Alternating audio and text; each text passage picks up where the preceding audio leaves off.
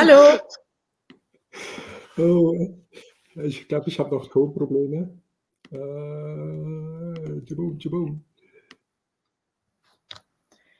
Ich habe Ein- und Ausgang funktioniert bei mir.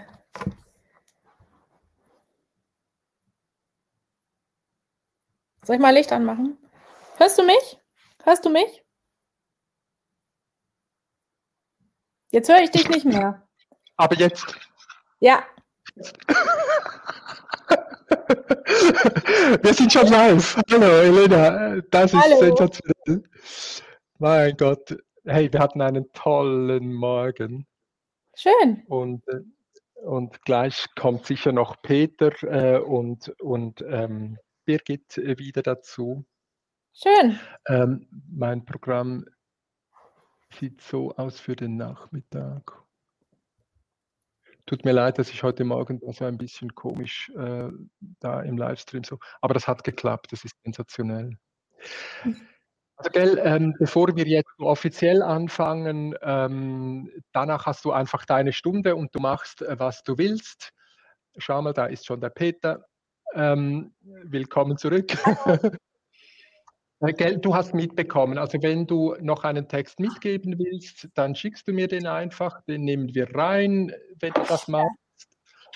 Ich schicke dir was. Ähm, Das hat ja noch bis 30. November Zeit. Das habe ich richtig verstanden. Ja, ja, ne? genau, genau. Also am Ja, das 30. Morgen 10 Uhr schließen wir das ab. Nein, ich schicke Ähm, dir, ich schick dir nächste Woche was oder vielleicht schon Ja, super. Ich weiß ja noch nicht wann. Und- Ja, ja, das ist doch gut. Und dann sehe ich ja den Titel, wie du ihn dann definitiv gewählt hast. Äh, Ich habe es jetzt irgendwie mal so äh, belassen. Ähm, Du hast ja dann über Twitter gesagt, du machst etwas über autoritäre Sprache, was weiß ich. Also ich sehe dann an deinem Text, was du da haben willst. Ja, natürlich. Und falls du jetzt ähm, äh, etwas, willst du Bildschirm teilen oder brauchst du das gar Nee, nicht? Mache ich Ja, ohne. super. Also gut, ja, das ist doch super. Ja, komm, also es ist, ähm, es ist, wie spät ist? Ähm, 13 es Uhr. ist 13, Punkt 13 Uhr. Ja, ich überlege Elena, ganz, Luise Lange, ganz herzlichen Dank. Ja, mach noch, mach noch, wie du willst. soll ich noch Licht anmachen? Vielleicht ist ein bisschen. Äh, Es ist, es ist ziemlich gut. Und Sound ist auch ziemlich gut. Schau. Ist noch besser, hä? Oder? Ja, Gut.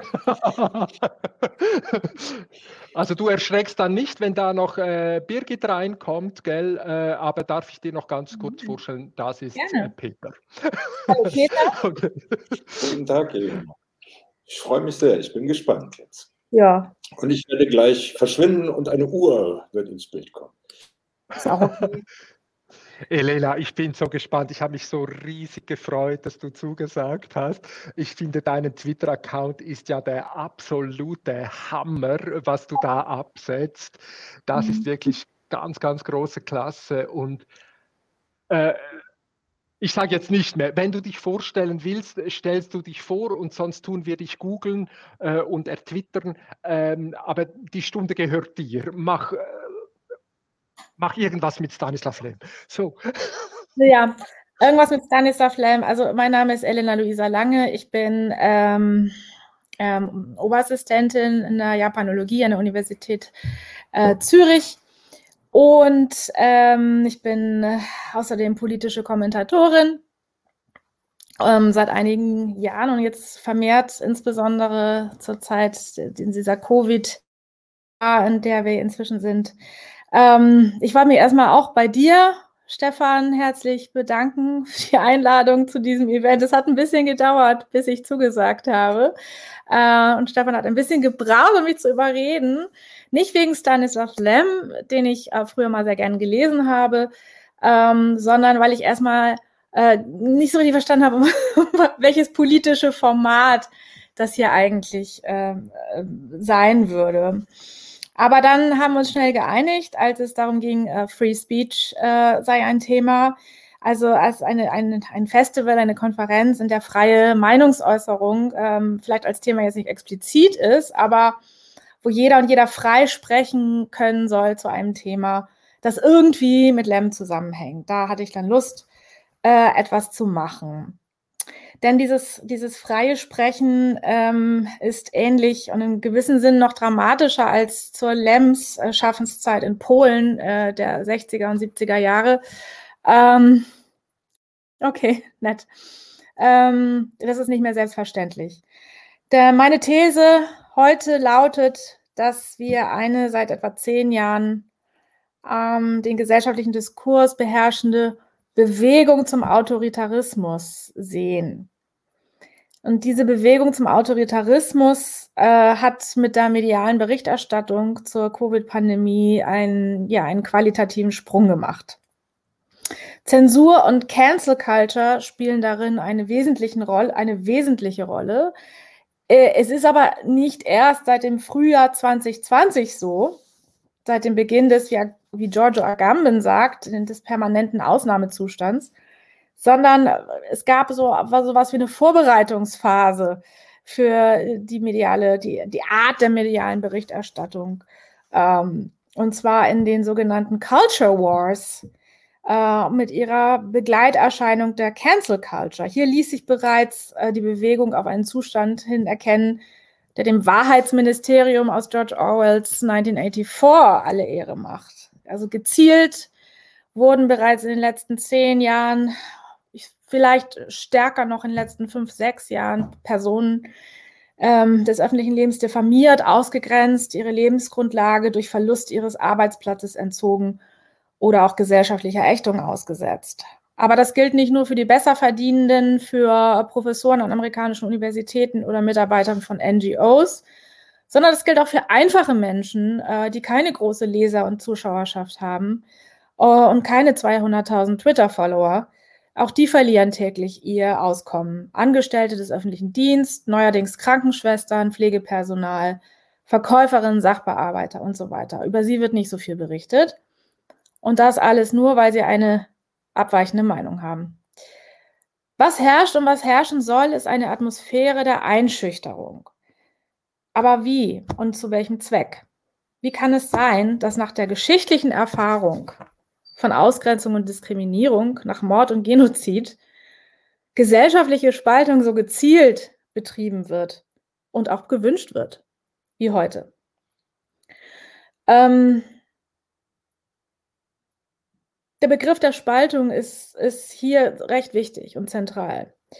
Was bedeutet das? Das ist die Einteilung in erwünschte und unerwünschte Personen und Meinungen als Form von Kontrolle und Ausdruck von Macht. Zensur ist hier ein ganz, ganz wichtiges zentrales Werkzeug in den Händen der Mächtigen, welche historisch und systematisch keinen anderen Zweck verfolgt, als Macht zu konsolidieren. Das galt sowohl in den religiösen Inquisitionsbewegungen der, neuen, der frühen Neuzeit wie auch heute unter dem in der Corona-Zeit zum Schlagwort verkommenen Das Virus diskutiert nicht. Wer zensiert oder Menschen wegen unerwünschter Meinungsäußerung ihrer Lebensgrundlage entreißt, ist immer in einer Machtposition. Das wird gern vergessen. Wer Menschen aufgrund einer Meinungsäußerung die Lebensgrundlage, das monatliche Einkommen entzieht, ist nicht der Unterdrückte, sondern der Unterdrücker. Das gilt auch und ganz insbesondere sogar dann, wenn, wenn die Kündigung ähm, im Namen des Minderheitenschutzes ausgesprochen wird.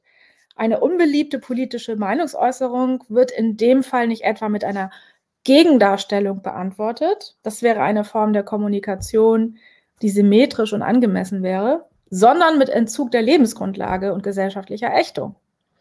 Ironischerweise werden die Sprecher einer angeblich bedrohten oder unterdrückten Mehrheit selbst zu Bedrohern und Unterdrückern. Zensur und Canceling ist immer autoritär, selbst wenn sie im Gewand des Minderheitenschutzes auftritt. Und ich denke hier natürlich vor allen Dingen an ähm, Diskussionen in UK ähm, von Gender Critical ähm, Theorists, die ähm, normale Sachen sagen und ähm, sich ein, ein wütender Mob von, von Transaktivisten auf sie stürzt und, und es auch schon geschafft hat, ähm, dass, diesen, dass diesen Frauen sind es ja meistens äh, gekündigt wird oder dass sie sogar verhaftet werden im Fall von Marion Miller. Aber Zensur ist nicht nur eine ideologische Maßnahme, um Menschen auf die Spur zu bringen, sondern hat durchaus ökonomische und infrastrukturelle Zwecke. Denn nach 45 Jahren globalen Neoliberalismus entsteht ein zunehmendes Problem, mit redundanter Arbeitskraft äh, umzugehen. Was folgt, ist Bestrafung und Disziplinierung als zunehmend normalisierte Modi, um den Mangel an gesellschaftlicher Infrastruktur ähm, zu kompensieren. Auch die Militarisierung der Gesellschaft gehört dazu, wie uns das Covid-Regime besonders in Australien zeigt. Das Land ist faktisch unter Kriegsrecht. Der medizinische Ausnahmezustand ist zum gesellschaftlichen Experiment eines neuen Normalzustands geworden, in dem Gewalt gegen Bürger der Richtung von Lagern, Willkürherrschaft, Brutalität, mediale Hetze und so weiter den Ton angibt, welche als Versuchsanordnung für einen neuen biopolitischen Totalitarismus unter verschärften Bedingungen der Kapitalakkumulation für die ganze Welt zu verstehen ist. Australien, um es mit Marx zu sagen, zeigt den Ländern der Welt nur das Bild der eigenen Zukunft. Ich möchte aber heute weniger über diese ökonomischen Hintergründe für Zensur äh, sprechen, wie weil es sie gibt. Äh, ich möchte eher über die politische Dimension, über die entsprechende ideologische Mobilisierung sprechen. Ähm, so ist es doch auffällig, dass in der kürzlich stattgefundenen ähm, Bundestagswahl in Deutschland, also ich komme auch ursprünglich aus Deutschland, ähm, die Abschaffung der Grundrechte wie Versammlungsfreiheit und Bewegungsfreiheit von überhaupt keiner der etablierten Parteien diskutiert worden ist. Es wurde nicht mal angesprochen. Ähm, also die Abschaffung der Demokratie ist offensichtlich kein Thema mehr für Demokraten. Wir haben es in der Covid-Ära also nicht nur mit Zensur an sich, sondern auch mit einer Kontinuität von Selbstzensur zu tun, die bereits ähm, mit den identitätspolitischen Culture Wars begann. Der Konformitätsdruck schlägt sich jetzt aber auch in Äußerungen zu Covid-19 nieder. Also deswegen würde ich drei verschiedene Formen von Zensur ähm, unterscheiden oder sagen wir mal so von ähm, autoritären Mechanismen zur, ähm, ja, ähm, um, eine, um eine Hegemonie der Macht zu etablieren. Das erste ist natürlich die klassische Zensur. Hier, hier fällt auch ähm, Hate Speech äh, drunter durch, äh, durch eben die Social Media, Twitter, Facebook, YouTube. Neu wird ja jetzt zensiert, das wissen Sie ja, ähm, Kritik an staatlichen Maßnahmen, Kritik an Covid-Impfung und von den Richtlinien der amerikanischen CDC-Behörde abweichende Behauptungen, wo auch ganze YouTube-Kanäle ähm, zensiert werden. Ähm, dann gibt es aber noch, und das ist die zweite Form dieses Autoritarismus, eine Selbstzensur durch Politik, Medien und freie Wirtschaft. Und, und darüber möchte ich eigentlich jetzt ein bisschen mehr sprechen, die Durchsetzung einer neuen autoritären Sprache. Und ähm, in, in meiner Auffassung hat diese Durchsetzung einer neuen autoritären Sprache fast die klassische Rolle der Zensur übernommen. Ähm, aber erstmal möchte ich noch ganz kurz was zum Thema Zensur sagen, ganz konkret. Seit März 2020, als die WHO eine weltweite Pandemie durch das SARS-CoV-2-Virus ausgerufen hat, findet ähnlich einem Kriegszustand eine umfassende mediale Zensur statt.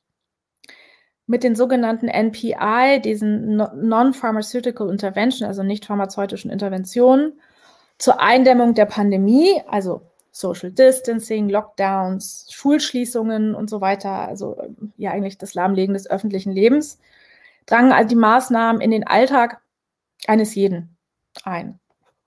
Über die Sinnhaftigkeit dieser NPI äußerte sich eine ganze Reihe von Epidemiologen, Virologen und Ärzten, die bald denunziert und noch schneller gar nicht mehr zu Wort kamen. Allgemein wurden die staatlichen Statistiken, die Berechnungen, wie zum Beispiel der Inzidenzwert die sogenannte Übersterblichkeit, von einer ganzen Reihe von Forschern in Zweifel gezogen. Später kamen auch äh, Zweifel über die Wirksamkeit des mRNA-Wirkstoffs, äh, Impfstoffs dazu. Und äh, sogar andere, wie einer der Entwickler dieses Impfstoffs, Robert Malone, äh, weist regelmäßig auf die Gefährlichkeit dieser, äh, der Spike-Proteine hin. Neben Malone, dem inzwischen der Zugriff auf die Forschungsdatenbanken medizinischer Fachzeitschriften äh, gesperrt wurde, ähm, ist die Liste zensierter namhafter Wissenschaftler lang. Ich möchte hier nur ein paar nennen.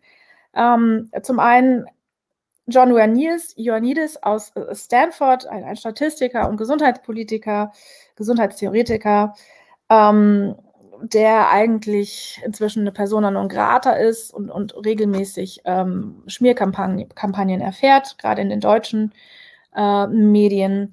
Dann äh, kanadische Virologin Geneviève Briand, der in Harvard tätige schwedische Epidemiologe äh, Martin Kuldorf, der kurzerhand aus dem WHO-Vorstand geworfen wurde. Ebenso wie Wolfgang Wodak, äh, der bereits in der Schweinegrippe-Pandemie in einer Kommission des Europarates wegen kritischer Untersuchungen zur Rolle der Impfstoffhersteller aus eben dieser verdrängt wurde. Des Weiteren zum Beispiel Mike Yilden, der sogar ähm, Senior Researcher von Pfizer ist. Ähm, der wurde auch kurzerhand äh, gegangen, wie man euphemistisch sagt.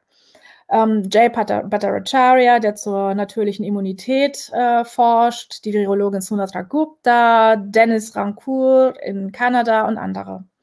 In Großbritannien schlossen sich zahlreiche Mediziner zusammen, um in der Great Barrington Declaration vom Oktober 2020 auf die gesundheitlichen Folgeschäden dieser, dieser NPI hinzuweisen. Also das ist kein radikales Blatt oder Papier, also diese, Deklar diese Deklaration ist, ist einfach nur ähm, eine im besten Wissen und Gewissen dieser Ärzte ähm, Abwägung, von Güterabwägung eigentlich, was die Eindämmung der Pandemie auf der einen, der einen, die eine Seite stellt und auch die, die Fallzahlen natürlich und die Überlastung der Krankenhäuser auf die andere Seite, aber auch die Langzeitfolgen diese, dieser Lockdowns äh, sich anschaut. Und ähm, dieses, es ist keine radikale Forderung, es ist einfach nur eine Güterabwägung zu machen. Und ähm, diese Erklärung wurde inzwischen auch entsprechend von fast 900.000 Leuten unterschrieben, Fachkollegen auch von der ganzen Welt. Aber ähm, wie kann es anders sein? Äh, diese Erklärung wurde in einer Schmierkampagne des ehemaligen Beraters von Boris Johnson, Dominic Cummings, als Produkt einer Corona-Leugner-Propaganda ähm, eines solchen Drehbuchs äh, bezeichnet worden. Und, von, und es wurde von sogenannten Wissenschaftsjournalisten aufgegriffen, die gesagt haben, it takes its page from denialist propaganda playbook. Äh, also einfach nur, ja, ich sag mal, Denunziation, Schmierkampagne ohne Argumente. Es wird einfach behauptet, behauptet und behauptet und Argumente spielen eine, keine Rolle. Kuldorf, ähm, der schwedische ähm, Epidemiologe und die anderen Erstunterzeichner gelten inzwischen als problematisch und ähm, haben natürlich gleich äh, sozusagen ihre, ihre mediale Präsenz. Es wird immer jetzt mit irgendwelchen politisch fragwürdigen Tendenzen in Verbindung gebracht. Also, wir sehen also neben den klassischen Formen von Zensur und Selbstzensur aus Konformitätsdruck findet also eine gezielte Denunziation von Menschen, die heterodoxe Meinungen vertreten, egal wie informiert und sachlich und statistisch belegt sie sind, ähm, findet statt. Aber auch diese gezielte Denunziation ähm, will geplant sein. Ja, also wenn sich gesellschaftliche Akzeptanz äh, erreichen lassen soll damit, da muss noch ein bisschen mehr geschehen, als einfach nur diese Leute zu denunzieren. Und das ist ähm, die Abschaffung einer demokratischen Sprache. Wir sehen jetzt, wir sehen jetzt eigentlich seit, ja, ich sag mal immer noch seit gut einem Jahrzehnt, so, äh, man kann natürlich immer genaues, das Genaue nicht sagen, ähm, diese Abschaffung einer demokratischen Sprache in den Medien ähm, findet zunehmend statt. Ähm, das wurde problematisiert von einem deutschen Linguisten, von Dennis Kaltwasser, auf dessen Thesen ich mich teilweise beziehe. Ähm, er sieht in der Kommunikation zuerst einmal ein grundlegendes Merkmal demokratisch geführter Gesellschaften. Und er sagt, ähm, Zitat, die Demokratie als gesellschaftliche Form wird wesentlich durch ihren kommunikativen Haushalt geprägt. Zitat Ende. Ähm, und er, er ähm, zeigt, dass es eine Reihe von, von, von Kriterien gültig sein muss, eine Reihe von ähm, Prämissen einfach gültig sein muss, damit dieser, dieser kommunikative Demokra äh, Haushalt in einer Demokratie tatsächlich auch wirkt. Das erste ist Abwesenheit von Zensur. Das zweite ist Vernunft, das Vernunftprinzip. Was heißt das? Das heißt Vernunft vor Emotion. Dann die Meinungsvielfalt.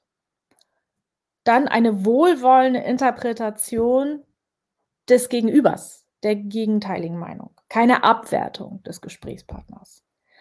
Außerdem setzt mediale Kommunikation voraus, ähm, demokratische Kommunikation, dass über Ereignisse unparteilich, wahrhaftig und vollständig berichtet wird. Das findet nicht mehr statt. Nichts von dem findet mehr statt. Wir erleben eine komplette Verengung des Diskursraums, eine Verrohung der Dis Diskurskultur, auf die ich gleich eingehen werde, bei einer gleichzeitigen Infantilisierung ähm, des, ähm, des Rezipienten. Also eine infantilisierende Sprache wird verwendet. Zum Beispiel über die Impfung heißt es, es ist nur ein kleiner Pieks. Oder in Deutschland heißt es, wir müssen die Aha-Regeln befolgen. Also wie so, ein, wie so ein Kinder, wird da so wie so, wie so ein Kindergartenkind behandelt. Gleichzeitig gibt es aber eine starke Verrohung der Sprache. Das sind alles Kriterien von, ähm, von autoritärer Macht, die sich da durchsetzt. Ähm, wie gut die Verengung des Diskursraums und die Verrohung funktioniert, zeigt uns unter anderem der Philosoph Jürgen Habermas, der inzwischen zum Sprachrohr des technokratischen Autoritarismus verkommen ist und kurzum für die Abschaffung der Demokratie plädiert. Mehr Diktatur wagen, heißt es unironisch auch in den Worten des Kulturschaffenden Thomas Brussig in einem Gastbeitrag zur Süddeutschen Zeitung. Und ironischerweise, und darauf komme ich später nochmal kurz zurück, na, zentral zurück sogar, ähm, wird diese, diese neue Konformität, dieser Konformismus und, ähm, und diese Expertendiktatur äh, als Bollwerk gegen einen angeblich drohenden Faschismus verstanden. Also ähm, wer Adornos autoritäre ähm, Studien zum autoritären Charakter gelesen hat, weiß, dass genau das Gegenteil der Fall ist. Also ähm, diese, diese sehr autoritäre Sprache und gleichzeitig Infantilisierung ist ein Merkmal des Autoritarismus. Also autoritäre Lösungen, Zensur, Spaltung, Diskriminierung, gesellschaftliche Ächtung werden unter den Bedingungen des Covid-Regimes zu antifaschistischen, ja genau, zu antifaschistischen Strategien verdreht. Das ist eine historisch nie dagewesene logische Verklärung und Verkehrung, äh, die erklärungsbedürftig ist. Ähm, Kaltwasser entwickelt jetzt, er hat diese Kriterien entwickelt für einen demokratischen Diskurs und jetzt entwickelt er Kriterien für den antidemokratischen Diskurs. Danke. Und er sagt, ähm, erstens, Emotionalisierung. Abkehr von Sachbezogenheit. Zweitens, Vorantreiben einer diskursiven Spaltung, also Ausgrenzung, Pathologisierung, Kriminalisierung und auch Entmenschlichung des Gegenübers. Hm, ich erinnere mich daran, wie ich in Zürich ähm, Radio gehört habe und ich meine, es war Roger Schawinski, den vielleicht alle mehr oder weniger kennen, der gesagt hat, ähm, er hat eigentlich Nachrichten ähm, und da ging es darum, dass die Tests, äh, die Covid-Tests noch, ähm, noch eine Woche länger kostenlos sein sollten. Und dann sprach er von Galgenfrist. Es gibt noch eine Galgenfrist. Und das ist auch eine Kriminalisierung. Das ist eine Kriminalisierung von, von ähm, in dem Fall Ungeimpften. Dann, was gehört noch dazu? Eine Neuordnung im politischen und medizinischen oder wissenschaftlichen Wortschatz. Ähm, der Solidaritätsbegriff erfährt jetzt eine neue Bedeutung. Darauf komme ich zurück. Und noch ein sehr wichtiger Punkt, da möchte ich wirklich, wirklich drauf eingehen, eine Aussetzung von kommunikativen Regulationsprozeduren. Das klingt jetzt sehr kompliziert, Ich werde aber darauf zurückkommen, was ganz, ganz Wichtiges noch dazu sagen. Ich werde jetzt auf jeden einzelnen Punkt eingehen und zeigen, wie sich diese, diese antidemokratische Sprache, diese autoritäre Sprache medial, ähm, nicht nur medial, also, sondern auch konkreten Aussagen von Politikern zum Beispiel zeigt und festsetzt. Erstmal zur Emotionalisierung. Eine Emotionalisierung ähm, wurde, wurde vorangetrieben. Ich spreche jetzt ein bisschen von Deutschland, aber das ist eine Emotionalisierung, das kennen wir ja jetzt hier in der Schweiz natürlich auch. Ähm, als das deutsche Innenministerium im Frühjahr 2020 das sogenannte Panikpapier ähm, erließ, das ein ganz bestimmtes Narrativ in, in, in, Gang setzte und bei Menschen eine ganz bewusst eine völlig einseitige äh, Wahrnehmung der Pandemie erzeugen sollte. Wieso heißt das Panikpapier? Ähm, es hieß in dem Papier, wie eine Recherche von der Welt zeigt, dass bei der Bevölkerung, ich zitiere, eine möglichst große Schockwirkung, Zitat Ende, erzielt werden sollte, indem Medien und die von diesen Ministerien beauftragten Experten von, ich zitiere, qualvoll nach Luft ringenden Covid-Patienten, Zitat Ende, sprechen sollten, äh, von von Angehörigen zurückgelassenen, einsam dem Sterben überlassenen äh, Menschen. Ähm, das ist schon an sich sehr fragwürdig, dass äh, quasi ganz gezielt, ja, man muss es so sagen, Propaganda betrieben werden sollte für eine bestimmte Wahrnehmung dieser, dieser Pandemie. Das wurde ganz bewusst auf die, auf die Liste gesetzt als das Hauptthema. Ähm, hier wurde dann auch der Fokus auf die Fallsterblichkeitsrate, die relativ niedrig ist, fallen gelassen, um Zitat aus dem Papier wiederum Maßnahmen präventiver und repressiver Natur, Zitat Ende, rechtfertigen zu können. Es ging also um das bewusste Schüren von Angst ähm, und, und, und Panik. Und äh, ob durch die durch die Bilder von Militärleichenwagen in Bergamo, äh, welche durchweg ohne Kontext über den Bildschirm flimmerten, oder durch den bewussten Einsatz einer emotionalisierenden, dramatischen Sprache. Ja, und ähm, ein Mitglied des, äh, des Aufarbeitungsgremiums äh, der Pandemie, der britischen SAGE, also des, medizinischen, des medizinischen Beraterteams in der Regierung, äh, sagte, ein, sagte dem britischen Telegraph tatsächlich also so ganz offen, dass er schockiert sei vom, vom Missbrauch der Verhaltenspsychologie äh, als ideologische Waffe in, in der Pandemieberichterstattung.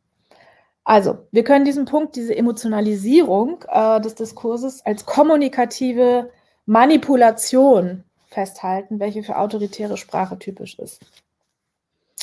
Weiter muss gesagt werden, dass zu keinem Zeitpunkt der jüngeren, zumindest deutschen Geschichte, affirmativ Begriffe, die der psychologischen Manipulation und dem Narzissmus zuzuordnen wären, so oft in etablierten Medien verwendet werden wie seit der Covid-Pandemie. Das Ziel ist eben Spaltung und Denunziation. Ähm, so werden diejenigen, die ähm, medial eine vom BAG und auch dem Deutschen Ministerium des Inneren abweichende Meinung vertreten, zwar nicht immer direkt zensiert, aber ihre Meinung wird denunziert. Dann haben wir Begriffe wie, oder in dem Fall haben wir Begriffe wie Schwurbler, Schwurbler. Ähm, jemand vertritt krude Thesen, jemand ist umstritten, jemand ist, äh, es ist ein Fall für die Psychiatrie. Ähm, die Leute äh, sprechen nicht, sondern es ist Geraune. Geraune. Was ich hier mache, ist Geraune zum Beispiel. Verschwörungstheoretiker. Hm, Corona-Leugner ist ein wichtiger Begriff, Corona-Spinner. Und im Fall des aus der Rolle fallenden äh, Philosophen äh, Giorgio Agamben auch ein wunderschön, eine wunderschöne Spiegel-Schlagzeile. Äh, Star-Philosoph unter Wutbürgerverdacht. Also es ist Haare sträubend eigentlich, diese, diese Art von, äh, von, von Kommunikation. Ähm, aber ich will noch mal ganz kurz auf den Begriff des Corona-Leugners eingehen. Ähm, das ist sehr interessant, weil der Begriff sprachlich und semantisch die Nähe zum Holocaust-Leugner äh, suggeriert. Ja, das ist natürlich genau der, der Zweck, der damit erreicht werden soll.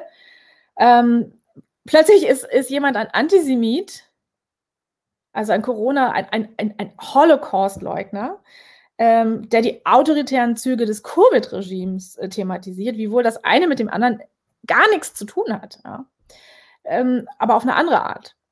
Hier handelt es also eigentlich sogar um eine Verdrehung in der Kritik des Autoritarismus und des Status quo als antisemitisch denunziert wird. Ja? Also überspitzt gesagt wird die Warnung vor einer neuen autoritären Staatsform, wie sie auch in einem offenen Brief von, von letzten Holocaust-Überlebenden an die EMA ähm, thematisiert worden ist, ähm, ähm, wird mit Autoritarismus gleichgesetzt. Opfer des, des Antisemitismus werden als Antisemiten gebrandmarkt. Das ist schon äh, ein ziemlich starkes Stück, was, was, wir, was wir hier erleben medial. Ähm, sehr zynisch. Ähm, der klassische Liberale und Linke glaubt also, äh, auf der richtigen Seite der Geschichte zu stehen, da der Holocaust natürlich das Paradigma des Menschheitsverbrechens äh, ist, darstellt. Und so wird der nackte, dekontextualisierte und inhaltlich verdrehte Antisemitismusvorwurf als moralischer zu einem politischen äh, Argument. Ähm, und von hier ist es dann zur moralischen Denunziation als einer angeblich auf rechtmäßigen wissenschaftlichen Grundlagen aufbauenden Behauptung nicht mehr weit. So sprach niemand anders als Kanzlerin Merkel, Angela Merkel, im Dezember 2020 von den Pro Protesten, die es ja durchaus auch gab und gibt, ähm, sprach von den protestierenden sogenannten Corona-Skeptikern, auch ein tolles Wort, als Angriff auf unsere gesamte Lebensweise. Ja, das ist ein Zitat von Angela Merkel. Ähm, das ist eine, eine, ganz klare Entmenschlichung äh, des, des politischen Gegners. Ein, ein, Angriff auf unsere gesamte Lebensweise, als wären, es, als wären wir, wir Marsmenschen letztendlich. Ähm, und es heißt, hieß auch eigentlich ganz offen, Querdenker sollten gesellschaftlich geächtet werden und auch sehr schön, Impfmuffel sind in der Pandemie Volksfeinde. Äh, ich brauche euch nicht zu sagen, der Begriff des Volksfeinds, äh, wo der herkommt und was der für einen Zweck erfüllt. Das, äh, das sollten wir eigentlich noch aus der Geschichte noch parat haben. Ähm, aber die Frage ist dann natürlich, wenn die Wissenschaft so überzeugende Argumente hat, warum dieser Pavlovsche Reflex auf Kritik mit persönlicher Denunziation und durch die Mobilisierung des Antisemitismusvorwurfs zu, zu reagieren.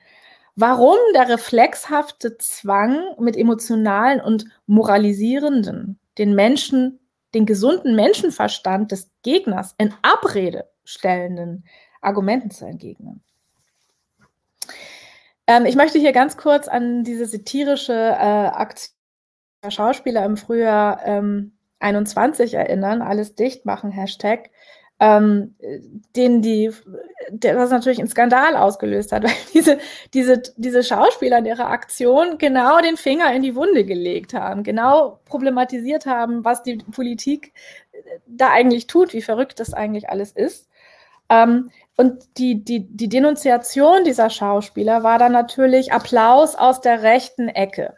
Das ist, ähm, das, ist, das ist immer wieder das Argument, was man hört. Sobald man etwas kritisiert, ist man rechts. Ja, also irgendwie Nazi oder Fasche oder wie auch Verschwörungstheoretiker. Ähm, und jetzt möchte ich aber was zu dieser Strategie sagen, die da herrscht. Das, ist, das nennt man in der Philosophie, ähm, dieses Argument nennt man ähm, Association Fallacy. Es gibt tatsächlich keinen, äh, keinen unbedingt deutschen Begriff dafür. Guilt by Association, also, also so ähm, ja, ich werde was zu dieser Form des Arguments mal sagen. Ich gebe ein Beispiel dafür, wie das geht. Peter ist gut in Mathe. Ja. Hans, der Zigaretten schmuggelt, ist auch gut in Mathe. Also schmuggelt Peter Zigaretten. Das ist das Argument. Äh, und diese Art des Arguments wird immer wieder mobilisiert. Immer wieder mobilisiert, äh, wenn es darum geht, Corona äh, Kritiker zu, zu denunzieren. Und das ist, ähm, das ist tatsächlich die, die effektivste Form, das durchzusetzen. Zum Beispiel Heike kritisiert die Corona-Politik, Beatrice kritisiert ebenfalls die Corona-Politik, ist aber auch dafür, dass an der Grenze auf syrische Flüchtlinge geschossen werden darf. Ergo, Heike ist dafür, dass an der Grenze auf syrische Flüchtlinge geschossen werden darf. Diese Art von, von Argument, ähm, das ist ein fehlerhaftes Argument in der Argumentationstheorie, ist fast das einzige politische Projekt, ähm, das, das äh, Linke und Linksliberale äh, im Moment äh, umtreibt. Und diese Form der Pathologisierung und Entmenschlichung des politischen Gegners durch moralische Denunziation und Guilt by Association ist das Hauptmerkmal einer autoritären Sprache. Und von hier aus lässt sich dann, ich komme jetzt zum dritten Punkt und langsam auch zum Schluss, von hier aus lässt sich die Neuordnung, ähm, die Zuweisung neuer Bedeutungen ähm, des politischen Wortschatzes gut nachvollziehen. Ähm, in, ja, ich, wir erinnern uns an, an George Orwells 1984. Da gibt das Wahrheitsministerium die Losung, also die Partei, die Losung aus: uh, War is Peace, Freedom is Slavery, Ignorance is Strength. Uh, und in der Covid-Ära müsste noch hinzukommen: Submission is Solidarity, also Unterwerfung ist Solidarität. Ähm, aus dem Solidaritätsbegriff, äh, der klassisch aus der linken Arbeiter- und Studentenbewegung kommt, ähm, wo es zum Beispiel um Solidarität mit, dem Stre mit den Streikenden äh, in den nordenglischen Minen äh, ging in den 80er Jahren oder Solidarität mit der südafrikanischen Anti-Apartheidsbewegung. Das wird jetzt zu einer zu einem ähm, autoritären Losungswort umfunktioniert, dass man das, das, äh, das zum Beispiel verlangt, ähm, dass man sich gegen seinen Willen einer ähm, medizinischen Intervention unterziehen sollte. Ja? Impfen ist ein Akt der Solidarität. Ähm, ja, das ist interessant. Das ist so, als ob man sagen würde, ja, Wasser, man sagt es ja fast inzwischen schon, deswegen müssen wir ein bisschen aufpassen, wo der Zug hinfährt. Das äh, würde ich für sinnvoll halten. Wasser ist ein Grundrecht, ja. Und ähm, dieses Grundrecht soll aber aufgegeben werden auf Wasser aus Solidarität mit Firmen, die dieses Wasser äh, zu Geld machen. Also das ist so die Logik, die dahinter steckt. Das ist eine völlig verzerrte Logik, die mit dem Solidaritätsbegriff wirklich nichts, nichts, mehr, nichts mehr zu tun hat. Ähm, aber diese Verkehrung und Neubewertung des Begriffs der Solidarität führt dann eben dazu, dass Kritiker eines allgemeinen Impfzwangs äh, beispielsweise eben als asoziale ähm, ausgegrenzt werden. Ich komme jetzt zu diesen kommunikativen Regulationsprozeduren. Es ist eben so, dass ähm, ich gebe direkt ein Beispiel. Der offizielle Account der deutschen Bundesregierung tweetete am, am 14.03.2020, man solle, ich zitiere, Falschmeldungen über schwerwiegende Einschränkungen des öffentlichen Lebens, Zitat Ende, keinen Glauben schenken. Ja, also man sollte ähm, Gerüchten über potenzielle Lockdowns nicht glauben. Zwei Tage später fanden genau diese Einschränkungen des öffentlichen Lebens statt und wurden durchgesetzt. Zwei Tage später. Jetzt würde man denken, dann haben sie ihren Tweet gelöscht. Haben sie aber nicht. Den Tweet gibt es immer noch und niemand stört sich daran. Es gab niemals eine Revision oder eine Entschuldigung für diesen Tweet. Demokratisch wäre es gewesen und respektvoll auch gegenüber der Bevölkerung über diese Falsch Warnung vor Falschmeldung, die selber eine Falschmeldung war. Äh, es wäre ähm, demokratisch gewesen, Fehler einzuräumen. Ähm, aber es wird einfach weiter behauptet und alle, ähm, selbst wie sich später zeigen sollte, die korrekten Zweifel als Falschmeldung denunziert. Es gibt da viele Beispiele, auch die New York Times, die berichtet hat, dass fast eine Million Kinder ähm, wegen einer Covid-Krankung hospitalisiert seien. Die mussten ihre, diese Zahl stark nach unten revidieren. Ähm, ähm, ja, wir haben es mit, mit glasklarer Propaganda zu tun. Ich möchte aber noch einen Punkt dazu sagen, weil in, in weil ich schon auch von Orwells 1984 gesprochen habe. Und das geht ja auch ein bisschen in die Richtung. Also Zukunftsvisionen von Lem und Zukunftsvisionen von Orwell. Ähm, der, der, ähm, der Protagonist, der arbeitet ja im Wahrheitsministerium in der Abteilung für Aufzeichnung. Ich lese es auf Englisch, deswegen ähm, Department for Records.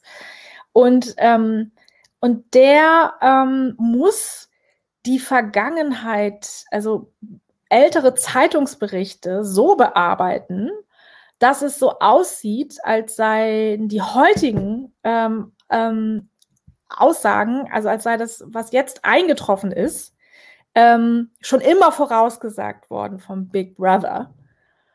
Ähm, und der, das ist relativ ein aufwendiges Verfahren. Damals, so George Orwell konnte sich offensichtlich das Internet nicht vorstellen, da war er irgendwie hinter Lem zurück. Aber ähm, die, der Punkt ist, dass da tatsächlich diese, ähm, diese Zeitungsberichte eigentlich einfach gefälscht werden sollten, sodass es so aussieht, hätte Big Brother immer recht gehabt. Ja.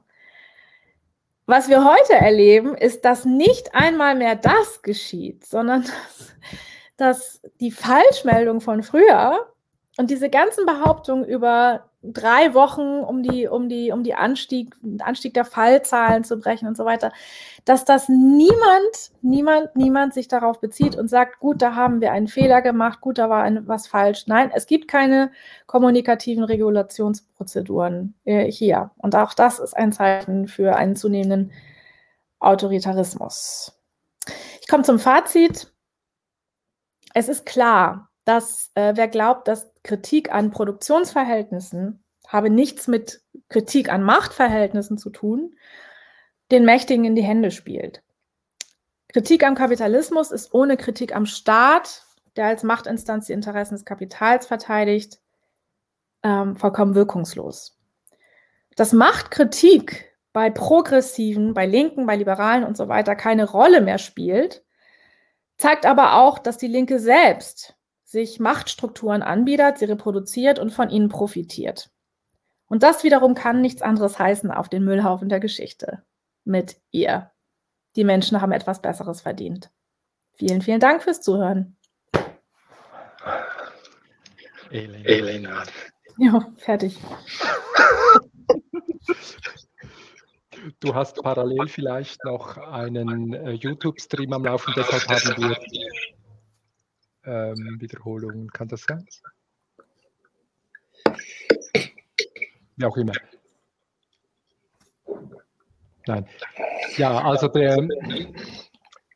Sollen wir den technischen äh, Dings doch schnell nachgehen? Wir haben eine Wiederholung drin. Was Könnt ihr mal schnell euer. Kannst du mal schauen, ob du einen Bra ein Browserfenster offen hast mit dem YouTube-Stream? Ich nicht. So hattest du vorher nicht, gell? Ist das Peter? Ich, ich tu mal schauen. Nein, es ist nicht Peter. Der Peter ist noch zu, ich kann es nicht sein. Entschuldigung. Also gut, kleine Irritation. Am Ende bin ich es sogar selber. Ich finde es gerade nicht. Ähm, Elena, ganz herzlichen Dank. In den Kommentaren hat man sich Sorgen darüber gemacht, wie lange dieses Teil online sein wird. Ein Vortrag über Zensur, der Zensur, zensiert wird. Ja, natürlich. Also ich habe das selber natürlich äh, viele Male erlebt. Ich habe meinen YouTube-Channel verloren. Ich habe einzelne ähm, äh, Gespräche verloren. Ja, natürlich. Also ich meine, das läuft ja volle Pulle. Deshalb ja. meine ganz erste Frage. Es ist mhm. eindrücklich, wie du twitterst. Es ist eindrücklich, wie frei du sprichst. Ähm, du bist ja aber Teil der Universität. Das hört man ja fast nicht mehr aus der Universität. Ich, ich nehme noch Ulrike Guerno äh, wahr oder so. Ganz, ganz einzelne Stimmen, interessanterweise Frauen. wie, wie nimmst du das? Also bekommst du keine. da hat jemand was aus dem Küchenschrank geholt. Ja, ich glaube, das ist Peter. Ähm, äh, wie, wie, nimmst du das wahr? Also hast du, hast du noch nie äh, bei der äh, Kommunikationsabteilung der Universität Zürich antraben müssen oder wie, wie läuft das?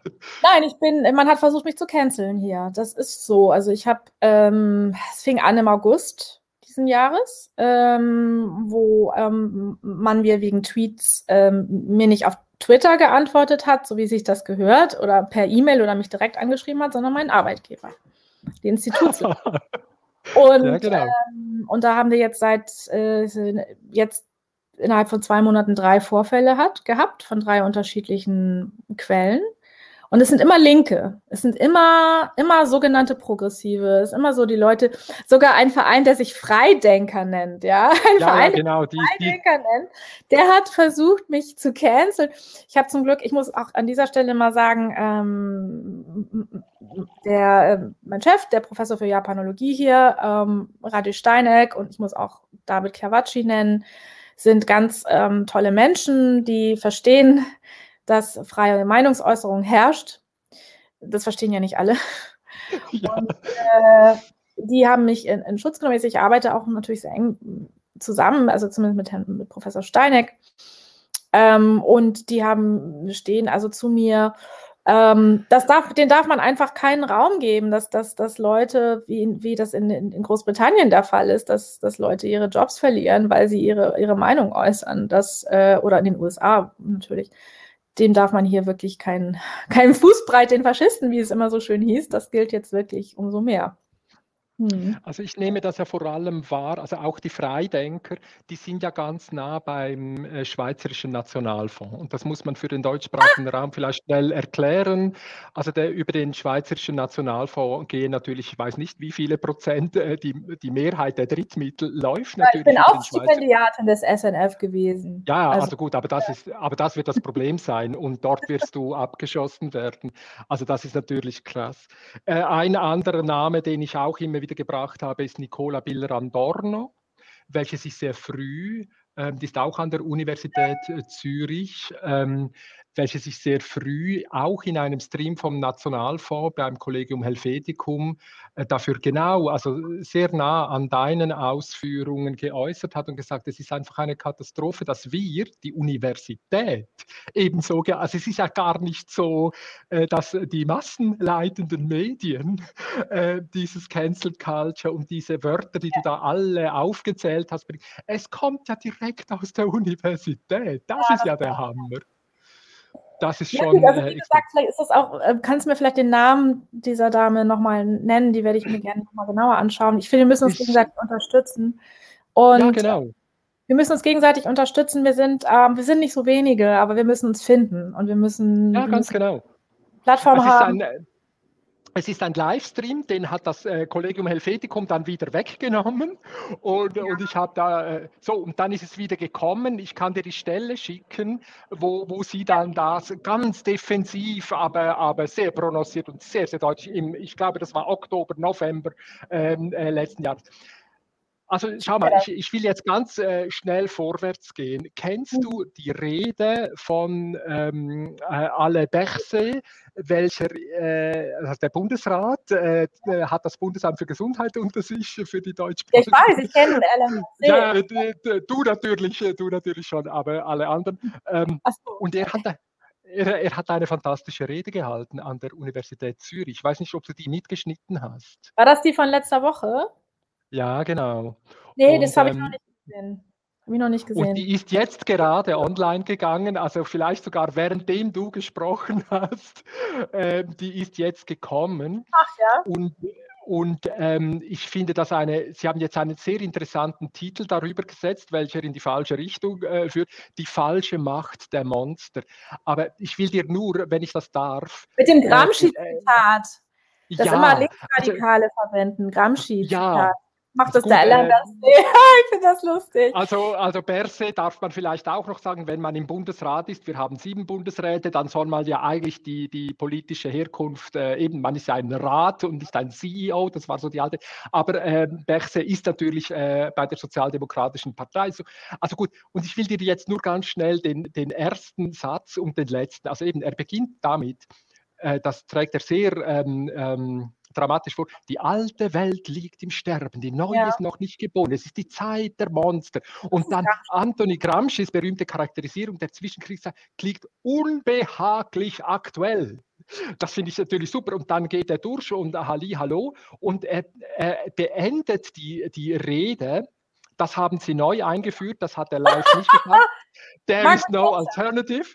Und dann aber dieses nette Kürzel steht für das auf groteske Art perfideste Narrativ, mit dem wir es je zu tun hatten, weil es an unsere pragmatische Vernunft appelliert, die es zum politischen Handeln braucht, uns aber gleichzeitig lähmt. Und dann endet er, der Satz hat er auch wieder extrem, kann man nachschauen, Video ist online, extrem pathetisch vorgetragen es gibt immer Alternativen, auch, und jetzt das, der Satz ist doch der Hammer, auch in geschichtlichen Phasen, in denen die Macht der monströsen Gewissheiten, also Gramsci hören wir wieder, in denen die Macht der monströsen Gewissheiten erdrückend scheint. Es gibt immer Alternativen.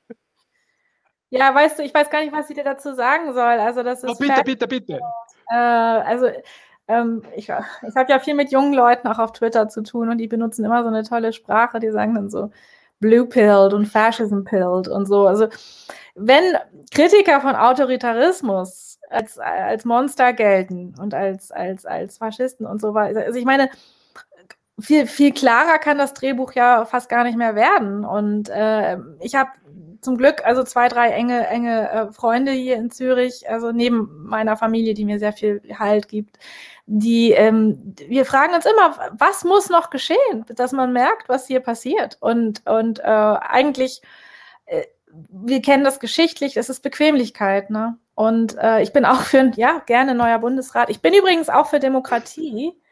Ähm, ich, weiß, ich, weiß, dass, das dass viele, ich bin ja Marxistin und, äh, und ich weiß, dass meine viele marxistische Kollegen ähm, nicht so für Demokratie sind, äh, sondern irgendwie ja für die Diktatur des Proletariats. Aber das ist für mich eigentlich ein Euphemismus für, für Demokratie, wie Marx das gemeint. Marx war selber ein Verteidiger der Demokratie, er war Verteidiger der, der Meinungsfreiheit, der Redefreiheit und so weiter. Er wurde selbst zensiert und so weiter.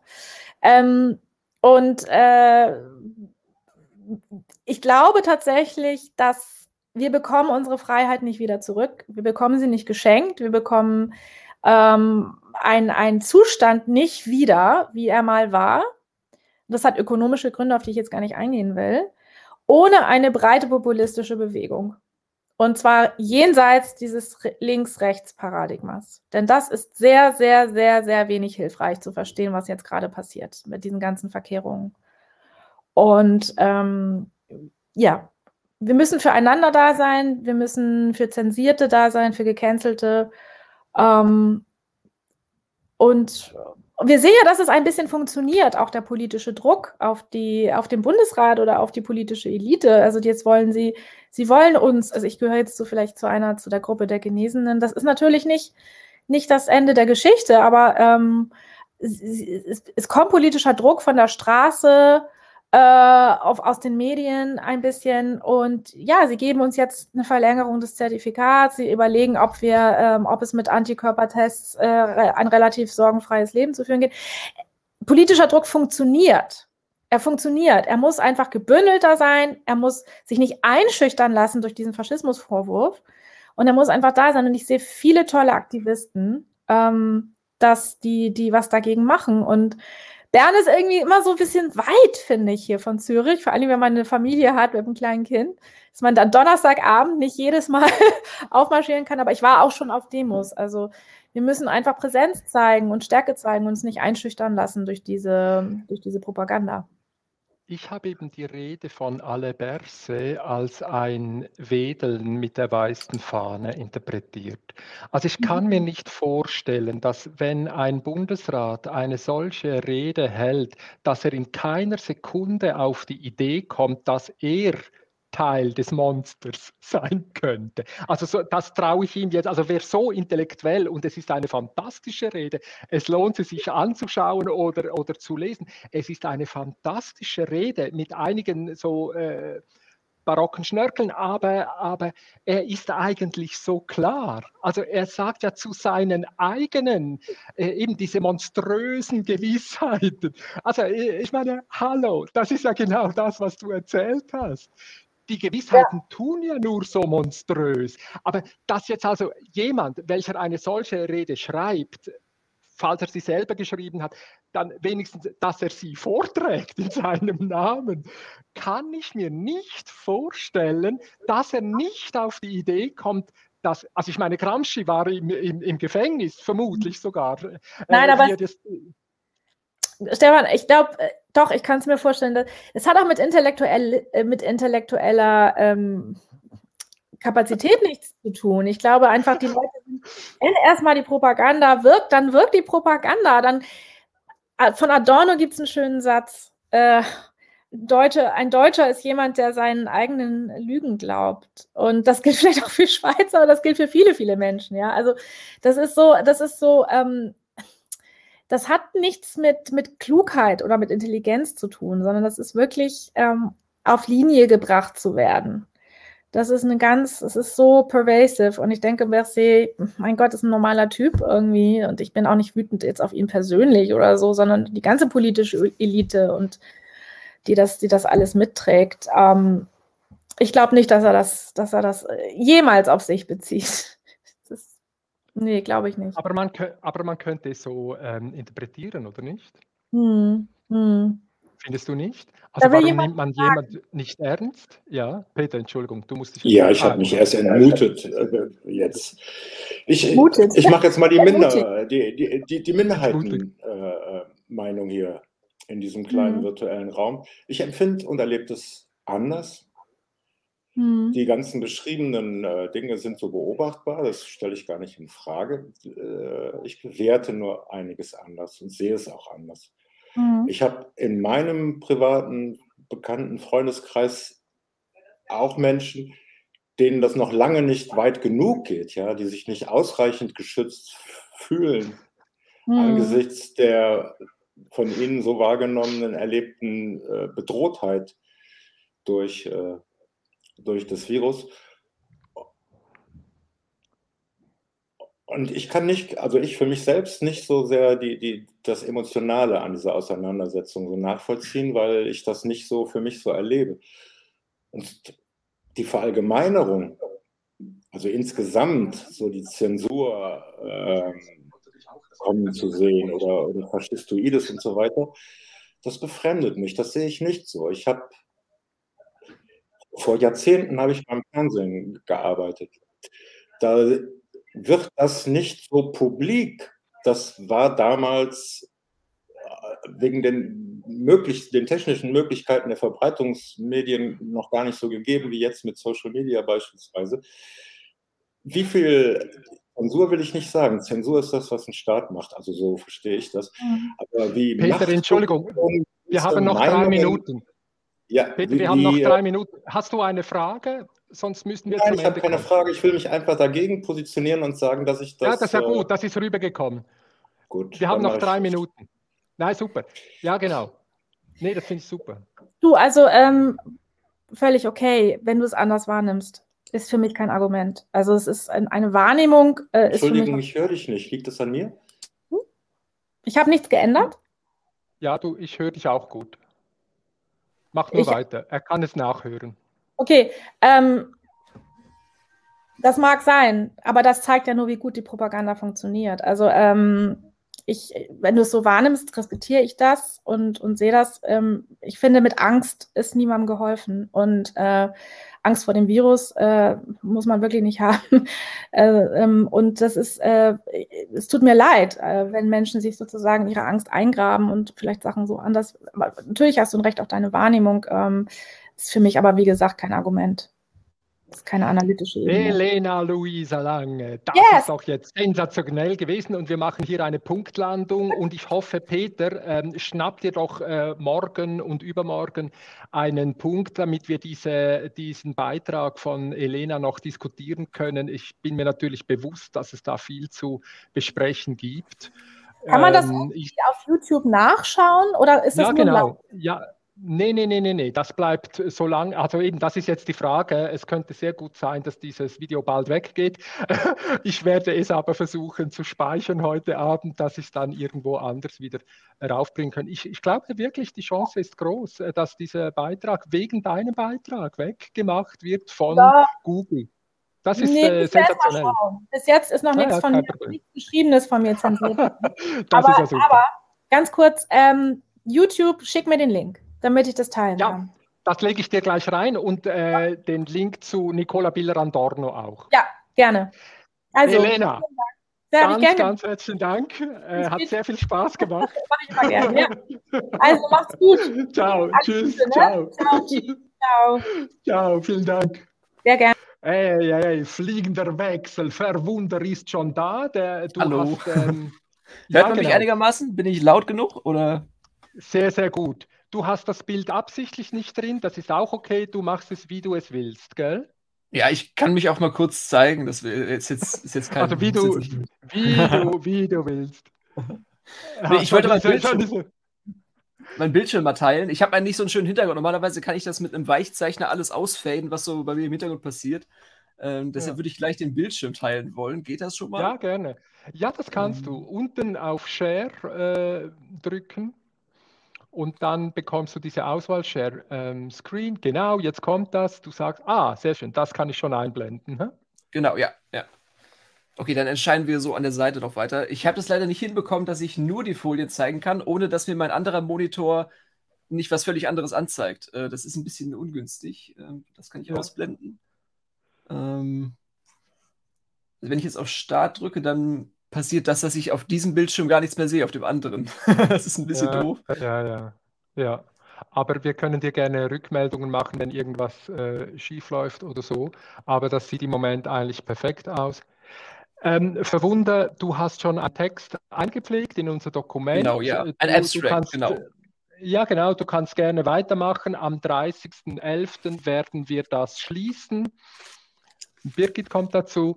Ähm, am 30. werden wir das schließen. Bis dahin ähm, kannst du daran weiterarbeiten, wie du, wie du willst. Mhm. Ähm, ich bin jetzt gerade am. Du, und jetzt gehört die Stunde einfach dir. Hä? knallhartes Zeitfenster. Wenn du dich vorstellen willst, stellst du dich vor, sonst tun wir dich äh, ergoogeln oder eben du hast. ja. Das ist so ein. Hören Sie mich doch?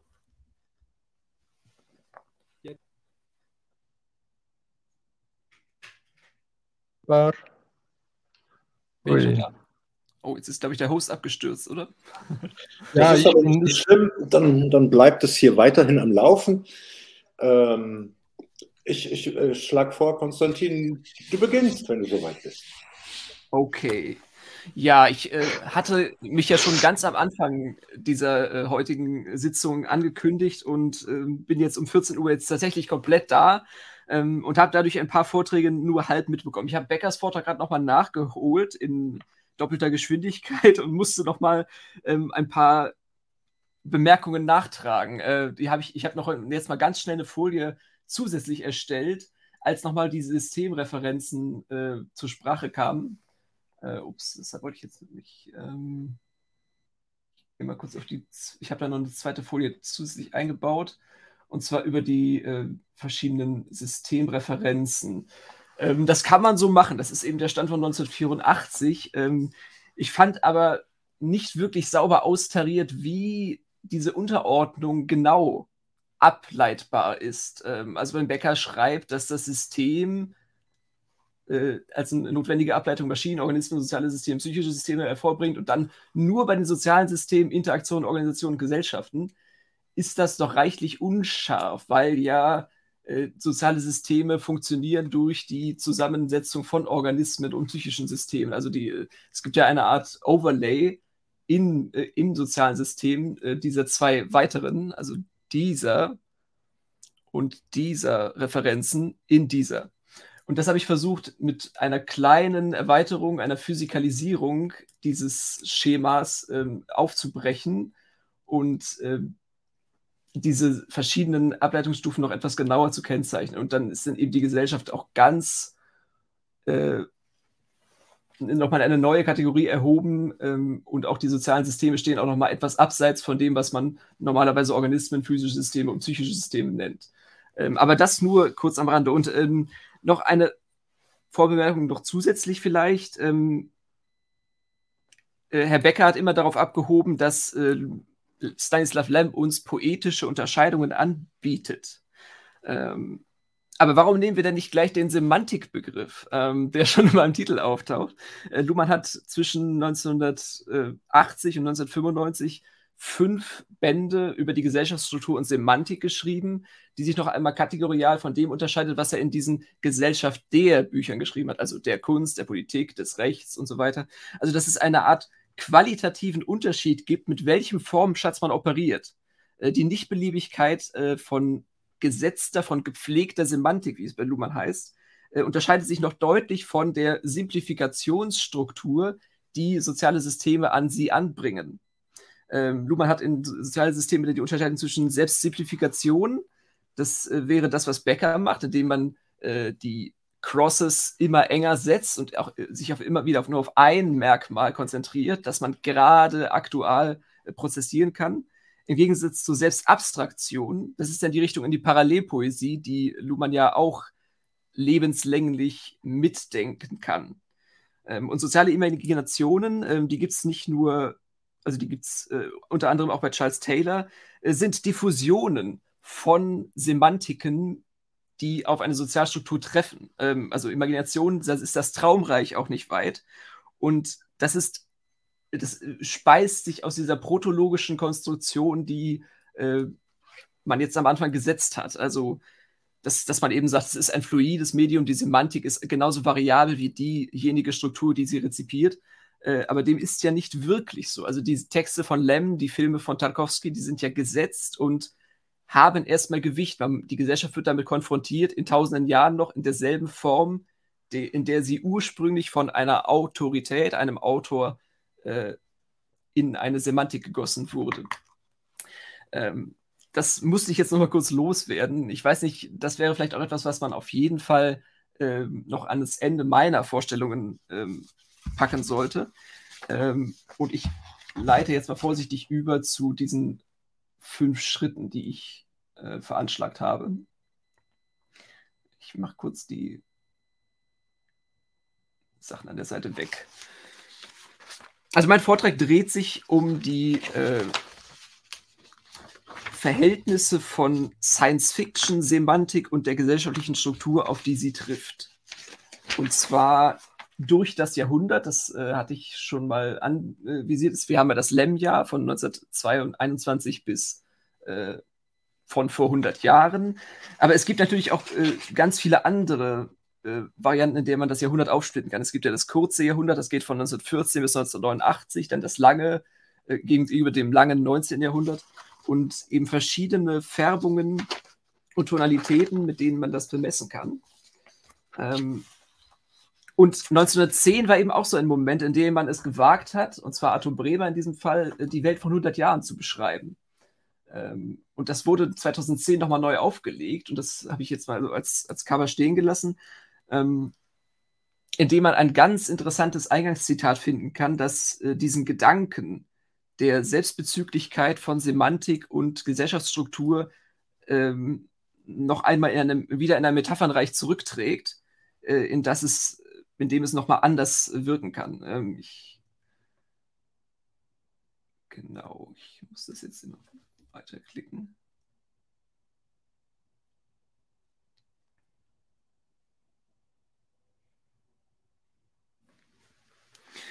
Ähm, es, hier ist jetzt die Kunst gemeint, ist wie das Meer. Und wir könnten vielleicht mit Lem hinzufügen, das Datenmeer. Jeder Hauch setzt es in Bewegung und schafft neue, wechselnde Bilder. Bald liegt es glatt da wie ein Spiegel, bald es ist nur leicht gekräuselt, bald tief aufgewühlt. Und die Wellen türmen sich hoch empor zu gigantischer Höhe, um sich dann wieder zu glätten und jeder Spur gewaltiger Größe zu entraten. In der Kunst nennen wir das Epochen und wir suchen sie, freilich vergebens, mit den Zeitepochen in Einklang zu bringen. Und zwar deshalb vergebens, weil die Kunst als solche mit ihrer Zeit nichts zu tun hat. Ganz ebenso wie der Traum nichts mit der Wirklichkeit, wenn auch diese ihre Fäden mit in jenen hineinwebt.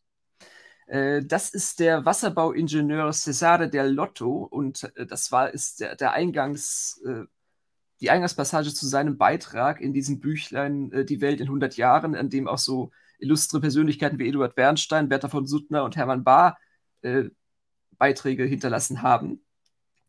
Und ist in dem Problemkern immer noch aktuell. Also die Kunst und die Semantik und auch Lem ringen ja darum, der äh, Gesellschaft Semantik abzutrotzen, also Unterscheidungen zu machen, die einen Unterschied machen im Hinblick darauf, wie Gesellschaft fortentwickelbar bleiben kann.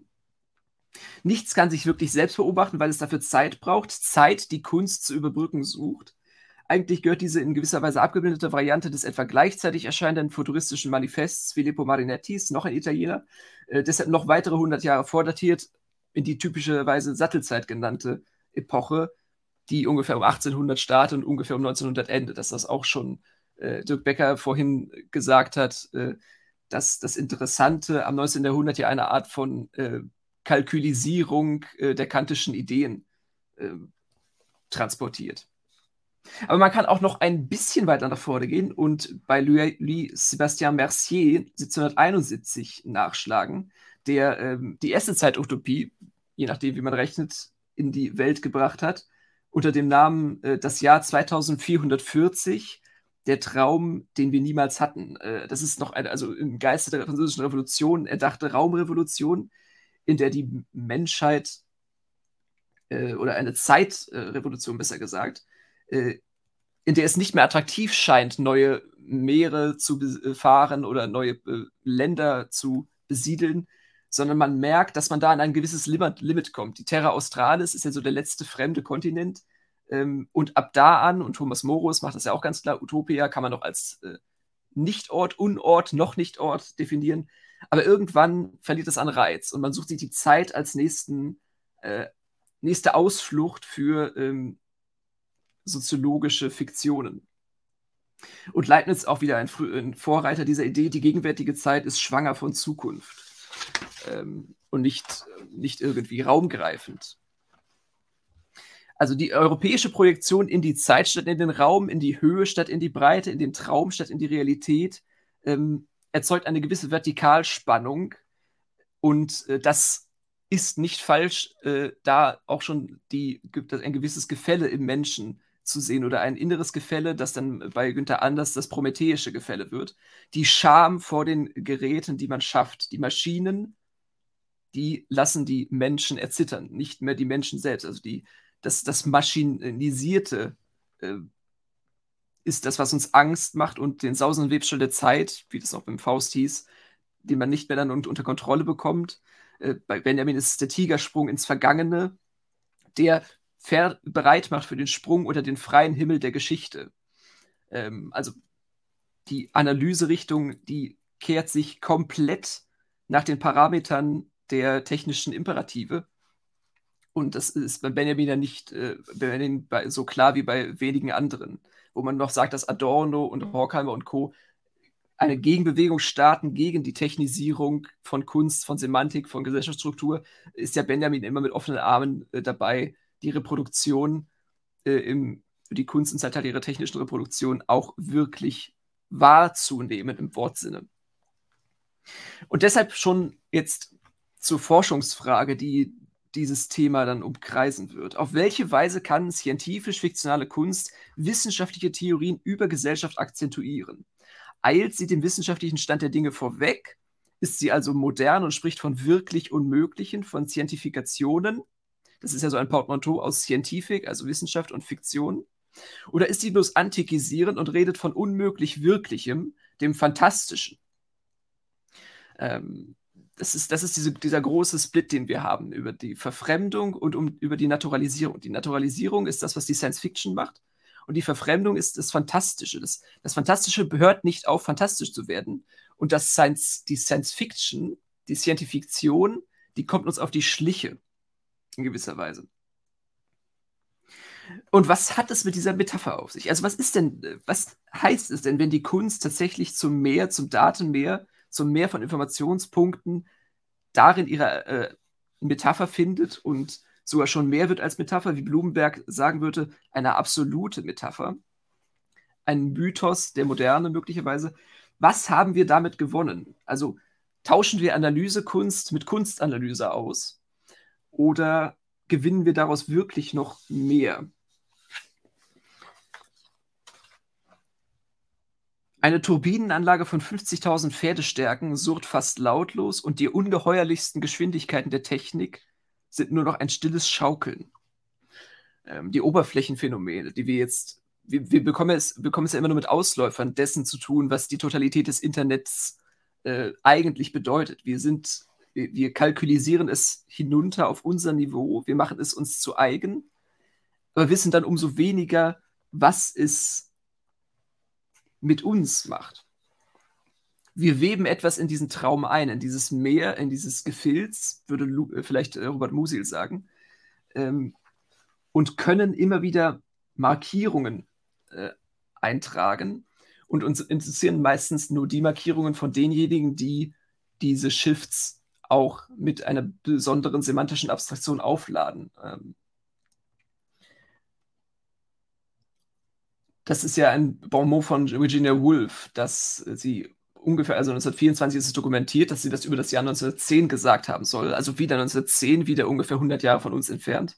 All human relations have shifted, those between masters and servants, husbands and wives, parents and children. And when human relations change, there is at the same time a change in religion, conduct, politics and literature. Ähm, und dass man weiß, dass äh, da noch die äh, Weltkriegs äh, Phantasmen oder dass die Schrecken, die uns da noch erwartet haben, noch vier Jahre in Aussicht standen. Also der, die, der, der Richtungswechsel wurde schon vollzogen. Ähm, wir wissen ja auch, dass Robert Moses Eigenschaften an einem wunderbaren Augusttag 1913 stattfindet, aber schon mit dem Wissen, dass es äh, den Krieg gab. Ähm, muss man sich fragen, ob das nicht vielleicht schon hier, wenn man das jetzt sieht, Religion, Conduct, Politics and Literature, eine proto-systemtheoretische Funktionsanalyse äh, vorgreift. Also, dass man sagen kann, die Unterschiede passieren in den Systemreferenzen, in den Systemen, an den Systemgrenzen, an denen äh, das Bewusstsein auf die harten neuen Wirklichkeiten trifft. Und diese höhere Indifferenz, die Kunst noch ähm, bereitstellen kann, also ein, ein gesteigertes Auflösungsvermögen, ist dann vielleicht nur noch wirklich nützlich und auch zielführend, wenn es die technische Dimension mitdenkt. Also wenn es sich auf die Scientifikation oder Scientifikation einlässt. Gut zehn Jahre früher, 1898, bei der ägyptisch-britischen Schlacht von Omdurman, ging man mit der direkten Verschaltung von Technologie und Soziologie bereits wie selbstverständlich um, sodass der Soldatengesang absoluter kolonialer Waffenüberlegenheit dank eines Maschinengewehrs äh, Eingang in die Kinderbücher der Zeit fand. Ähm, also das muss man sich noch, noch mal vor Augen halten. Es gab um 1900 Propaganda der, des britischen Empires, das Kinderlieder anfangen ließ mit Whatever happens, we have got the Maxim gun and they have not. Also die, die Herrschaft des weißen Mannes ist äh, hauptsächlich durch den technischen Imperativ abgesichert und speist ihr ganzes Selbstverständnis, Selbstbewusstsein und ihre Folklore aus den äh, bis in die Kinderköpfe hinein. Und die Berliner Kindheit um 1900 von Walter Benjamin, die greift das genau nochmal auf. Also diese komplett technisiert, äh, technisierte Sozialisation, die durchdrungen ist von dem äh, ständigen Unterbruch des Technischen im, im äh, Lebensgang der meisten Menschen. Der Laut, mit dem er zwischen zwei und vier anschlug, der des Telefons, war ein Alarmsignal, das nicht allein die Mittagsruhe meiner Eltern, sondern die weltgeschichtliche Epoche störte in deren Mitte sie sich ihr ergaben. Also da wieder der, der Günther Andersche Gedanke, dass wir äh, uns vor unseren eigenen Geschöpfen beugen. Die Schöpfer beugen sich vor den Geschöpfen. Und was das genau heißt, das ähm, habe ich versucht mit äh, dieser Studie voranzutreiben. Also was bedeutet es für uns, diese Kinder der äh, technisierten Welt zu sein, die, Pro, diese, die nachprometheische Generation im, im Prinzip. Ähm, die Kunst der Wissenschaft über die Wissenschaft der Kunst, also die, diese ständige Überlagerung von äh, in einem Wettstreit, wer die besseren Ideen parat hält, um Sinn zu stiften. Und Sinn ist natürlich der Kernbegriff, mit dem Luhmann dann seine ganze Arbeit äh, trianguliert hat, möchte man sagen. Also was Bewusstseinssysteme abhebt von Sozialsystemen, von Semantik, was sie bewegt. Wer die Lüfte erobert, das ist jetzt das Zitat hier auf der Folie, muss lange genug vom Fliegen geträumt haben, um sich mit dem erstbesten Fluggerät in die Höhe zu schwingen. Äh, das könnte so ähnlich auch von Blumenberg äh, geäußert worden sein, ähm, dass der ähnliche Überlegungen hat zum zum auch Le äh, Da Vinci-Menschen zur Leonardo-Welt, das wäre jetzt Jürgen Mittelstraß weiter. Ähm, es gibt also Differenzlagen oder eine Art von hm, neuem Traumgebilde, das durch die technischen Optionen der Zeit tatsächlich eine totale Schließung von Raum ermöglichen kann. Also Leonardo da Vinci's Skizzen dienen Otto Lilienthal und den Brüdern Wright bekanntlich mit diesen 400 Jahren Abstand äh, immer noch als Beispiel, wie man es denn träumen, denken und dann auch konstruieren könnte. Ähm, und das ist auch eins, eins der Kernthemen, die Lem ja bewegen. Also was kann ich eigentlich schon vorausdenken? Was kann ich äh, extrapolieren aus dem, was mir äh, als Formenschatz bereits zur Verfügung steht? Ähm, um damit klarzukommen, dass die hauptsächliche äh, Inspirationsquelle weit davon abrückt von dem, was der äh, einsame Semantikproduzent bloß imaginiert. Und da ist dann eben schon die Abwertung des äh, Freudschen Traumschemas mit drin. Also die Traumdeutung ist ja auch eine Erfindung um 1900, aber noch eine, eine völlige Verkürzung der Perspektive. Ähm, also wo Lem ja mit in seinen ganzen auch ironischen Fiktionen damit spielt, dass er Beobachter zweiter Ordnung in Form seiner Autorschaft spielt, ist ja Freud äh, herzzerreißend naiv, was seine äh, Art der Traumdeutung angeht, die ihn selbst ja als Träumenden ausklammert oder als Selbstträumenden. Und dagegen eben der Sinnbegriff. Also die verschiedenen Sinndimensionen, die bekommen wir von Luhmann dargelegt, die unterscheiden sich in, die, in, die, in der sachlichen, in der temporalen und in der sozialen Ebene eine dreischrittige Refer Referenzialisierung, ähm, in, bei der immer nur ein, in einem Ereignis eine bestimmte Dimension wahrgenommen werden kann. Alle anderen fallen in eins. Das ist auch so dieser, dieser typische Gedanke. Dass äh, die vierwertige, dreiwertige Logik niemals als solche wahrgenommen werden kann. Die Prozessierung dauert immer länger als die Aktualisierung ihrer Tatsache. Und der Semantikbegriff, der ist dann die Ergänzung zu dem Ganzen. Der, die Semantik ist ein erweiterter, typisierter Begründungszusammenhang, der sich gegen die Ineinssetzung der sinndimensionalen Zwänge des Moments über sie erhebt und praktisch äh, ein eigenes Gegenprogramm entwerfen kann. Ähm, eine sich selbst anregende kritische Masse, in der jedes Element nur ist, ist indem es auf andere übergreift. Das ist, ist so ein, ein, ein, Satz aus diesem äh, grundlegenden Aufsatz von 1980 über dieses Verhältnis. Und diese potenziell selbstentzündlichen Semantiken brauchen Abschirmung, um oder damit sie Raum und Zeit fiktional überwinden können, aber von der Sozialstruktur nicht als sinnlos, sondern höchstens vorerst für unsinnig erklärt werden sollen, bilden sie deshalb Genrestrukturen aus, die es erleichtern, Plausibilitätsansprüche an hochwertige Semantik generell zu stellen und zu erhalten. Ja, wir wissen, dass das jetzt Quatsch ist. Es gibt keine fliegenden Autos, aber was wäre, wenn? Ja, das ist, ist ja etwas, was äh, der Trivialliteratur viel, viel näher liegt als der höherwertigen, die ja immer noch versucht, die Totalität des, der Sozialstruktur komplett abzubilden.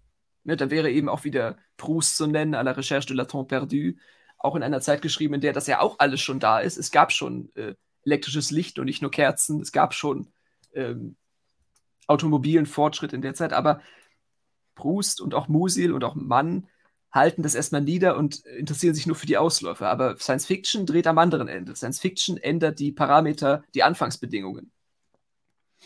Ähm, Sobald das träumende Subjekt vom möglichen Änderungspotenzial einer besonderen individuellen Prozessierung seiner Traumwelt überzeugt ist, versucht es mit eigener Semantik Strukturwertigkeit zur möglichen Bereicherung Dritter herzustellen.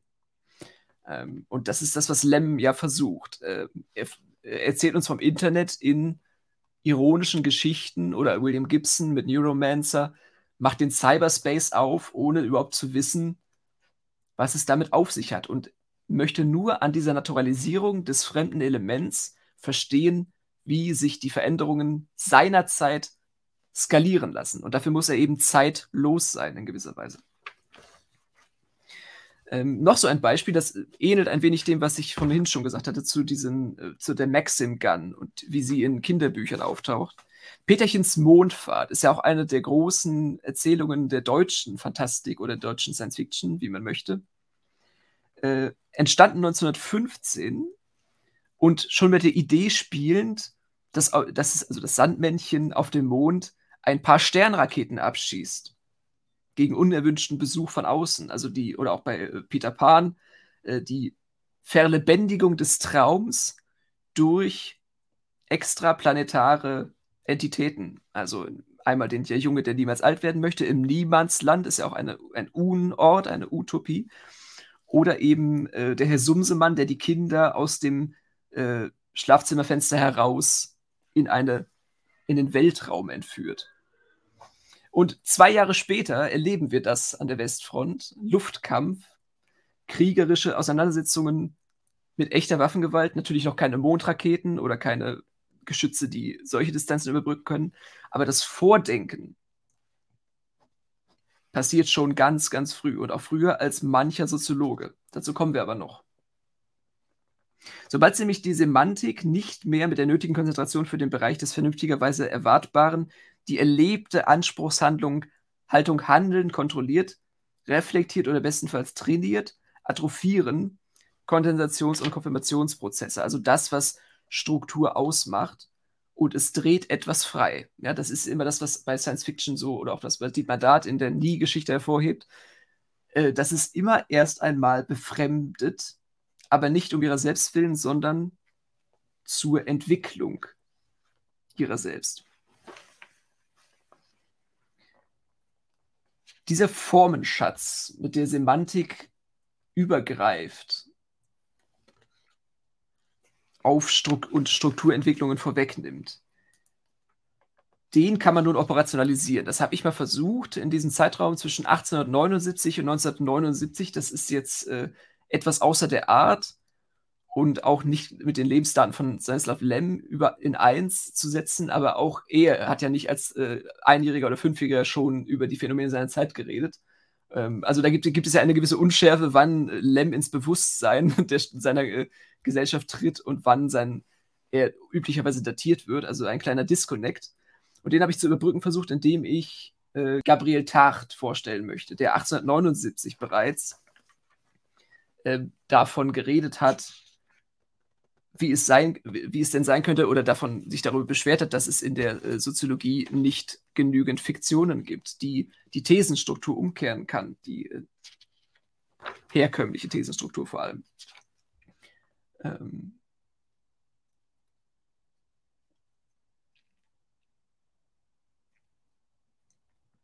Denn Science Fiction vermag es praktisch als großer äh, Alleinstellungsanker ähm, a narrative dominance or hegemony of a fictional novel that is validated by cognitive logic sichtbar zu machen. Also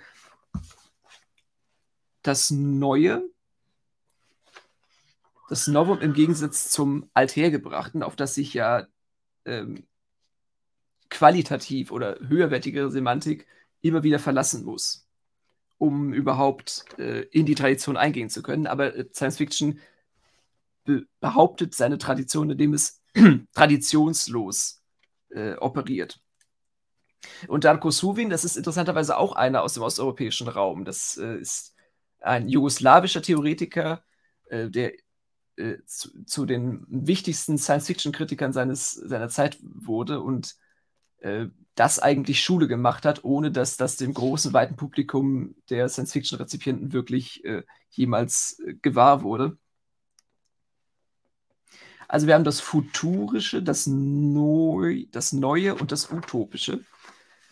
Ähm, und dann eben diese Sinndimension von Luhmann des, des Sachlichen, des Temporalen und des Sozialen. Und ich wollte in diesem Durchgang von 1879 bis 1979 zeigen, wie sich die Sinndimension oder der Fokus zumindest immer weiter verschieben.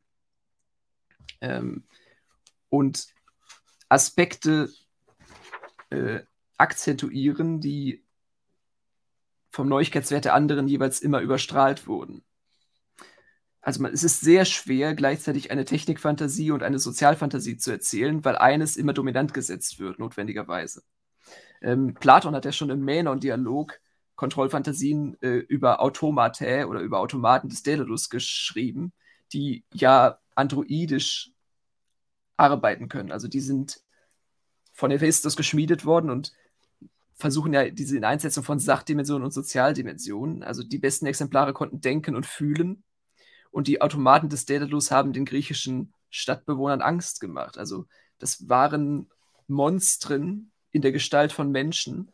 Und Mary Shelleys Frankenstein, die ja auch gerne angeführt wird als Vordenkerin der Science Fiction, äh, hat ja auch schon ne, auf, der auf der Schwelle des Fantastischen ähm, Leichenteile elektrifiziert, um zu sehen, wie der Gesellschaftskörper darauf reagiert, auf Abnormitäten. Und Cyborgs äh, sind ja dann der nächste Schritt gewesen, äh, der Extrapolierung oder der Skalierung dieser Effekte. Also was macht das mit uns, wenn wir Science Fiction mal mit dieser Definition nochmal neu rastern und dann Lems äh, Novae unter ihrer ironischen äh, Vereinfachung von Umwelt ernst nehmen oder von Umweltphänomenen. Ähm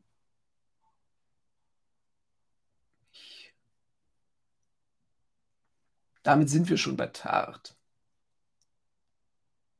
Und Tart ist ähnlich wie Günther Anders einer, der sich darauf versteht, beide Disziplinen in Einklang bringen zu können.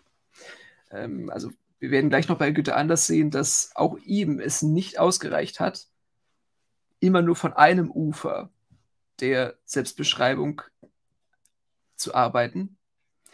Und Gabriel Tart hat eben, um äh, gegen, auch gegen äh, Dürkheim seine Position stark zu machen, auf das Mittel der Fiktion zurückgegriffen.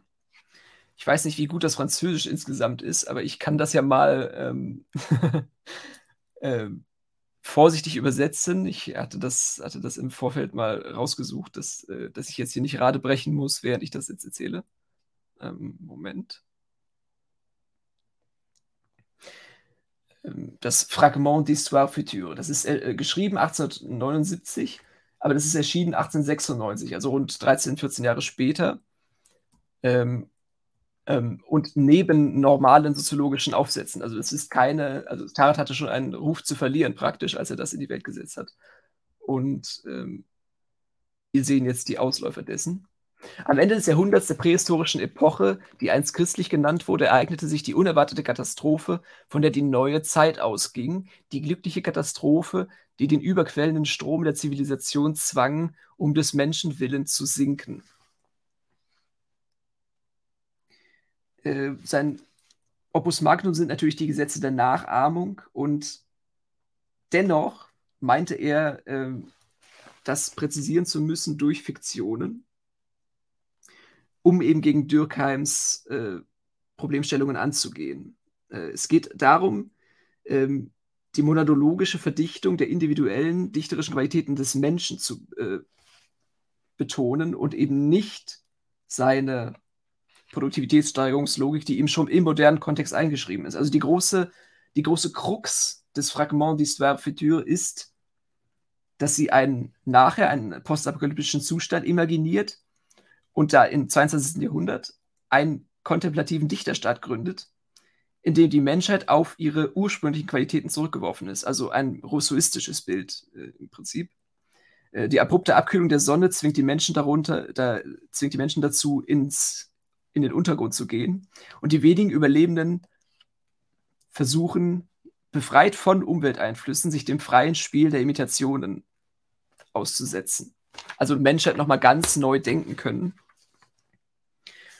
Und das, dass das eben im Fachblatt Revue Internationale de Soziologie äh, abgedruckt werden konnte, zeigt die Kraft, die Gegenüberstellung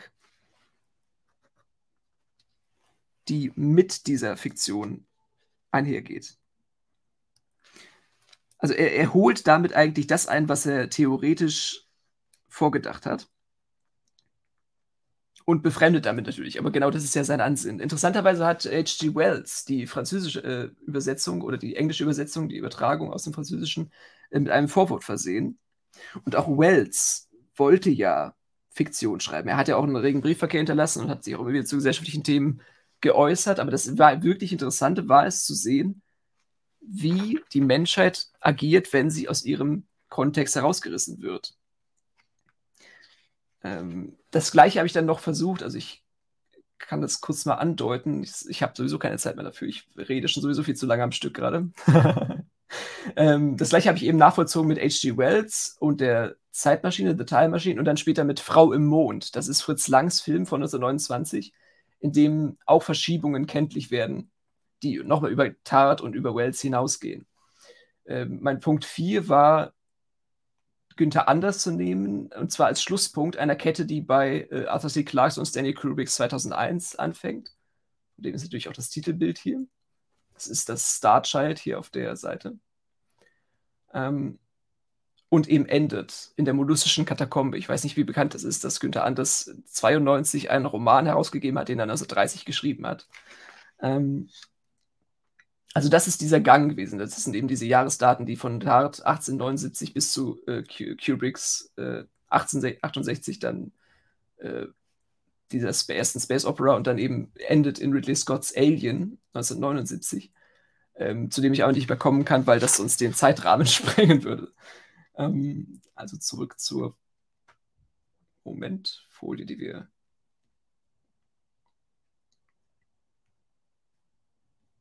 gerade bearbeitet haben. Also wir sind jetzt schon bei Günther Anders und ich springe, ich wage jetzt den Tigersprung in die, äh, in die Semantik ihres Endes. Also was Günther Anders nochmal macht, ist es sich auch zuzutrauen, sowohl Autor, also sowohl Semantikproduzent als auch Anal äh, Analysa also, äh, Analysant desselben zu sein. Also das ist ein Buch, ein kleines Büchlein anlässlich der, natürlich der Mondlandung geschrieben, äh, der Blick vom Mond, Reflexion über Weltraumflüge, das äh, ansetzt damit zu sagen, das geschichtlich Epochale unseres Mondflugs besteht darin, dass wir uns haben fähig machen können, den Bereich, innerhalb dessen es menschliche Geschichte gibt, zu verlassen und in die Luft und geschichtslose Luft, ja, wirklich so, von anderen Planeten einzudringen also luftlose Luft. Ich weiß nicht, ob was inwiefern das eine geniale Paradoxie ist oder einfach ein äh, im Eifer des Gefechts entstandener, äh, entstandene Doppelung. Aber auch hier sieht man schon diesen, diesen, die Hybris oder den Pathos, kann man freundlicher sagen vielleicht, mit der Anders systematisch übertreibt. Ja, also wir sind ja weit davon entfernt, allein noch touristisch äh, den Mondflug zu institutionalisieren oder irgendwie für selbstverständlich zu halten. Es ist immer noch ein extraordinäres Event, ein Ereignis, das noch lange nicht ins Bewusstsein der Sozialstruktur eingedrungen ist. Und bis, bis dahin bleibt das ja noch weiterhin virulent. Also ähm, Apokalypse blindert auch in der Hinsicht, dass wir gar nicht wissen, was uns alles droht. Ähm, die Apparatewelt, die uns im Griff hat und gerade indem sie uns auf der Mondoberfläche absolut stranguliert. Ja? Also die Atemluft wird gestellt von der Technik, die Fortbewegung, die Rettung, alles ist technisch determiniert und trotzdem sagen äh, Raumfahrer, dass sie sich niemals so frei gefühlt haben wie auf der Mondoberfläche. Das ist ja eine interessante Paradoxie, äh, die eigentlich immer noch viel zu wenig beleuchtet wird.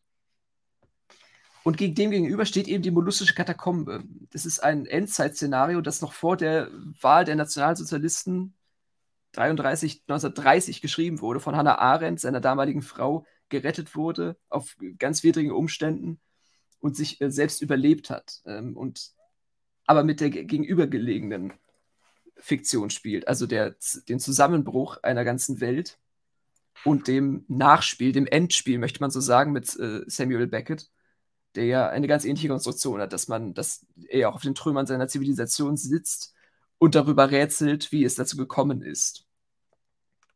Jetzt wirst du mit mir mit Synthesen kommen, ich zitiere jetzt aus dem Roman, sah Toll voraus und er schluckte, als wenn ihm die Voraussehbarkeit aller Worte Übelkeit verursachte. Ich höre es schon, zwischen Wissenschaft und Demagogie gibt es doch immerhin ein drittes, das kenne ich, aber Synthesen sind Kompromisse und Kompromisse sind Kompromisse. Ja, also eine wirkliche, eine, Unzufriedenheit mit den Verhältnissen noch im äh, schlimmstmöglichen Albtraum und die Unentrinnbarkeit unseres Endes, die ja schon mitgedacht ist, in der, in diesem Hybris zu Mond fliegen zu können. Die Rache der Natur, die uns jetzt in dem Klimawandel ereilt, ähm, dazu gibt es ja auch, ja auch noch eine gewisse Leerstelle in der Science Fiction da, die noch nicht eingeholt wurde. Also Lem hat ja vieles vorher gesehen, aber die Selbsterschaffung des Menschen in ihrer ganzen Drastik äh, der heutigen Tage. Möglicherweise noch nicht.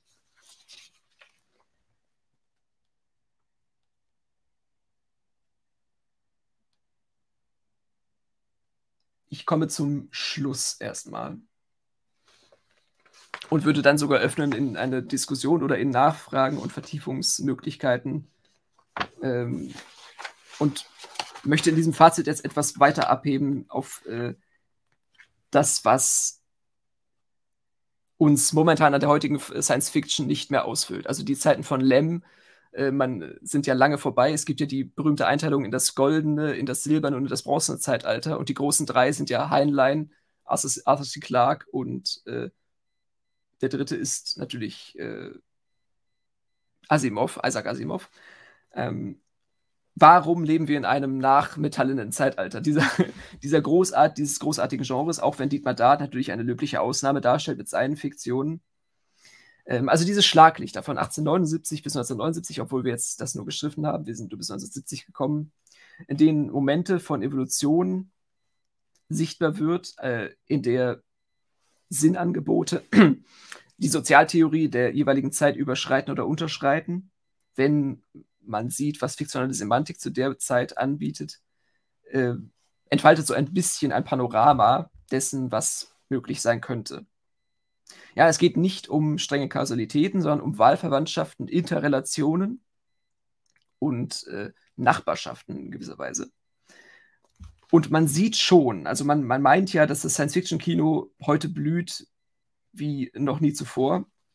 Aber man sieht schon, wenn man auf Christopher Nolans Interstellar-Film von 2014 oder Denis Villeneuve's Arrival von 2016 blickt, dass man sich doch ziemlich selbst verzwergt hat, um das mal freundlich zu sagen. Also äh, bei Interstellar geht es hauptsächlich darum, dass eine Tochter ihren Vater sucht, der in der Zeit verschollen ist, und bei Denis Villeneuve's Arrival um das Leiden einer Schwangeren an ihrem ungeborenen Kind. Ja, also großformatige Kulisse. Es geht um die, den Erstkontakt mit Aliens, um das große Ganze. Aber es zieht sich zusammen, und da kommen wir wieder zu den Systemreferenzen zurück, auf die Interaktionsschemata der kleinstmöglichen Ordnung. Äh, also man kann bei Kubrick vielleicht sagen, da greift es nochmal aus, da versucht es, die Organisation mitzudenken, die Gesellschaft, in der das alles spielt, aber von der bekommen wir herzlich wenig mit. Und die Dramatisierung ist alles. Ja, also Sozialstrukturphänomene werden parzelliert, geteilt und nicht parallel operationalisiert. Also vielleicht genau das, was Becker ja eigentlich sich wünschen würde, dass man die Phänomene einzeln angeht, aber darunter die Totalität, wie Georg Lukács es sagen würde, verliert. Also das ist immer ein, das ist das kostbare Gut. Möchte man das Ganze erfassen, muss man ins Detail, ja, aber das Detail muss sich wieder rückspiegeln, ne, rückkoppeln mit dem großen Bild. Ähm, also wie sieht es aus und äh, wie steht es mit, der, mit den Wechselwirkungen von Semantik und sozialtheoretischer Struktur? Ähm, und ist es uns möglich, überhaupt noch ein, eine Neuerung herauszuziehen und sie zu skalieren? Also gibt es überhaupt das große eine technische Novum, das wirklich alles bestimmt? Die Digitalisierung, okay, aber die ist ja so ephemer, dass man sich ja gar nicht traut, anzufangen, sie zu bestimmen. Ist, liegt sie im, ist sie im Transistor verborgen? Ist sie die Apparate, Bildschirmwelt? Ist sie dieses große schwarze Quadrat von Kubrick, das äh, summende Geräusche von sich gibt?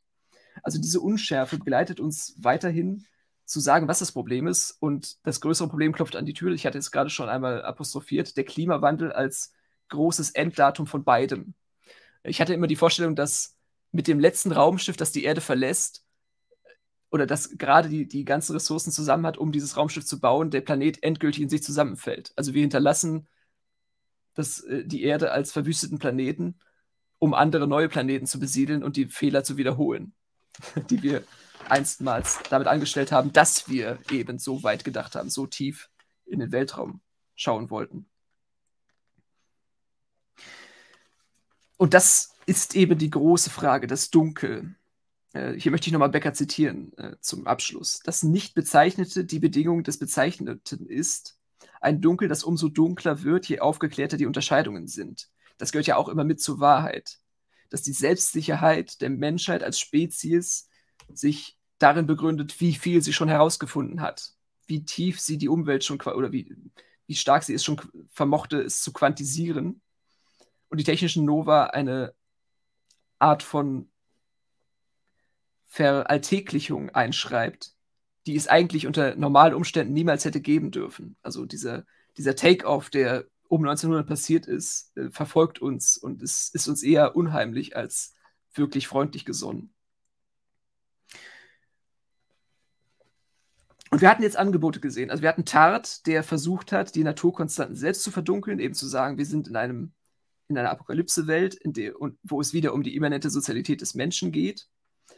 Ähm, und wir hatten eben Anders, der ähnlich gedacht hat, was es bedeutet, gleichzeitig aus der Welt und in der Welt zu sein. Ja, also sein großer Lehrer Martin Heidegger hat ja noch vom In der Welt sein geredet, als es schon längst en vogue war in Science-Fiction-Magazinen, in Gesprächen, auch schon in technischen Innovationen, das Aus der Welt sein sich vorzustellen. Ja, also auch eine unglaubliche Unzeitlichkeit, die man da feststellen kann bei Heidegger. Sein und Zeit, nein, es ist Sein und Raum.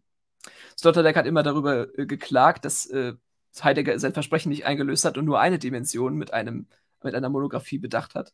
Und Zeit und Raum mir eigentlich die viel interessantere gewesen wäre, anstatt sich nur über die Zeitlichkeit und die Geworfenheit, die Niedergeworfenheit des Menschen zu beschweren, in Anführungszeichen. Und ich komme zum Schlusszitat, das ich jetzt hier schon aufgeworfen hatte. Wie weit das Auge reichen kann, und da kommen wir zurück zu äh, Cesare de Lotto auch, äh, an solch einem Beobachtungspunkt vermittelt. Moment, ich fange den Satz nochmal neu an, Entschuldigung. Wie weit das Auge an solch einem sensiblen Beobachtungspunkt vermittelt reichen kann, dass sein Vertrauen in die endliche Unstetigkeit der Meere, die wir am Anfang hatten, die Datenmeere, äh, im Eingangszitat mit einem Blick hinauf in die stetige Unendlichkeit des Alls bestärkt, verrät eine in soziologischen Kreisen aus der Mode gekommene poetische Miniatur Plessners zum Abschluss. Äh, und das, was ich jetzt gleich zitiere, ist ein Radiobeitrag, der ähm, untertitelt wurde mit Gedanken eines Philosophen zur Weltraumrakete. Ich glaube, das lief bei BR irgendwann spät nachts äh, anlässlich eines gelungenen Raketenstarts Werners von Braun in einer Station irgendwo in äh, Houston. Der Einbruch in die dem menschlichen Zugriff bisher entzogenen Räume, die von Schauer der Unnahbarkeit umwittert, dem frommen Anblick, andächtigen Gefühl für das Erhabene, der sinnenden Beobachtung seit unvordenklichen Zeiten vorbehalten waren, vollendet die Entheiligung der Anschauungswelt, die auf dem Boden der kopernikanischen These bereits begann. Sie nimmt uns die letzte Zone purer Anschauung, die die Zone vollkommener Unerreichbarkeit, die dem Menschen aller Zeiten die Bahn seines Schicksals vorzuzeichnen schien. Sie nimmt uns den Himmel, aber sie schenkt uns dafür den Raum grenzenloser Freiheit.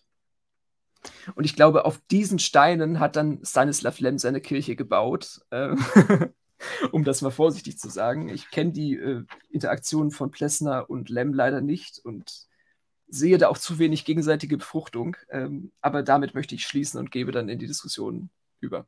Danke. Hey, das ist ja sensationell. Ganz herzlichen Dank. So wunder. Wunderschön. Ich frage in die Runde, äh, gibt es Fragen? Zwei, drei habe ich natürlich auch.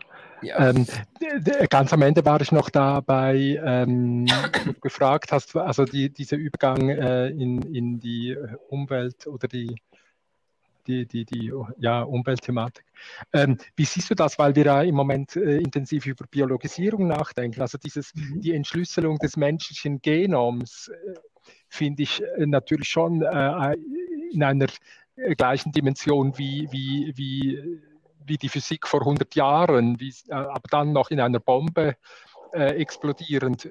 Wie, ja. wie, wie, siehst du das, die, die Biologisierung? Ja, wir haben ja diese gegenseitige Bewegung wieder. Also die Atomisierung, das ist ja auch schon ein Begriff von Dürkheim, die erleben wir Mitte des 20. Jahrhunderts durch die Abwürfe der Bomben in äh, äh, Hiroshima und Nagasaki. Ähm, und dann Crick und Watson, die haben ja das, das Genom, also zumindest die Doppelhelix in den 60ern ungefähr erkannt. Also man kann das auch grob noch dazu rechnen, ähm, dass man beide Dimensionen eigentlich mitdenkt. Ähm, aber die, die, Biologisierung, das würde dann in ähm, Social Science Fiction münden. Ähm, ich wüsste, ich, ich, muss ja immer fragen, was ist so der dramatische Ankerpunkt des Ganzen, meiner Erzählung? Also das, das Novum, ähm, Kazuo Ishiguro hat das ja versucht mit Never Let Me Go über Klonmenschen und über ihre äh, Zwillinge und über die Organspende nachzudenken. Äh, aber sobald das technisch realisiert ist, fragt man immer und dann. Ja? Also man hat eben dann einen Ersatzmensch, der als Organspendeapparat herhalten muss und der sich dann gegen seinen, gegen seinen Klon aufbegehrt. Also The Island macht das ja auch, von Film von 2005 von Michael Bay. Ähm, also der, der Aufstand der Replikanten äh, oder der, der, der, Aufstand der Maschinen bei Terminator. Also die Biologisierung und das, das, das Genom, ich weiß nicht, ob das das vordringlichste Problem ist. Also das war jetzt 2000, die Entschlüsselung, wenn ich richtig sehe. Also mhm, die, ich glaube ja auch, ja. Genau, Human Genome Project. Und jetzt haben wir ja, ja, äh, ja die, genau. genau. Äh, es hat irgendwie noch nicht Früchte getragen. Ich weiß nicht, ob das noch zu frisch ist. Also wir haben ja immer gesagt, es gibt ja so eine gewisse zeitliche Diskrepanz zwischen Entdeckung und Semantisierung und das mit unserer Science Fiction ist momentan nicht so ganz weit her ist, dass sie weiß, worauf sie ihr, ihr, ihren Fokus richten soll. Also, ja, gut, also diese Umstellung, die wir im Moment haben mit, also bei, bei Covid gibt es ja auch diese Hinweise von extrem prominenten Leuten äh, auf die Synthetik, äh, also diese Eingriffe ja. äh, in dieser Ebene. Karin Mölling spricht extrem äh, offen über diese Möglichkeiten der Manipulation. Also da und, und, äh, und mit Covid könnten wir sagen, ist es mindestens eine Umstellung des Geschäftsmodells von Big Pharma äh, weg von Medikamenten hin zu Prävention äh, ja, Also ja. da würde ich schon äh, eine, eine, eine, also ein Return on Investment ähm, erahnen können, verschwörungstheoretisch. Aber wäre das dann eher ein Wirtschaftskrimi oder ein Thriller anstatt eine wirkliche Science Fiction? Oder also geht es dann noch um die Neuigkeit an sich oder eher um die Konsequenzen dessen? Ja gut, also ich meine, wenn du so eingreifen kannst in den Körper äh, und ja.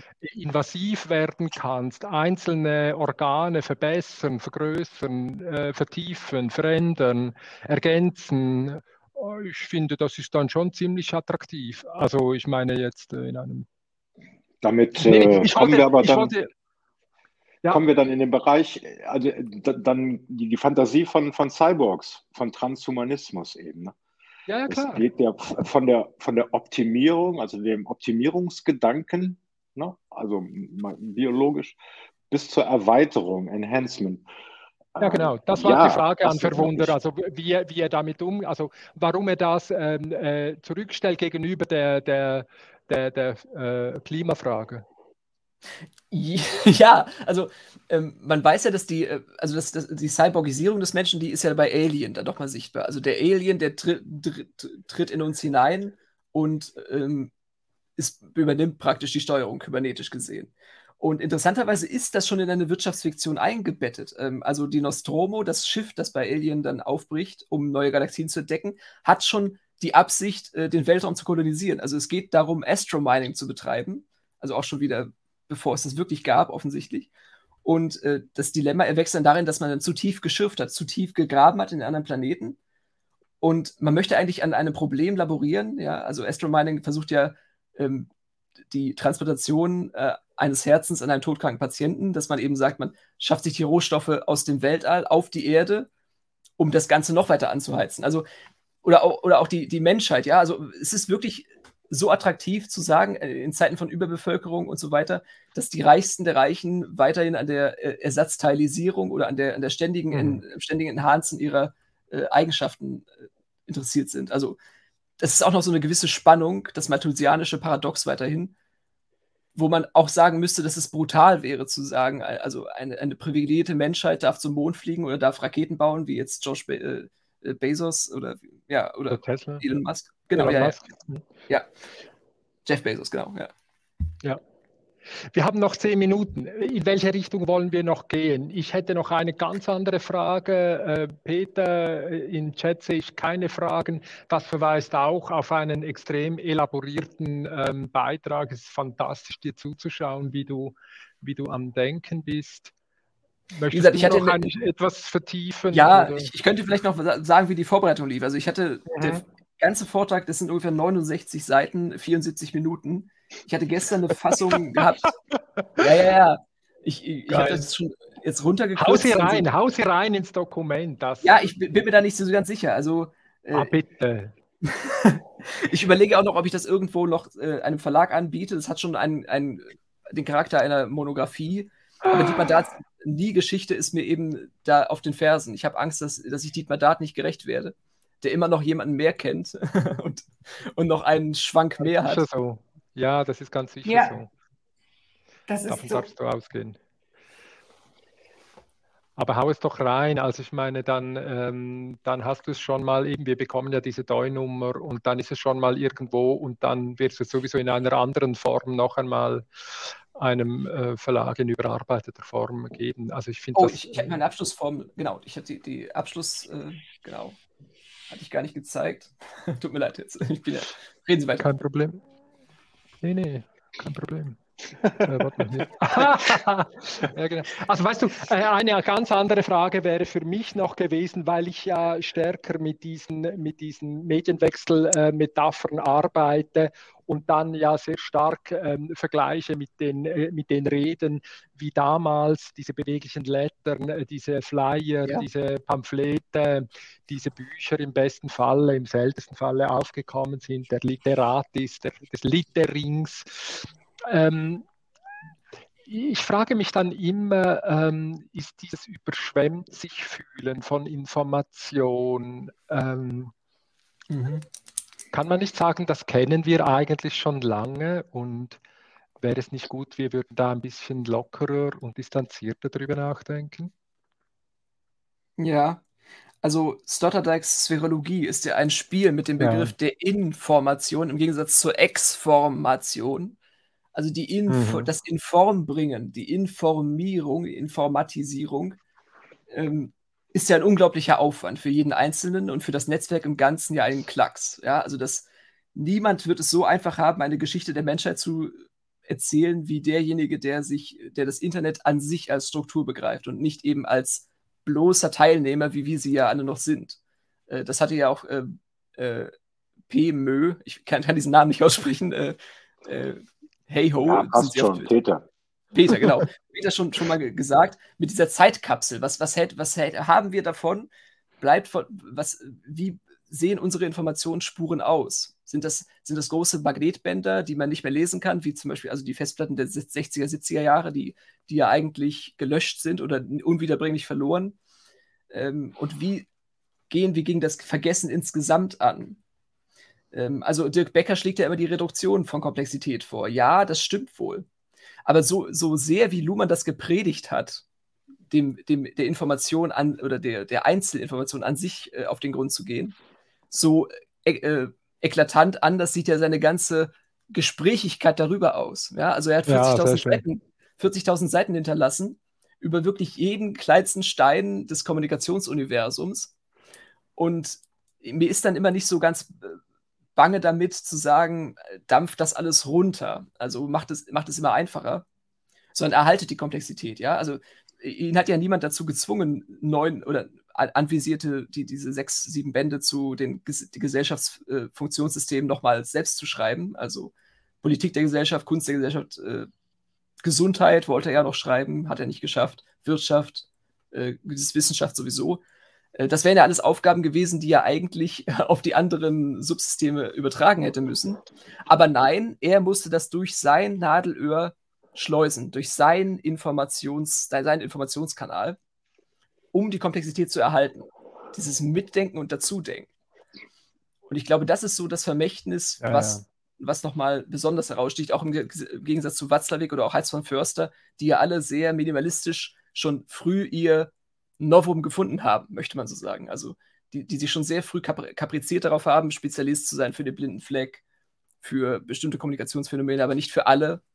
Und die dann auch in den Zwängen der Interaktion dann hängen blieben. Ja, also Dan Luhmann ist ja dieses, das Faszinierende, diese Aufwächung von interaktionalem Informationsverständnis, organisationalem und dann sozietalem oder gesellschaftlichem. Mhm. Und das, das geht immer verloren, wenn man auf dieser einen Informationsschiene fährt, so auf diesem einen Cross oder dieser, dieser Cross-Reihung, der Linearität des Ganzen. Obwohl sie Beim ja das Gegenteil Ton. behauptet. Ja. Beim nächsten Ton ist es 14 Uhr. Was sagt Hartmut Rosa zu deiner Dissertationsvorhaben? Leider, leider. Ja, bitte, kann ich gar nicht ausrichten, aber der, der Kontakt ist auch etwas kalt geworden. Ähm, wir, hatten, wir hatten ja dieser Tage das Erscheinen dieses Doppelbandes Reckwitz und Rosa. Äh, zu befürchten gehabt, äh, um das mal vorsichtig zu sagen. Und da sieht man auch die Aufwächung. Also es gibt zwei, zwei Novel, die sie anzubieten haben. Einmal Singularität und einmal Resonanz. Und die skalieren sie hoch. Also eigentlich ist das die echte Science Fiction, die sie machen, da die und die Komplexität hinten überfallen lassen zur Herausstellung ihrer wissenschaftlichen äh, Fünde, sagen wir mal. Aber leider hat Rosa das nie so richtig verstand, verstanden, was ich da wollte. Also er, Rosa ist äh, der Schöpfer des Begriffs der Weltreichweite. Aha. Also dieser Expansion in den Raum hinein. Und das hat der Hitler auch schon gepredigt. Also Weltreich und immer weiter, nicht das Europa, die ganze Welt. Genau, ja. Das ist die Resonanz. Das ist ein gutes Schlusswort, oder? Ja. Mit Hitler ja, ja, aufhören, das ist, finde ich. ja, Verwunder. Verwunder. Ganz, ganz herzlichen Dank. Sensationell bleib in der Nähe, das ist äh, super. Vielleicht äh, kriegen wir auch noch mal, ähm, also es sind ja noch Slots offen für morgen und vor allem am Samstag die ganz kurzen. Da gäbe es extrem viel zu diskutieren, ich bin ganz sicher. Jo. Wir machen Eine fliegende Wechsel. Zwischenfrage noch. Nach welcher Zeit richten ja. wir uns eigentlich? Nach der Live-Zeit, die eingetragen Nein, nein, nein, nein. Weltzeit. Oder nach der Uhrzeit? Nach der Uhrzeit oder der Live-Zeit? Ich bin immer irritiert, weil die Uhrzeit ist jetzt 14.58 Uhr und die Live-Zeit ist jetzt 2 Stunden 49. Ah. Worauf soll ich achten? Nein, die oh, Uhrzeit, nein. die auch die auch angekündigt ist im Google Doc, selbstverständlich. Ja, ja, aber, aber Sie, ja. Sie, Sie, sagen natürlich was Richtiges. Bei dir wird äh, 1458 äh, angezeigt. Du hast völlig recht, Birgit, entschuldige, groß. Ähm, äh, nein, die Uhr von Peter ist bestimmend. Das ist die Weltzeituhr. Also okay, wir haben nicht die Live-Zeituhr wir haben verwundert zwei Minuten geklaut, das ist völlig unfair. Ja, deswegen, das war meine Irritation, nee, das, weil das jetzt geht, Livestream geht, geht schon seit zwei Stunden, einer Minute und 24. Ja, ja, genau. Nein, nein, nein es geht eh Peter. immer bis 55, weil es braucht eine kleine Umschaltpause. Also unser Quatschen gerade ist schon also, kalkuliert. Also, haben, wir, haben wir Verwunder ähm, gedankt äh, und äh, ja, also ich haben ja, danke, ein zurück, wirklich, danke zurück. Nee, also ja, in jedem Fall herzlichen Dank auch diese Referenzen zu Dirk Becker und so, da will ich ja auch nochmal ganz anders an. Also ich finde das natürlich äh, für mich äh, auch persönlich eine, eine Riesenfreude. Ganz herzlichen Dank. Wir gehen fliegend rüber. Ähm, es kommt jetzt Professor Dr. Donna Hanaway, äh, nicht persönlich, aber, ähm, hm. und, ähm, aber sie hat 1985 ein Cyborg-Manifesto geschrieben wo sie die, äh, die Geschlechtertrennung von Mann, Frau äh, so pulverisiert hat, dass sie gar nie mehr darüber redet. Äh, es ist ein sensationeller Text. Der Text ist verlinkt in unserem Dokument.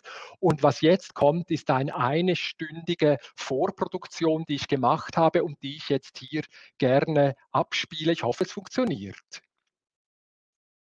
Ja, die Zeit rennt.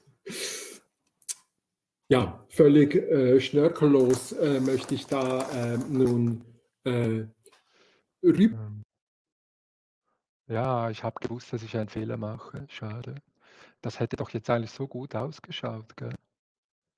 Ich probiere es nochmal. Also ich muss äh, Share Screen machen, Video, Video-File. Na, peinlich. Das, war so das Häkchen unten anklicken nicht vergessen.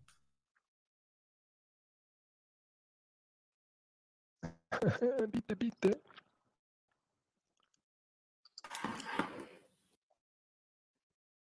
Ah, das muss ich machen. Oh, das ist jetzt aber fies.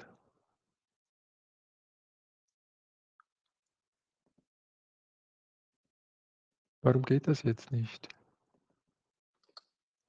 Sie, äh, Seite reagiert Ja, das ist nicht so schlimm. Ich hatte ja heute auch schon, dass einfach mein Browser und dann mein Rechner ausgestiegen ist. Lassen wir den Stefan das kurz neu durchstarten. Ähm, ich habe da reingehört. Er hat das, was er vorgelesen hat, schon auf Twitter reingesetzt gehabt. So, da habe ich da kurz reingesetzt, als er es aufgezeichnet hat. Das ist ja auch schon zu YouTube reingeflossen. Und jetzt gleich kommt es als eigener Beitrag. Funktioniert. Funktioniert, unbedingt. Ja, die Zeit rennt.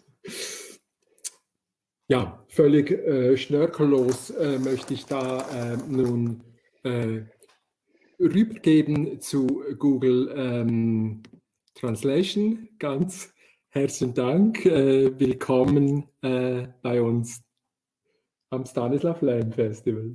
Thank you very much, SMS. For me too, especially for me, as you can imagine, it is a particularly great pleasure to be able to read this important text to everyone here. And I also want to start without any frills. SMS, will you give me the first page? Oh, I'm supposed to speak in German, sorry. Cyborg Manifesto 1 Hathaway, Donna, ein Manifest für Cyborgs. Feminismus im Streit mit den Technowissenschaften. In Hathaway, Donna, die Neuerfindung der Natur. Primaten, Cyborgs und Frauen. Frankfurt A.M. und New York 1995. S. 33 bis 72. Erstmals erschienen unter Hathaway, Donna, Manifesto for Cyborgs, Science, Technology and Socialist Feminism in the 1980 s. In Socialist Review 80. 1985 s. 65 bis 108.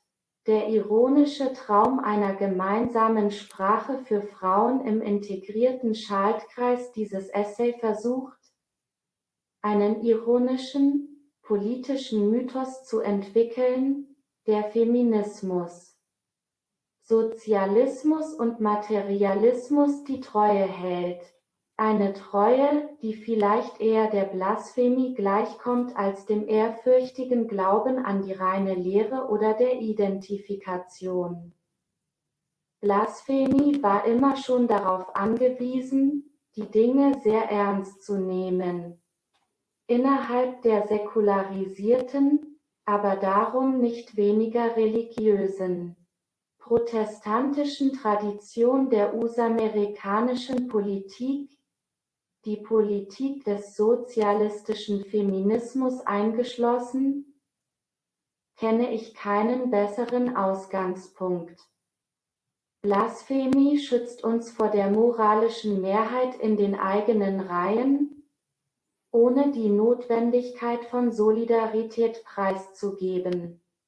Blasphemie ist nicht Apostasis. Ironie handelt von Widersprüchen die sich nicht nicht einmal dialektisch in ein größeres Ganzes auflösen lassen, und von der Spannung, unvereinbare Dinge beieinander zu halten, weil beide oder alle notwendig und wahr sind. Ironie handelt von Humor und ernsthaftem Spiel. Sie ist auch eine rhetorische Strategie und eine politische Methode, von der ich wünschte, dass sie von sozialistischen Feministinnen mehr beachtet würde. Im Zentrum meiner ironischen Treue, meiner Blasphemie, steht das Bild der Cyborg-Sie. Cyborgs sind kybernetische Organismen, Hybride aus Maschine und Organismus, ebenso Geschöpfe der gesellschaftlichen Wirklichkeit wie der Fiktion gesellschaftliche Wirklichkeit, das heißt gelebte soziale Beziehungen, ist unser wichtigstes politisches Konstrukt, eine weltverändernde Fiktion. Die internationalen Frauenbewegungen haben größer als die Erfahrung der Frauen kleiner als dieses zentrale kollektive Objekt nicht nur konstruiert, Sie haben sie auch entdeckt und entschleiert. Diese Erfahrung ist eine Fiktion und eine Tatsache von entscheidender politischer Bedeutung. Befreiung basiert auf der Konstruktion eines Bewusstseins, das als fantasievolles Erkennen der Unterdrückung neue Handlungsmöglichkeiten eröffnet. Die Cyborg als imaginäre Figur und als gelebte Erfahrung verändert, was am Ende des 20. Jahrhunderts als Erfahrung der Frauen zu betrachten ist. Dies ist ein Kampf auf Leben und Tod, aber die Grenze, die gesellschaftliche Realität von Science-Fiction trennt, ist eine optische Täuschung. Die zeitgenössische Science-Fiction wimmelt von Cyborgs, Geschöpfen, Tier und Maschine in einem, die Welten bevölkern, die vieldeutig zwischen natürlich und hergestellt changieren. Auch die moderne Medizin ist voller Cyborgs. Verkopplungen aus Organismus und Maschine, in denen beide als programmierbare Geräte erscheinen, die mit einer Intimität und einer Macht miteinander verbunden sind. Wie sie die Geschichte der Sexualität nicht hervorzubringen vermochte. Cyborg Bindestrich größer als Sex kleiner als erweckt einige der wunderbar barocken Formen der Replikation von Wirbellosen und Fahnen zu neuem Leben, organische Hausmittel, die dem Heterosexismus vorbeugen. Die Replikation der Cyborgs ist von den Prozessen der organischen Reproduktion entkoppelt die moderne Produktion ähnelt dem Traum von einer Kolonisierung der Arbeitswelt durch Cyborgs. Ein Traum, der den Albtraum des Taylorismus idyllisch erscheinen lässt. Der moderne Krieg ist eine Cyborg-Orgie, programmiert in der Sprache von C3I, Command Control Communication Intelligente, ein Posten der sich 1984 im US-Verteidigungshaushalt auf 84 Milliarden Dollar belief. Ich plädiere dafür, die Cyborg Cyborg Manifesto 2 als eine Fiktion anzusehen, an der sich die Beschaffenheit unserer heutigen gesellschaftlichen und körperlichen Realität ablesen lässt. SMS Gibst du mir bitte die nächste Seite? Sie sollte aber auch als eine imaginäre Ressource betrachtet werden, die uns einträgliche Verbindungen eröffnen kann. Die Biopolitik Foucaults ist nur eine schwache Vorahnung des viel weiteren Feldes der Cyborg-Politik. Im späten 20. Jahrhundert, in unserer Zeit, einer mythischen Zeit, haben wir uns alle in Chimären, theoretisierte und fabrizierte Hybride aus Maschine und Organismus verwandelt, kurz, wir sind Cyborgs. Cyborgs sind unsere Ontologie, sie definieren unsere Politik, die Cyborg ist ein verdichtetes Bild unserer imaginären und materiellen Realität, den beiden miteinander verbundenen Zentren, die jede Möglichkeit historischer Transformation bestimmen.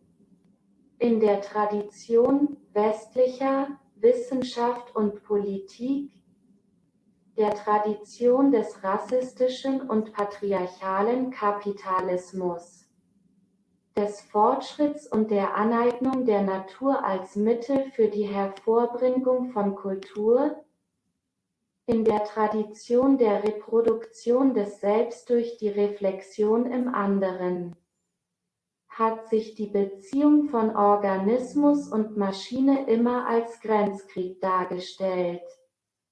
Die umkämpften Territorien in diesem Grenzkrieg sind Produktion, Reproduktion und Imagination.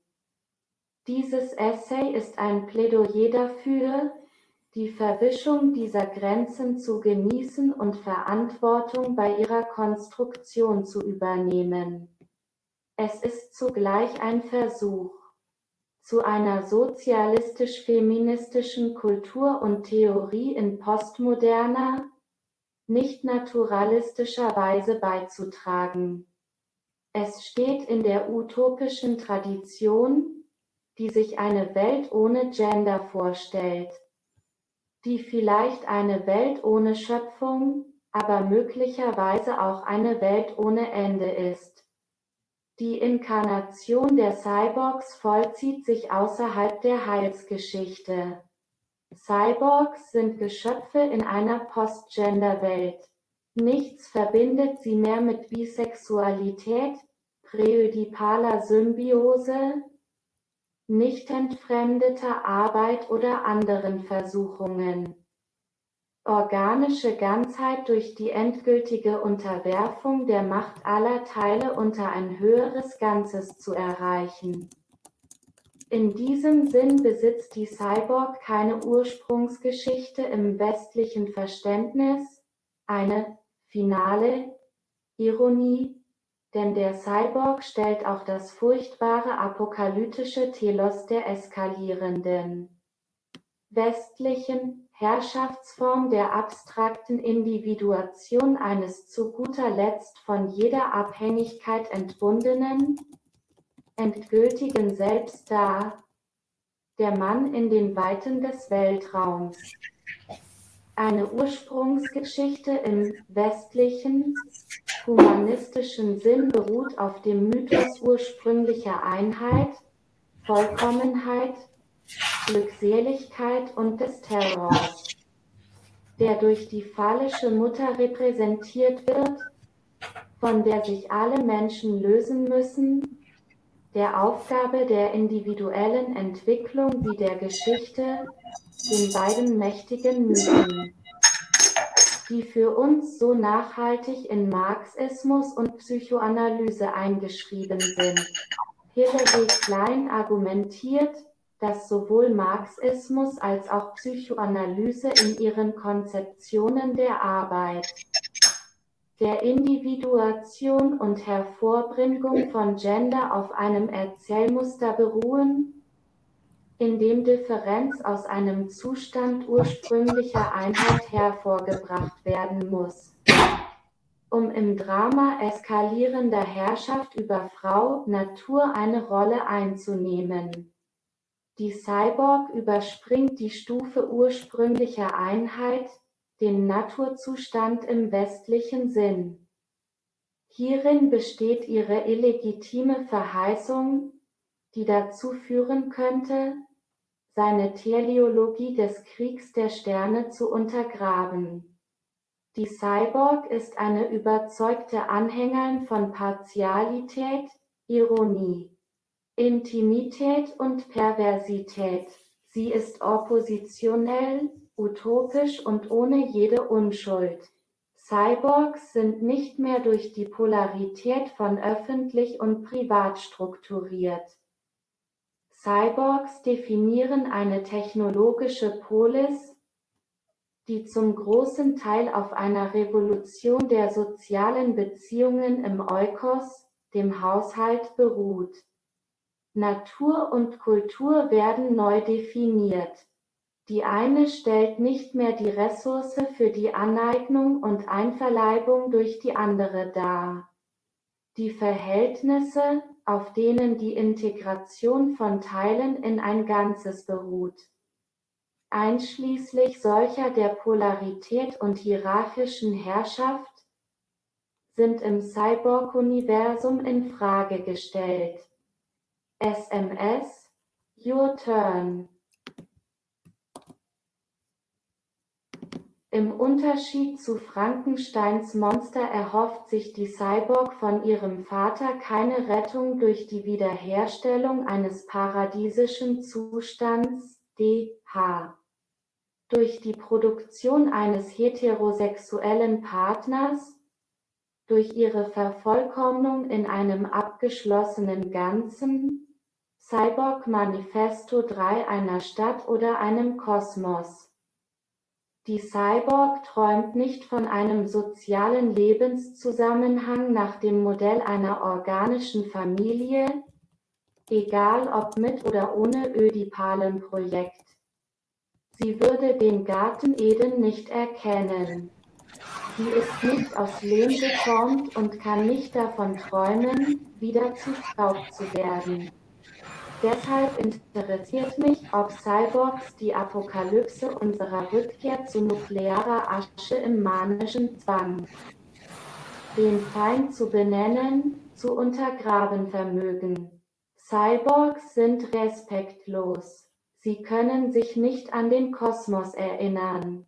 Sie scheuen sich vor dem Holismus, sind aber süchtig nach Kontakt, Sie scheinen ein natürliches Gefühl für eine Politik der Einheitsfront zu haben, selbstverständlich ohne Avantgarde-Partei. Das große Problem mit Cyborgs besteht allerdings darin, dass sie Abkömmlinge des Militarismus und patriarchalen Kapitalismus sind, vom Staatssozialismus ganz zu schweigen aber illegitime Abkömmlinge sind ihrer Herkunft gegenüber häufig nicht allzu loyal. Ihre Väter sind letzten Endes unwesentlich. Am Ende dieses Essay werde ich mich noch einmal mit den Cyborgs der Science Fiction beschäftigen. Zunächst möchte ich aber den Zusammenbruch dreier entscheidender Grenzziehungen nachzeichnen der die folgenden politisch-fiktionalen, politisch-wissenschaftlichen Analysen ermöglicht. In der wissenschaftlichen Kultur der USA am Ende des 20. Jahrhunderts ist die Grenze zwischen Tier und Mensch gründlich durchbrochen. Die letzten Brückenköpfe unserer Einzigartigkeit sind korrumpiert worden sofern sie sich nicht in Vergnügungsparks verwandelt haben, Sprache, Werkzeuggebrauch, Sozialverhalten, Geist, nichts ist mehr übrig.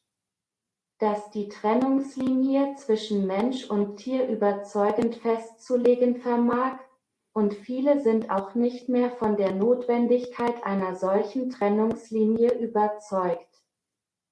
Viele Strömungen feministischer Kultur betonen das Vergnügen an der Verbundenheit von Menschen mit anderen lebenden Kreaturen.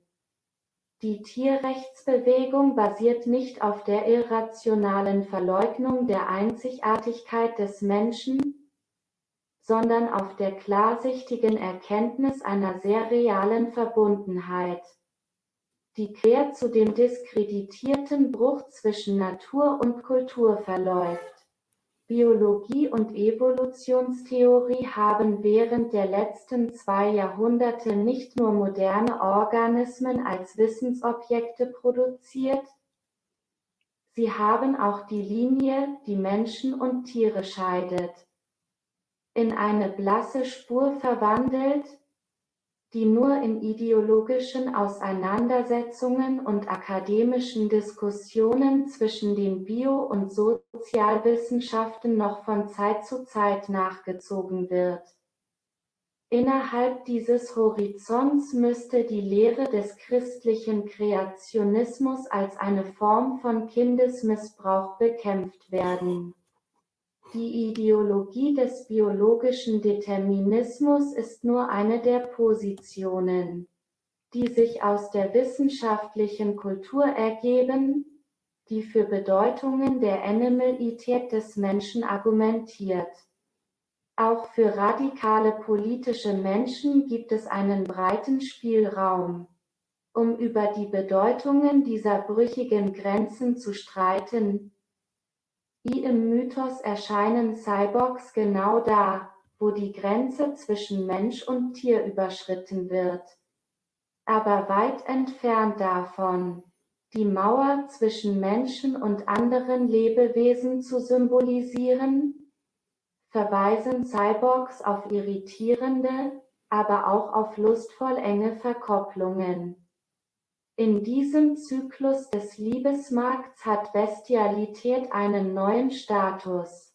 SMS, bist du noch da?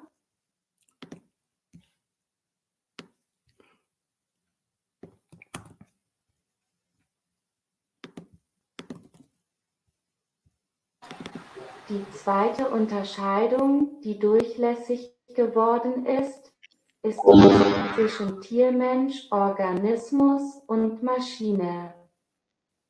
Vorkybernetische Maschinen konnten noch von Geistern heimgesucht werden.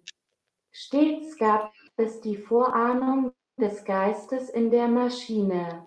Dieser Dualismus strukturierte den Dialog von Materialismus und Idealismus, bis dieser von seinen dialektischen Abkömmlingen, je nach Geschmack Geist oder Geschichte genannt, beigelegt wurde.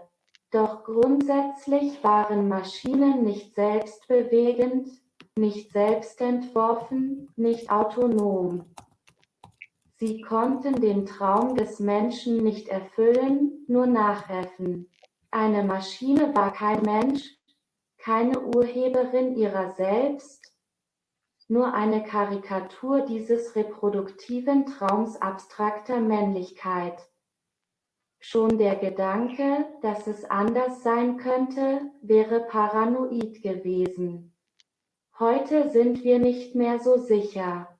Die Maschinen des späten 20. Jahrhunderts haben die Differenz von natürlich und künstlich. Körper und Geist, Cyborg Manifesto für selbstgelenkter und außengesteuerter Entwicklung sowie viele andere Unterscheidungen, die Organismen und Maschinen zu trennen vermochten, höchst zweideutig werden lassen. Unsere Maschinen erscheinen auf verwirrende Weise quicklebendig, wir selbst dagegen aber beängstigend träge. Technologischer Determinismus ist nur einer der ideologischen Räume, der durch die Rekonzeptualisierung von Maschinen und Organismen als kodierte Texte eröffnet wird, mittels derer wir uns am Spiel die Welt zu schreiben und zu lesen, beteiligen.id Textualisierung von allem und jedem durch die poststrukturalistischen postmodernen Theorien ist von Marxistinnen und sozialistischen Feministinnen wegen ihrer utopistischen Vernachlässigung der gelebten Herrschaftsverhältnisse, die die Basis des Spiels beliebiger Lessweisen bildende verurteilt worden. Es ist sicher richtig, dass postmoderne Strategien, wie mein Cyborg-Mythos, Myriaden organischer Ganzheiten untergraben. Zum Beispiel das Gedicht, die primitive Kultur, den biologischen Organismus.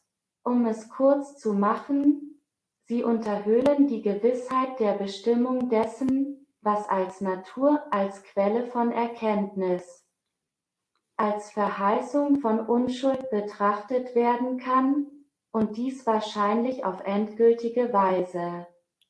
Die transzendente Autorität der Interpretation geht verloren und mit ihr die Ontologie, die die Epistemologie des Westens begründet hat.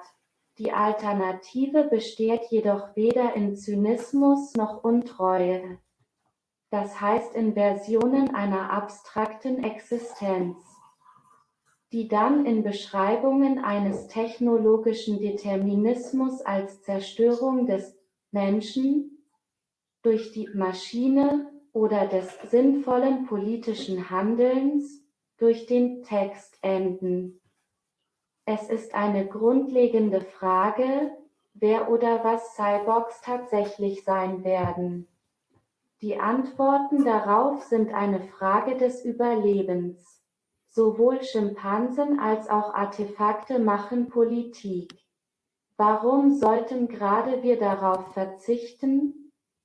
V. Die dritte Unterscheidung ist eine Teilmenge der zweiten, die Grenze zwischen Physikalischem und Nicht-Physikalischem ist nur noch sehr unscharf für uns. Populärwissenschaftliche Physikbücher über die Konsequenzen der Quantentheorie und der Unbestimmtheitsrelation sind das Äquivalent zu den Harlequin-Romanzen, die auf einen radikalen Wandel der amerikanischen weißen Heterosexualität hinweisen Auch wenn sie daneben liegen, sprechen sie etwas Richtiges an. Moderne Maschinen sind quintessentiell mikroelektronische Geräte, allgegenwärtig und unsichtbar. Die moderne Maschinerie ist ein respektloser, göttlicher Emporkömmling, der die Allgegenwart und Spiritualität des göttlichen Vaters nachäfft. Der Siliziumchip ist eine beschreibbare Fläche, ein eingeätztes Muster im molekularen Maßstab, das nur von atomarem Rauschen gestört wird, der ultimativen Interferenz des Nuklearschlags. Schrift Macht und Technologie bilden in den Ursprungserzählungen der westlichen Zivilisation von jeher ein eingespieltes Team. Die Miniaturisierung hat allerdings unsere Erfahrungen im Umgang mit Automaten von Grund auf verändert. Miniaturisierung hat sich als Macht herausgestellt. SMS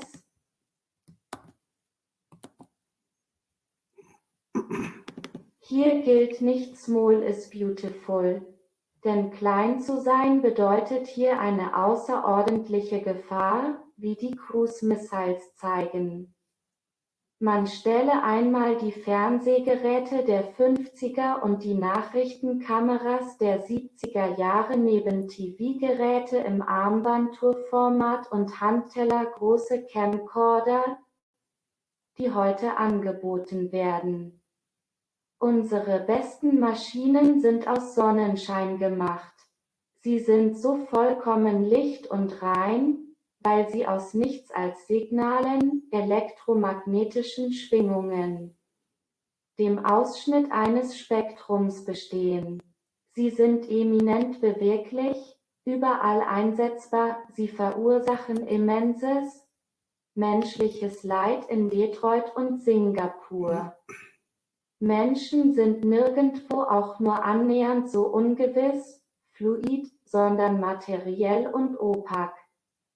Cyborgs sind Ether-Quintessenz, die Allgegenwart und Unsichtbarkeit dieser Cyborgs, dieser Sunshine-Belt-Maschinen, sind der Grund ihres tödlichen Potentials. Sie sind politisch ebenso schwer zu erkennen wie materiell. Sie sind eine Frage des Bewusstseins oder dessen Simulation Phi. Sie sind umhertreibende Zeichen, die auf Sattelschleppern Europa durchqueren. Sie lassen sich durch das Hexengespinst der verrückten, sich so wieder natürlich gebärdenden Frauen von Greenham.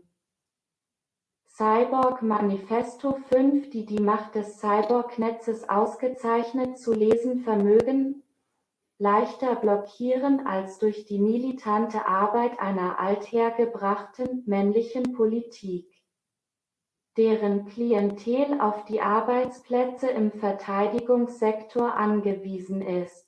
Die härteste aller Wissenschaften behandelt letztlich den Bereich größter Grenzverwirrung, den Bereich der reinen Zahl, des reinen Geistes, sie, der Geheimschrift und der Bewahrung mächtiger Geheimnisse.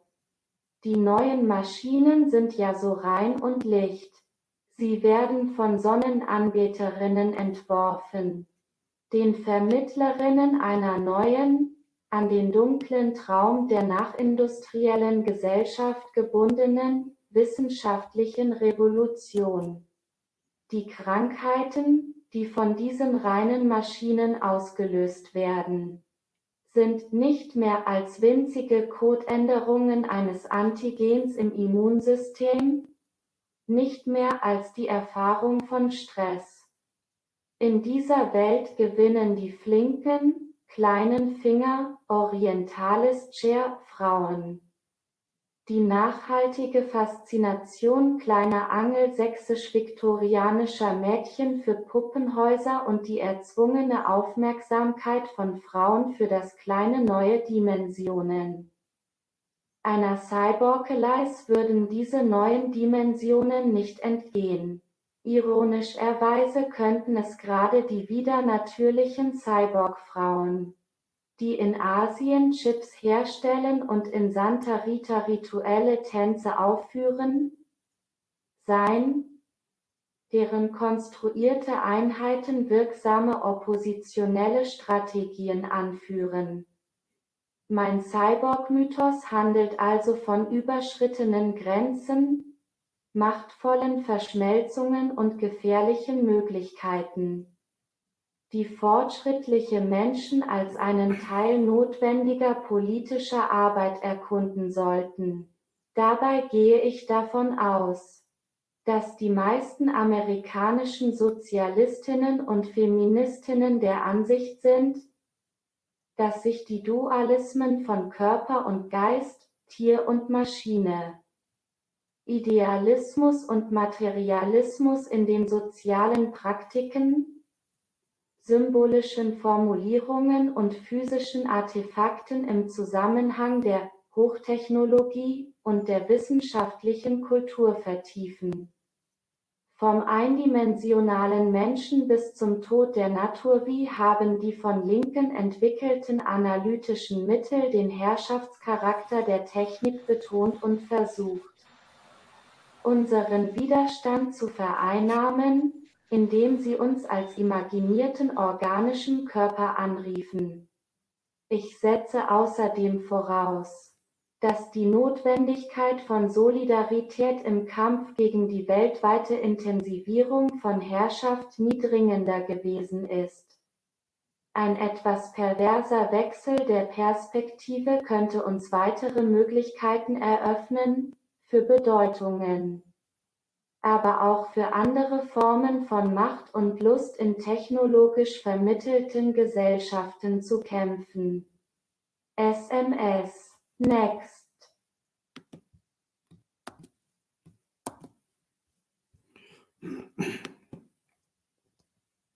Aus einer Perspektive könnte das Cyborg-Universum dem Planeten ein endgültiges Koordinatensystem der Kontrolle aufzwingen, die endgültige Abstraktion verkörpert in der Apokalypse des im Namen der Verteidigung geführten Kriegs der Sterne.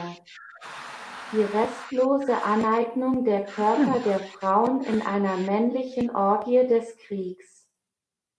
Aus einer anderen Perspektive könnte die Cyborg-Welt gelebte soziale und körperliche Wirklichkeiten bedeuten in der niemand mehr seine Verbundenheit und Nähe zu Tieren und Maschinen zu fürchten braucht und niemand mehr vor dauerhaft partiellen Identitäten und widersprüchlichen Positionen zurückschrecken muss.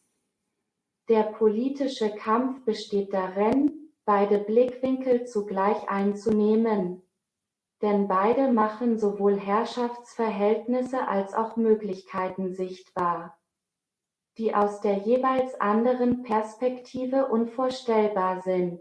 Einäugigkeit führt zu schlimmeren Täuschungen als Doppelsichtigkeit oder medusenhäuptige Monstren. Zusammenschlüsse von Cyborgs sind monströs und illegitim. Unter unseren gegenwärtigen politischen Verhältnissen gibt es kaum ein verheißungsvolleres Bild von Widerstand und Vereinigung. Ich betrachte zum Beispiel die LAG, die Livermore Action Group, als eine Art Cyborg-Gesellschaft, die sich der realistischen Konversion der Labors verschrieben hat, die die Werkzeuge der technologischen Apokalypse mit größter Gewalt verkörpern und ausgespien haben. Diese Gesellschaft arbeitet am Aufbau einer politischen Form, die in der Lage ist, Hexen, Ingenieurinnen, Eltern, Perverse, Christinnen, Mütter und Leninistinnen lange genug zusammenzuhalten, um den Staat zu entwaffnen. Fission impossible, Spaltung unmöglich, ist der Name der Bezugsgruppe Affinity Group in meiner Stadt. Affinität eine Cyborg Manifesto sechs Beziehung auf der Grundlage von Wahl, nicht von Verwandtschaft. Die Anziehungskraft einer chemischen Gruppe für eine andere Begierde. Die Informatik der Herrschaft mit diesem Entwurf einer epistemologischen und politischen Position möchte ich versuchen, ein Bild möglicher Einheit zu zeichnen, das sich sozialistischen und feministischen Entwurfsprinzipien verdankt. Der Rahmen für meine Skizze wird durch das Ausmaß und die Bedeutung der Umwälzungen der mit Wissenschaft und Technologie verbundenen weltweiten gesellschaftlichen Verhältnisse abgesteckt. Ich möchte zeigen, dass wir in dem gerade im Entstehen begriffenen System einer Weltordnung, die hinsichtlich ihrer Neuheit und Reichweite dem Aufkommen des industriellen Kapitalismus analog ist, darauf angewiesen sind, unsere Politik an den fundamentalen Veränderungen von Klasse, Rasse und Gender zu orientieren. Wir leben im Übergang von einer organischen Industriegesellschaft in ein polymorphes Informationssystem, war bisher alles Arbeit, wird nun alles Spiel ein tödliches Spiel. Die folgende Tabelle verdeutlicht die materiellen wie ideologischen Dichotomien im Übergang von den bequemen, alten, hierarchischen Formen der Unterdrückung zu den unheimlichen, neuen Netzwerken, die ich als Informatik der Herrschaft bezeichnet habe. SMS Achtung, gib mir bitte die nächste Seite zum Vorlesen. Achtung! Jetzt kommt eine Tabelle. Das ist vielleicht etwas anspruchsvoll für euer Vorstellungsvermögen, aber ihr seht ja die Folie, ja?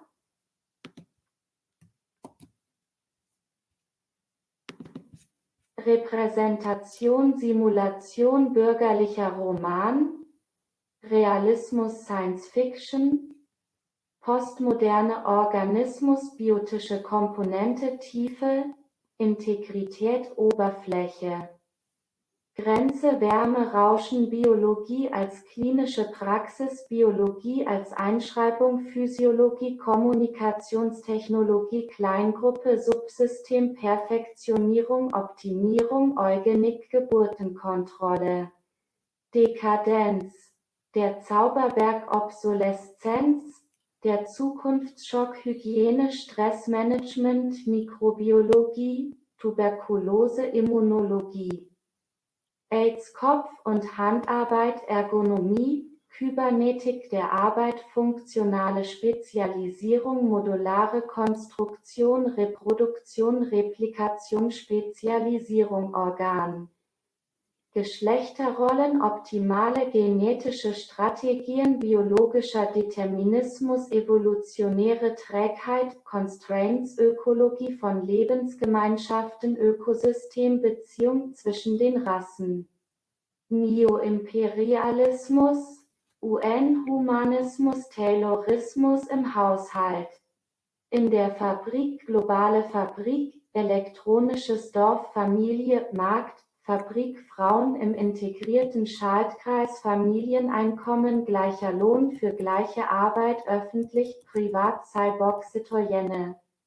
Beziehungsweise Citoyen Natur Kultur Differenzfelder Kooperation Kommunikationssteigerung Freud Lacan Sexualität Fortpflanzung Gentechnologie Lohnarbeit Robotik Geist Künstliche Intelligenz Zweiter Weltkrieg Krieg der Sterne Weißes kapitalistisches Patriarchat Informatik der Herrschaft Cyborg Manifesto 7 Diese Gegenüberstellung legt mehrere interessante Überlegungen nahe.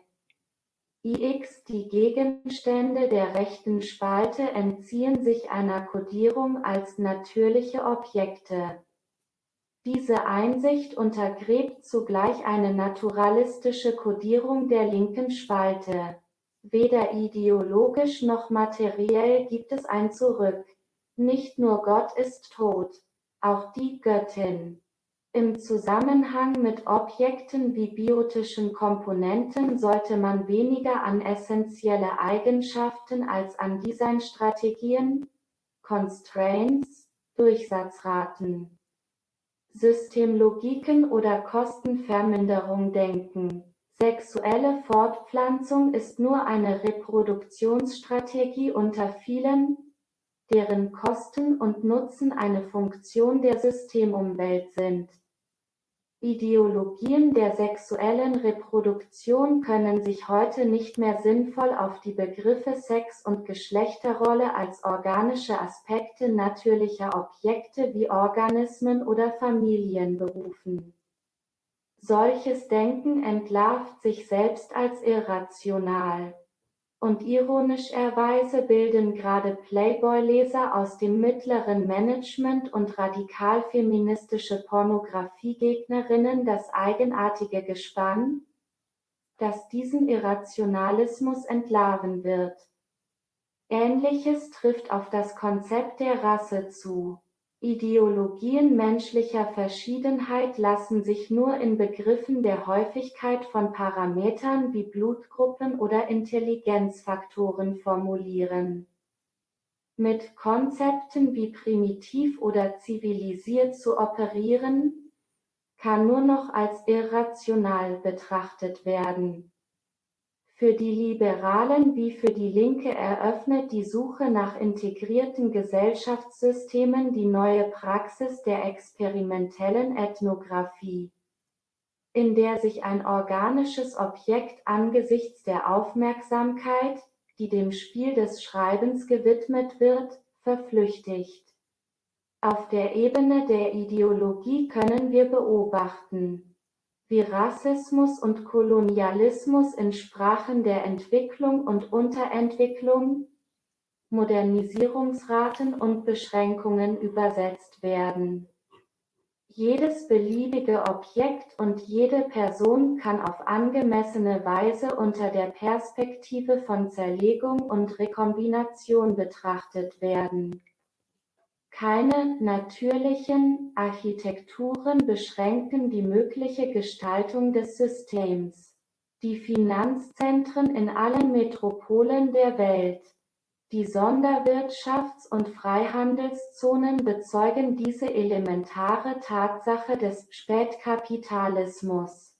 Das gesamte Universum möglicher Objekte muss als kommunikationstechnisches aus der Perspektive der Managerinnen oder als texttheoretisches Problem aus der Perspektive des Widerstands reformuliert werden. Beides sind Cyborg-Semiologien, SMS. Nächste Seite bitte. Man sollte erwarten, dass sich Kontrollstrategien auf Randbedingungen Schnittstellen und auf Durchsatzraten der Systemgrenzen konzentrieren und nicht auf die Integrität natürlicher Objekte. Die Integrität oder Wahrhaftigkeit des westlichen Selbst weicht Entscheidungsprozeduren und Expertensystemen. Beispielsweise werden die Kontrollstrategien die auf die Reproduktionskapazität von Frauen angewendet werden. In Begriffen der Geburtenkontrolle und der Maximierung von Erfolgsaussichten der individuellen Entscheidungsträgerinnen entwickelt werden. Man wird die Kontrollstrategien in Begriffen wie Wachstumsrate, Kosten und Freiheitsgrade formulieren wie jede andere Komponente und jedes andere Subsystem auch müssen menschliche Lebewesen in einer Systemarchitektur verortet werden, deren grundlegende Operationsweisen probabilistisch und statistisch sind. Kein Objekt, Raum oder Körper ist mehr heilig und unberührbar. Jede beliebige Komponente kann mit jeder anderen verschaltet werden, wenn eine passende Norm oder ein passender Code konstruiert werden kann, um Signale in einer gemeinsamen Sprache auszutauschen. Der Austausch in dieser Welt transzendiert die durch die kapitalistischen Märkte bedingte universelle Übersetzung, die Marx so klar analysiert hat. Die vorherrschende Pathologie, die alle Komponenten dieses Universums befällt, ist Stress, der Zusammenbruch der Kommunikation. X-Cyborgs sind nicht der Biopolitik Foucaults unterworfen, sie simulieren Politik. Ein wesentlich mächtigeres Operationsfeld. Eine solche Analyse der nach dem Zweiten Weltkrieg aufgetauchten wissenschaftlichen und kulturellen Wissensobjekte kann uns einige bedeutende Schwächen der feministischen Analysen vor Augen führen die so verfahren sind, als seien die organischen, hierarchischen Cyborg-Manifesto-Achtualismen, die den westlichen Diskurs seit Aristoteles regulieren, noch immer gültig. Dabei sind diese längst gegessen oder wie Zoe Sophia Sophulis sagen würde technologisch verdaut die Dichotomien von Geist und Körper, Tier und Mensch, Organismus und Maschine, öffentlich und privat, Natur und Kultur, Männer und Frauen, primitiv und zivilisiert sind seit langem ideologisch ausgehöhlt. Die konkrete Situation von Frauen ist ihre Integration, Ausbeutung in ein weltweites System der Produktion, Reproduktion und Kommunikation, das als Informatik der Herrschaft bezeichnet wird. Haushalt, Arbeitsplatz, Markt, öffentliche Sphäre, sogar der Körper, alles kann in nahezu unbegrenzter vielgestaltiger Weise aufgelöst und verschaltet werden. Dies hat allerdings nicht nur für Frauen weitreichende Konsequenzen, Konsequenzen, die sich auf verschiedene Menschen verschieden auswirken und die eine mächtige oppositionelle internationale Bewegung fast unvorstellbar, aber auch überlebensnotwendig machen. Ein wichtiger Schritt für die Rekonstruktion sozialistisch-feministischer Politik führt durch eine Theorie und Praxis, die sich mit den gesellschaftlichen Wissenschafts- und Technologieverhältnissen und dem zentralen System der Mythen und Bedeutungen, die unsere Vorstellungen strukturieren, auseinandersetzen. MUH die Cyborg ist eine Art zerlegtes und neu zusammengesetztes, postmodernes kollektives und individuelles Selbst. Es ist das Selbst, das Feministinnen kodieren müssen, die entscheidenden Werkzeuge, die unsere Körper auf neue Weise herstellen, sind die Kommunikations- und Biotechnologien. Diese Werkzeuge verkörpern und erzwingen rund um den Globus neue gesellschaftliche Verhältnisse für Frauen. Technologien und wissenschaftliche Diskurse können einerseits als Formalisierungen verstanden werden, das heißt als geronnene Momente unablässiger sozialer Interaktionen, die diese konstituieren. Sie sollten andererseits aber auch als mächtige Instrumente zur Durchsetzung von Bedeutungen betrachtet werden. SMS, wo bist du?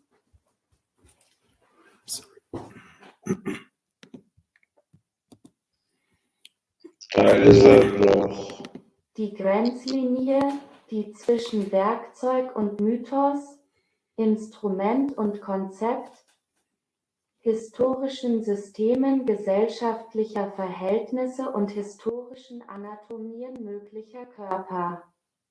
Die Wissensobjekte eingeschlossen, verläuft, ist durchlässig. Mythos und Werkzeug konstituieren sich wechselseitig. Darüber hinaus verdanken sich sowohl die Kommunikationswissenschaften als auch die moderne Biologie einer allgemeinen Umformung der Übersetzung der Welt in ein Kodierungsproblem, der Suche nach einer allgemeinen Sprache, in der jeder mögliche Widerstand gegen instrumentelle Kontrolle verschwindet und in der jede Heterogenität der Zerlegung und der Neukombination der Investition und dem Tausch unterworfen werden kann. Die Übersetzung der gesamten Welt in ein Problem der Kodierung lässt sich anhand der Kommunikationswissenschaften veranschaulichen. Wenn man sich die Anwendung kybernetischer, rückkopplungsgesteuerter Systemtheorien auf Telefonnetze, den Entwurf von Computern die Entwicklung von Waffen und die Konstruktion und Pflege von Datenbanken vergegenwärtigt. In jedem dieser Fälle besteht die Lösung der Schlüsselprobleme in einer Theorie von Sprache und Kontrolle. Der entscheidende Schachzug besteht in der Bestimmung der Raten, Richtungen und Wahrscheinlichkeiten des Flusses einer Größe, die als Information bezeichnet wird die Welt ist durch Grenzen unterteilt, die eine verschiedene Durchlässigkeit für Information besitzen. Information ist genau dasjenige quantifizierbare Element, Einheit, Grundlage von Einheit, auf dessen Basis universelle Übersetzung und damit unbehinderte, instrumentelle Macht auch bekannt als effektive Kommunikation, möglich wird. Die größte Bedrohung dieser Macht besteht in der Störung der Kommunikation. Jeder Zusammenbruch eines Systems ist eine Funktion von Stress. Die Grundlagen dieser Technologie lassen sich in einer Metapher zusammenfassen. C3I Command Control Communication Intelligence das Kürzel des Militärs für Planungstheorie. Cyborg Manifesto 9 In der modernen Biologie lässt sich an Disziplinen wie der Molekulargenetik, der Ökologie, der soziobiologischen Evolutionstheorie oder der Immunbiologie die Übersetzung der gesamten Welt in ein Problem der Kodierung ablesen was früher als Organismus betrachtet wurde, ist heute ein Problem genetischer Kodierung und des Zugriffs auf Information. Die Biotechnologie ist Schreibtechnologie schlechthin, die aus der Forschungspraxis nicht mehr wegzudenken ist. Ski. Organismen als Wissensobjekte haben sich gewissermaßen verflüchtigt. Zurückgeblieben sind biotische Komponenten, das heißt, eine Sonderklasse von Informationsverarbeitungssystemen. In der Ökologie würde eine nähere Betrachtung von Geschichte und Gebrauch des Ökosystemkonzepts ähnliche Veränderungen zutage fördern Besonders reichhaltige Beispiele für die Privilegierung von Kodierungs- und Erkennungssystemen als Wissensobjekte und als Konstruktionen unserer körperlichen Wirklichkeit finden sich in der Immunbiologie und den mit ihr verknüpften medizinischen Praktiken. Die Biologie stellt hier eine Art Kryptographie, eine Geheimschrift dar Forschung nimmt die Form einer geheimdienstlichen Tätigkeit an. Ironien überall. Das gestresste System läuft aus dem Ruder. Seine Kommunikationsprozesse brechen zusammen. Es kann den Unterschied zwischen selbst und anderen nicht mehr erkennen. Säuglinge mit Pavianherzen sorgen alle Orten für ethische Verwirrungen. Das trifft auf Tierschützerinnen ebenso zu wie auf Bewahrerinnen menschlicher Reinheit. Schwule, haitianische Einwandererinnen und Konsumentinnen intravenöser Drogen sind die privilegierten Opfer einer furchtbaren Immunerkrankung. die die Verwirrung der Grenzen und die moralische Verunreinigung markiert, sie in die Körper einschreibt. Danke für die nächste Seite, SMS. All diese Ausflüge in die Kommunikationswissenschaften und die Biologie wären vielleicht Orchideensammlerei, wenn nicht eine banale und vornehmlich ökonomische Realität meine These untermauern würde. Dass diese Wissenschaften und Technologien eine grundlegende Transformation der Struktur der Welt für uns anzeigen. Elektronik bildet die Grundlage aller Kommunikationstechnologie. Moderne Staaten, multinationale Konzerne, militärische Macht, Institutionen des Wohlfahrtsstaats, Satellitennetze, politische Prozesse, die Herstellung unserer Vorstellungen, Arbeitsüberwachung die medizinische Konstruktion unserer Körper sowie die kommerzielle Pornografie hängen ebenso sehr von Elektronik ab, wie die internationale Arbeitsteilung und die religiöse Bekehrung. Die Mikroelektronik ist die technische Basis der Simulacren (DH) von Kopien ohne Original die Mikroelektronik vermittelt die Übersetzung von Arbeit in Robotik und Textverarbeitung, von Sexualität, Fortpflanzung in Gen- und Reproduktionstechnologien und von Geist in künstliche Intelligenz und Entscheidungsprozesse.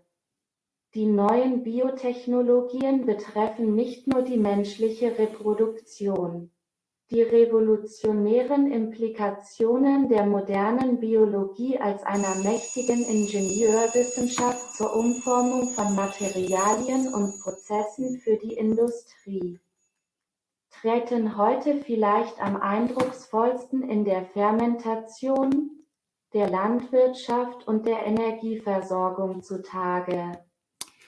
Ja, Entschuldigung, ähm, die Zeit rennt aus. Ich weiß nicht. Oh Punkt, ich bin noch gar nicht fertig. Ja, ja, also hey, ähm, da, was sag ich? Dann wenigstens noch mein Schluss. Ja, das ist doch eine gute Idee. Hä? Tut mir leid. Also nicht stressen lassen. Die Metaphorik der Cyborgs kann uns einen Weg aus dem Labyrinth der Dualismen weisen, indem wir uns unsere Körper und Werkzeuge erklärt haben. Dies ist kein Traum einer gemeinsamen Sprache, sondern einer mächtigen, ungläubigen Vielzüngigkeit. Es ist eine mögliche Imagination einer Feministin, die in Zungen redet und dabei scharfsinnig genug ist, den Schaltkreisen der Superretter der neuen rechten Angst einzuflößen. Das bedeutet zugleich den Aufbau wie die Zerstörung von Maschinen, Identitäten, Kategorien, Verhältnissen, Räumen und Geschichten. Wenn auch beide in einem rituellen Tanz verbunden sind, wäre ich lieber eine Cyborg als eine Göttin. Vielen Dank für die Aufmerksamkeit. Das war Donna Haraway. Manifesto for Cyborgs, Science, Technology and Socialist Feminism in the 1980s Quelle medientheorie.com-doc-haraway-manifesto.pdf Danke at max-leufana Professor Dr. Klaus Pias Vorgelesen von Google Translation. Weiterhin gutes Stanislav LEM Festival euch allen. Hey, ganz, ganz herzlichen Dank. Das war toll. Ähm, ja, keine Ahnung. Ja, tschüss. Lieben Dank. Ciao, vielen Dank. Ciao. Ciao, ciao. Tschüss.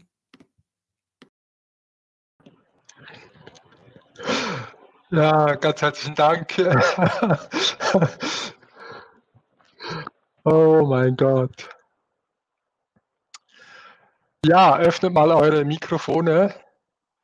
Ähm, das war aber toll.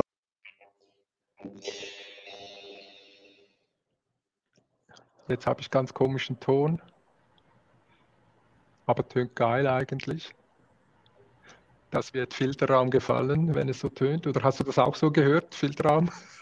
Mach mal dein Mikrofon auf. Check one, two, eins, zwei, drei. Der Peter, ah, das ist ja wie bei Klaus Kosanowski. Oder hört das nur ich, oder wie geht das?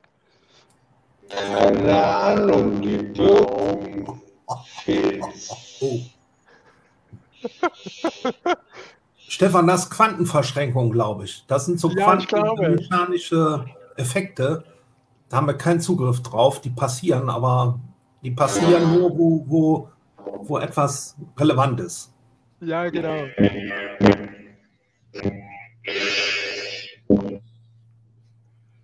Also falls du es nicht extra machst, Peter, äh, geh mal schnell raus, komm wieder rein. Aber vielleicht machst du es ja äh, absichtlich. Wieso bin ich backstage? Weil du rausgefallen bist. Ja, jetzt bin ich aber wieder drin. Ja, ja, du bist drin. Und Peter kommt sicher auch gleich wieder rein, obwohl das wirklich ganz geil getönt hat. Ach, bei ihm tönt das geil. Bei mir ist das nur eine subversive Störung. Das ist ja, Ja, interessant. dir, das, ist der, das ist eben der Unterschied. Dir traut man Kunst zu. Äh, Peter traut man nur technische Störung zu. ich hoffe, er hört das nicht nach. Ja, ich kann ja in der Zwischenzeit gleich mal die gleich kleine Zuckerdose nehmen. Und Ah, in die ja. Zuckerdose fülle ich jetzt Salz hinein. Ja, das ist natürlich. Device not connected. Add to stream. Ja, der Peter hat technische Probleme heute. Hey, das sieht ja aus wie. Add to stream. Der fällt immer wieder raus. Jetzt bist du wieder da. Hörst du uns? Ich habe mein Jackett vergessen. Moment, Moment. Nein. Ist Verwunderer eigentlich auch noch da? Ja, der war ja Natürlich, auch noch schön. mal. Super. Ja, du, ich weiß nicht, äh, ist das okay, wenn wir einfach bis äh, 17 Uhr diesen ähm, nicht vergebenen ähm, äh, Keynote-Slot für, für jene, ähm, also ja, wer länger und lauter redet, hat ihn. Ich muss äh, hier äh, selbstreflexiv sagen, dass ich merke, dass mich das auch müde macht. In Wahrheit, Ja. Auch, auch wenn du mir gerade einen Slot schenken würdest, würde ich gerade im Moment sagen, lieber ein Glas Wein. Und äh, Ja, mach nur, also das fände ich auch ganz gut. ja, ah, der, der, der Michael Aber- weiß aber schon, wie es geht. Der weiß, wie es Ja, geht. genau. Aber ist das okay? Also dann machen wir einfach, ähm, wir schauen, was passiert jetzt. Dann wechseln wir den Stream um 17 Uhr. Ähm, Alois ist recht ähm, unter Druck, keine Ahnung was. Ich habe von ihm immer nur ganz kryptische Mitteilungen bekommen, aber der Hinweis, ich bin bereit, ich komme, ich freue mich, äh, ich freue mich, euch alle zu sehen. Ähm, also allerspätestens um 18 Uhr äh, wird er inshallah und so Gott will und Halli Hallo, ähm, wird er äh, Lärm machen hier. Ne? Ja, ich kündige das schon mal an. Um 18 Uhr geht bei mir ein unverschiebbarer Termin los. Danach schaue ich, ob hier noch was ist. Äh, ansonsten sehen wir uns dann morgen wieder. Ja, ich denke auch, es, es werden strenge Tage, auch für mich natürlich. Ähm, ich denke auch so um, um, um sieben oder so, vielleicht ist es dann ganz gut, wenn wir dann einfach äh, zum Schluss kommen. Ne? Ja, aber gerade hier der, der Vortrag, das war wunderschön, weil du warst im Stream. Aber nur wer es weiß, weiß, dass du eben nicht live im Stream warst, sondern du Warum warst musst du live. das jetzt verraten? Das war doch so. Ja. Du warst halt, halt, halt live im, im, im, äh, im, im Vortrag mit der, mit der Maschine, die das äh, wunderschön vorgetragen hat. Und das war völlig ausreichend, fand ich super. Ich habe dann geguckt und gemerkt, ah, er kommentiert bei, bei YouTube. Also du bist da und doch nicht da und anders da und nochmal da. Wunderschön, passt hervorragend, passt super. Ja, ja, finde ich auch. Ich habe es nicht hingekriegt, äh, es schneller laufen zu lassen. Also ich dachte immer, es gäbe zwei äh, Geschwindigkeiten bei Google Translation. Aber sie war so langsam, dass dann, oi, oi, oi, oi, jetzt schau mal hier, oh, wir sehen ein Baby, das ist eine Premiere. Ah, oh nein, warte mal, warte mal, warte mal, warte mal, ah, oh Gott. Hey, hier, jetzt. ich bin ah, so groß. Baby. Ich, ich Vergangenheit, ich Vergangenheit, ich habe alles durchgeguckt. Geguckt. Ah, ah. Ja, da habe ich ja gleich Milcheinschutz. Sehr schön. Grüß mal lieb. Mache ich. Oh je. Hallo, der steht ja schon. Also null ist was anderes, ne? Das ist schon eine Eins. so knapp eins. Bisschen so gut. Ja, du hast jetzt also deinen Slot gestrichen? Oder wieder ja, das ist die vorauseilende Selbstzensur. ja, ja. Wie, wie hat das Verwunder gesagt? Verzwergung. Wunderschöner ja, Ausdruck. Ja, genau. Tja. ist doch super. Ja, wo wollen wir einsteigen? Ja, wollen wir einsteigen? Ähm, habt ihr den Wein schon offen oder? Schon Feierabend. Nein, nein, nein, nein, nein, es kommt jetzt kein, äh, also dieser Slot ist gerade nicht gefüllt. Es gibt niemanden, der hier expliziten Input macht.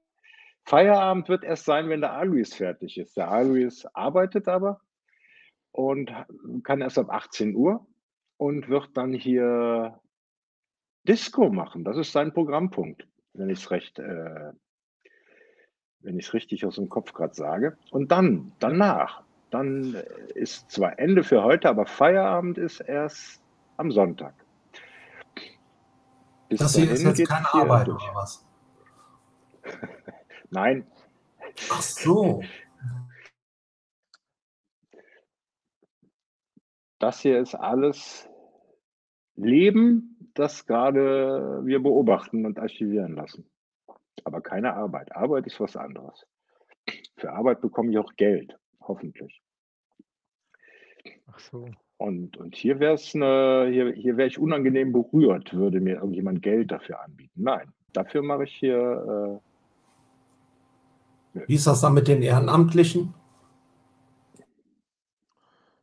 Ja, ja, und alle Bechse, unser Bundes Bundesrat hat gestern gerade gesagt, während, während dem Lockdown waren eine Million Jobs in der Schweiz abgeschossen worden. Ne?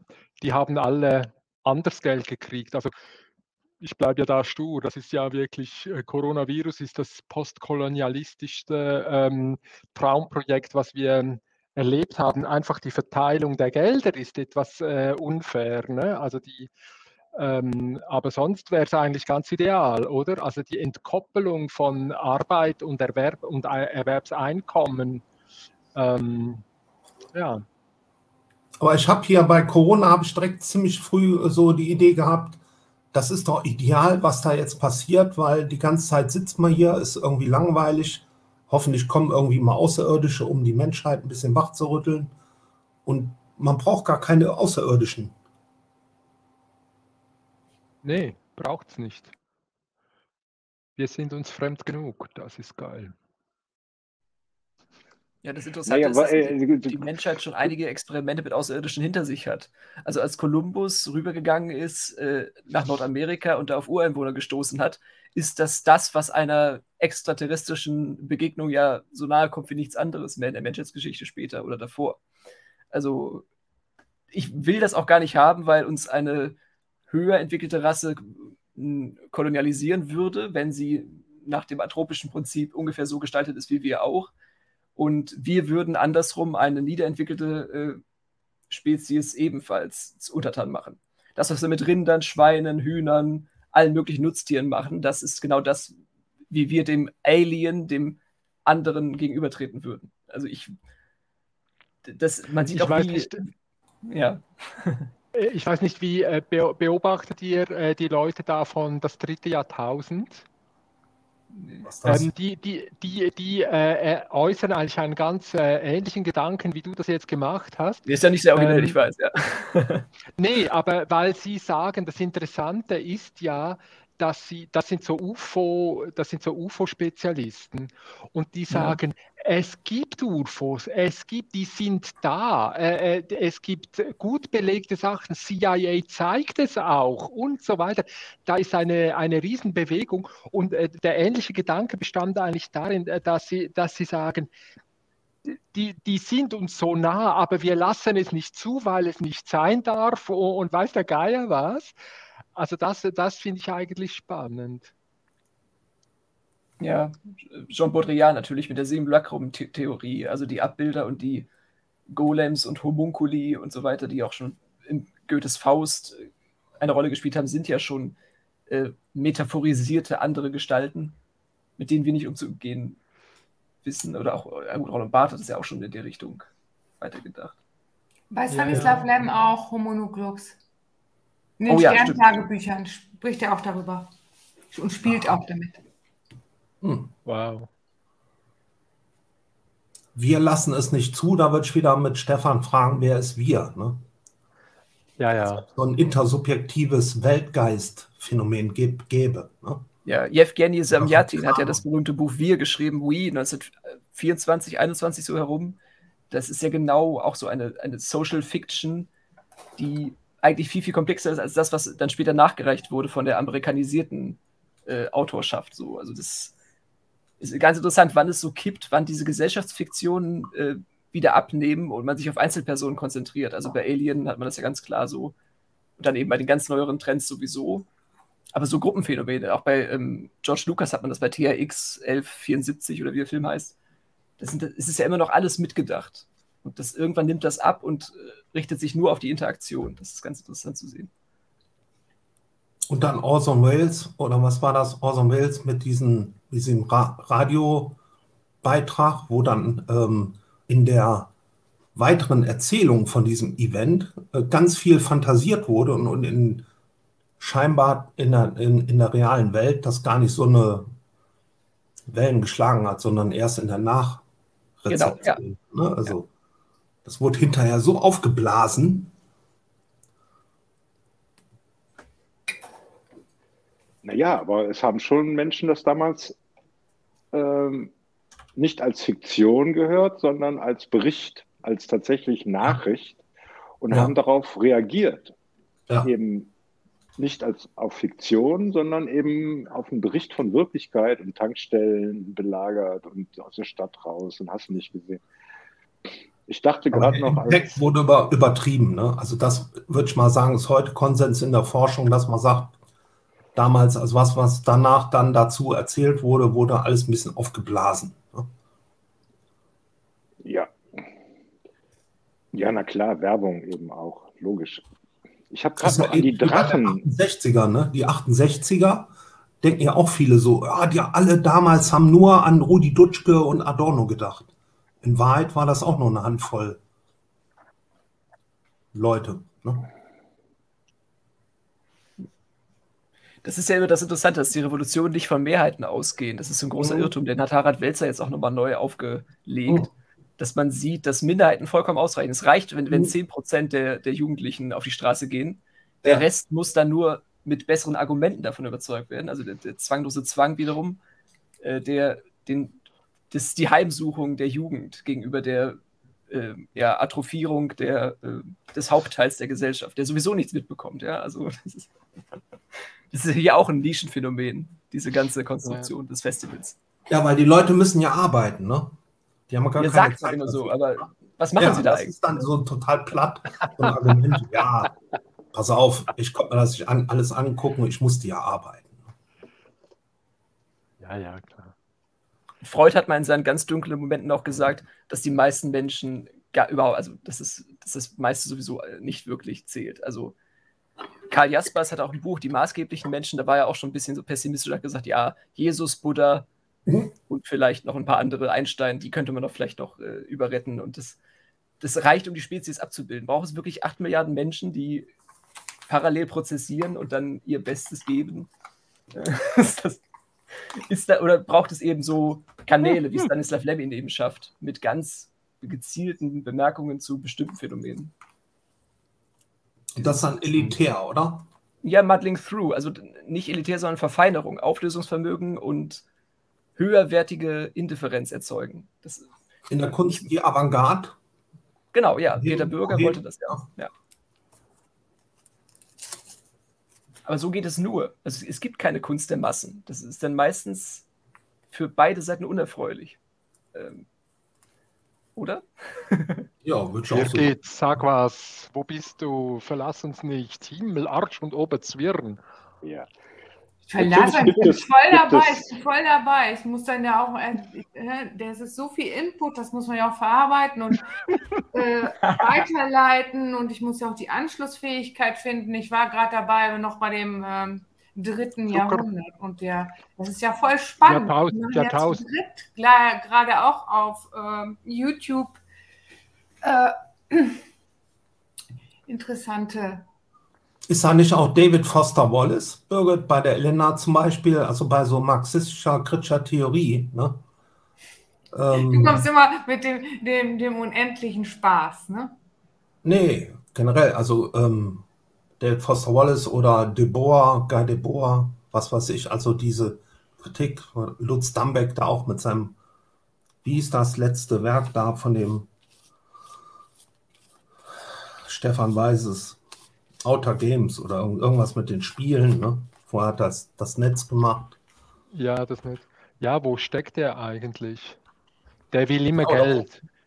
Der kommt, das ist eben auch so einer, der sagt, äh, ich habe ich hab keine Zeit, dem ist hundelangweilig, äh, ja. äh, liegt äh, im, im, Atelier rum äh, und ist deprimiert, dass keine Sau ihn anruft. Genau. Und wenn man ihn anruft, äh, dann sagt er, ja, ich brauche Geld, also ich kann es nicht machen und so und so.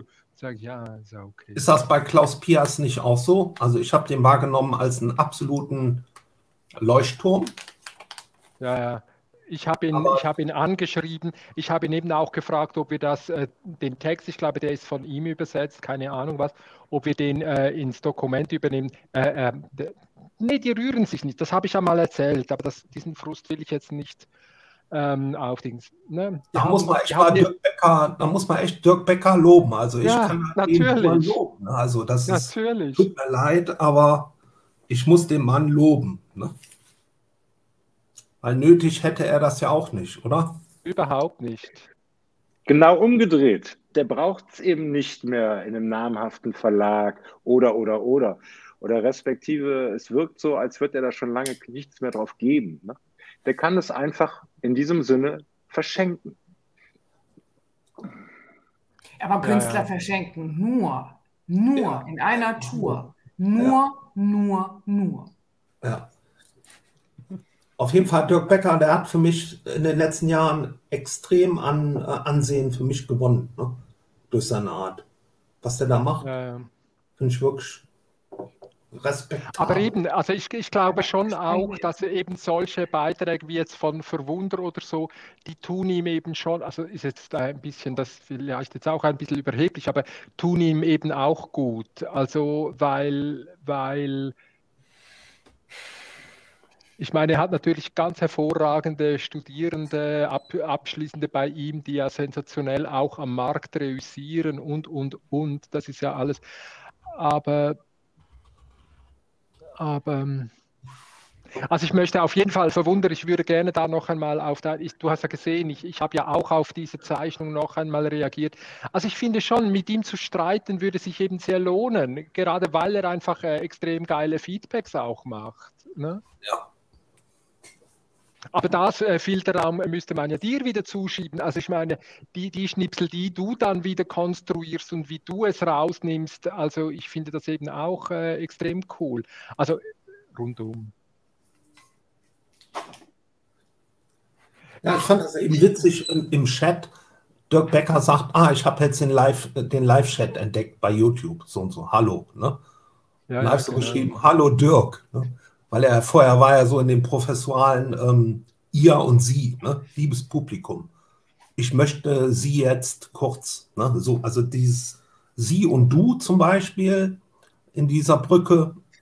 Und dann fragt er mich dann im Chat, woher kennen wir uns, weil ich ihn einfach nur mit Dirk angeredet habe. Äh, Dann habe ich gesagt, ja, ich mache den ähm, Kanal auf Twitter von Kybernetik. Ne? Und er sagte, ah, ah, alles klar, sehr gute Arbeit. Irgendeine Referenz brauchen die dann, ne? Und sei es einfach nur irgendein YouTube-Kanal zu, ich mache jetzt den YouTube-Kanal Systemtheorie, ne? Seit zwölf Jahren oder was. Ja, dann bin ich halt relevant irgendwie. ja. Leg mal einen Link rein. Wozu? Also wie heißt das Teil? Da mache ich es halt. Wie heißt das? Dein Kanal. Kybernetik. Einfach twitter.com slash Kybernetik. Ich meine, Stanislav Lem hat ja auch scheinbar, gut, ich bin jetzt damit Stanislav Lem auch ein bisschen schwanger gegangen ähm, in dem Festival, aber ich habe halt immer nur von dem gehört, bisher irgendwas mit Kybernetik und Kybern Kyberiade hat er scheinbar irgendwas geschrieben. Ich habe ihn ja nie gelesen. Und das war ja damals dann, ja, das sind auch immer so, so Stories, was damals zu der Zeit mit der Kybernetik da fantasiert wurde. An Zukunftsaussichten und was weiß ich, was das ist, Kybernetik. Aber Lem habe ich immer unter Kybernetik halt zugeordnet.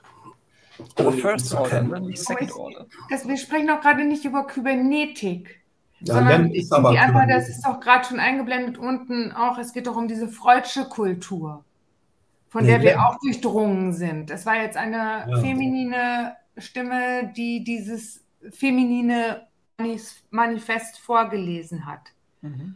Und äh, diese, also dieses Durchdrungensein durch diese freudsche Kultur, das heißt letztendlich auch durch diese wirkungsmächtige Behauptung, dass diese zum Beispiel sexuelle Anziehungskraft am besten zu erklären ist und dass auch das, auch das Ganze eben ganz stark romantisiert ist. Das hat ja in meinem Verständnis nichts mit Kybernetik zu tun, sondern mit der menschlichen Kultur, die dann so weiter äh, gepflegt und kuratiert wird. Und es geht ja, eigentlich auch um äh, das Verhältnis von, also sie hat das sehr schön gesagt, äh, der Quantifizierung von ähm, von Daten, die ja dann halt von Frauen kommen oder von Männern kommen. Ich polarisiere das jetzt mal sehr. Ja, aber Kybernetes ist ja genau der Steuermann auf dem griechischen Schiff. Ja, also das ist, und die Steuerfrau ist weder begrifflich noch überhaupt sonst mitgedacht. Das ist ja nochmal ganz interessant, wie, wie Ja, das finde ich nämlich auch, weil Ja. ne, wir sitzen ja hier alle in einem Boot, in einem Smart Setting, in einem Stream. Und äh, der wird ja auch gesteuert und äh, Ja. schifft uns hier so durch, die, durch den Weltraum. Das hast bei Marx auch. Also die Elena zum Beispiel ist ja jetzt, ich habe ja auch das erste Mal gehört, Marxistin, sagt sie. Und Marx hat überhaupt nichts über Frauen geschrieben. Das So waren bei ihm Nebenwidersprüche. Es gibt ja Hauptwidersprüche und dann der ganze Rest so, ne? Das ist, ja, ja, ja, stimmt. Äh, Und trotzdem, es gibt Feministinnen, ich kenne auch andere, aber Feministinnen, die mit Marx voll abgehen und Marx hat aber nichts über Frauen geschrieben. Ne? Trotzdem finde ich den irgendwie relevant. Weil, vielleicht, weil sie es abstrahieren. Dass sie gar nicht mehr in diesem Schema Mann-Frau denken, sondern einfach nur Mensch denken. Aber ich ich. glaube, das, es geht immer dabei um, um unsere vergangene Erfahrung. Und diese vergangene Erfahrung ist immer jeweils an der eigenen Liebespräferenz oder an die eigene Liebespräferenz gekoppelt. Und dieses Gekoppeltsein an die eigene Liebespräferenz ist immer, geht immer zurück auf dieses, und das ist eben ganz schön, weil ähm, hier gerade ein Baby gezeigt wurde, geht immer an diese Beziehung äh, zwischen Eltern und Kind oder an, an, an diese Konstellation zurück. Und das finde ich ganz interessant. Und was passiert eigentlich mit dieser Präferenz, wenn diese Kinder nicht mehr leibliche Kinder sind, sondern irgendwelche Cyborgs? Also das heißt irgendwelche ähm, Tamagotchi. Maschinen oder irgendwie, was weiß ich, aus, aus, aus genetischem Material irgendwie zusammengesetzte Wesen, sage ich jetzt mal so ganz extrem. Was ist dann? dann? Was ist das? Hat man dann auch noch diese Liebespräferenz dazu oder nicht? Ja, gibt es auch viele Ja, Science-Fiction-Filme zu. Ich zeige mich jetzt mal einfach mit dieser ähm, so. Ja. Ist eine Frage der Kultur, der das stattfindet. Ist ja eine Frage, wie wir das machen. Ne? Also diese leibliche Elternschaft, die ist ja auf einem unglaublichen Podest hochgehoben. Ne? Genau. Von allem, von, da- da- vom Steuerrecht bis, bis, bis, bis äh, Sorgerecht und, und allem ist das so auf einem riesigen Podest. Wenn das anders wäre, warum denn nicht? Ne? Warum soll ich nicht auch äh, emotional zutiefst verbunden sein mit einem Geschöpf, sage ich mal? Würde das dann mit einem Geschöpf, wäre dieses Geschöpf dann auch ein Roboter? Schwierige Frage. Ne? Im Moment bin ich alles am Roboter so Vermenschlichen. einen Humanoiden, so einen weichen, knuffigen Roboter, der so ganz freundlich ist, der ihm alles abnimmt, der immer durch die Wohnung fährt. Das ist wie mit den Außerirdischen, die man sich vorstellt. Die sehen ja aus, ähnlich aus wie Menschen. Ne? Die haben meistens einen Kopf und Arme und Beine. Also in den allermeisten Fällen irgendwie. Selbst wenn sie aus Blech sind.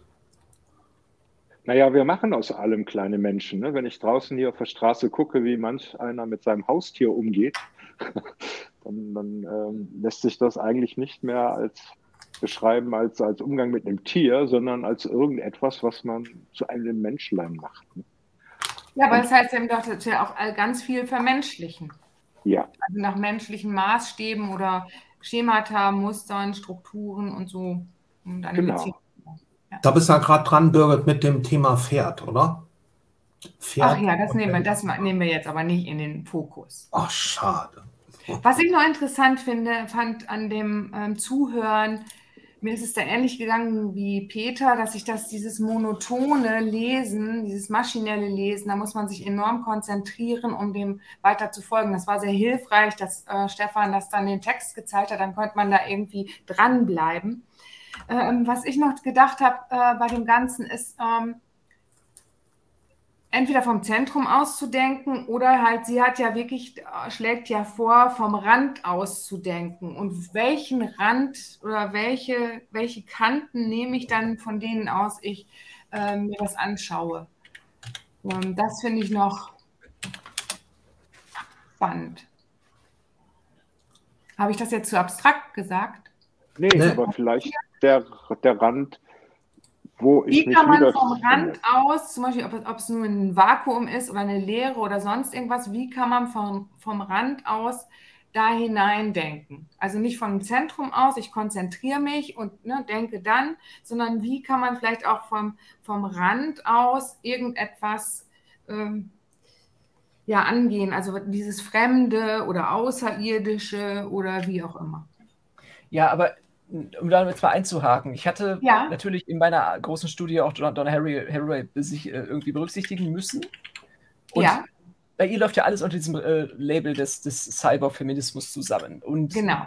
ich frage mich, ob das jetzt nach den Parametern, die ich in meinem Vortrag gesetzt habe, überhaupt Science Fiction ist. Äh, ich hab, bei, bei ihr habe ich immer das Gefühl, dass es eine ethnologische Studie ist, die ähm, Knechtschaftsysteme, wie wir sie auch auf Erden beobachten können, einfach mit dem Cyborg substituiert und sich dann weiterhin Fragen stellt. Aber nicht, also diese Bottom- Bottom-up-Theorie, die, die ja bei Haraway ganz klar ist, man geht immer vom niedrigsten Wesen aus und geht dann an den Rand, ist ja bei Männern, ich sage das mal so drastisch, ganz umgekehrt. Ja? Also Männer haben diese Steuerungsfantasien von oben top-down, indem sie sich fragen, ja, was, wie, wie kann man das Schicksal dann noch verändern? Oder auch zum Beispiel Margaret Atwood äh, hat ja mit ihrer Handmaid's Tale eine ähnliche Fantasie, dass Frauen zu Gebärmaschinen umfunktioniert werden und missbraucht werden. Genau, Und es ist ja eben- die, Genau, ja, ja. die Entbehrlichen, ja. Aber das ist eine ganz andere Frage als die typischerweise hart gestellte Anfangsbedingung irgendeiner Veränderung, die erst einmal offen lässt, ob sie negativ oder positiv zu wendend sei oder sie genau dieser Aushandlungsprozess auf der Kippe steht zum Zweck der Dramatisierung der Geschichte selbst. Ähm, ich würde gerne mal sehen, wie Haraway das eben in eine Fiktion übersetzt hätte und nicht nur in diesen bloßen Analysemodus, dass wir dagegen angehen müssen, dass wir den Cyborg und den Frankenstein und die ganzen äh, Zwischenwesen und hybriden Menschen äh, menschlich behandeln. Also immer diese, es ist halt immer so was Karitatives bei ihr. Das müssen das wir vielleicht stimmt. noch irgendwie rauskriegen, um eine wirkliche Social Science Fiction daraus zu machen, die beide Seiten in den Griff bekommt irgendwie. Das ist so meins, was ich bei Harriver immer habe, das Problem. Hier ist gerade so ein Dostoevsky-Zitat äh, ein. Ja, das ist von mir. Als ah, nochmal genau. gesagt wurde über die Leiblichkeit und über die Nähe zum einzelnen Menschen oder zum Individuum.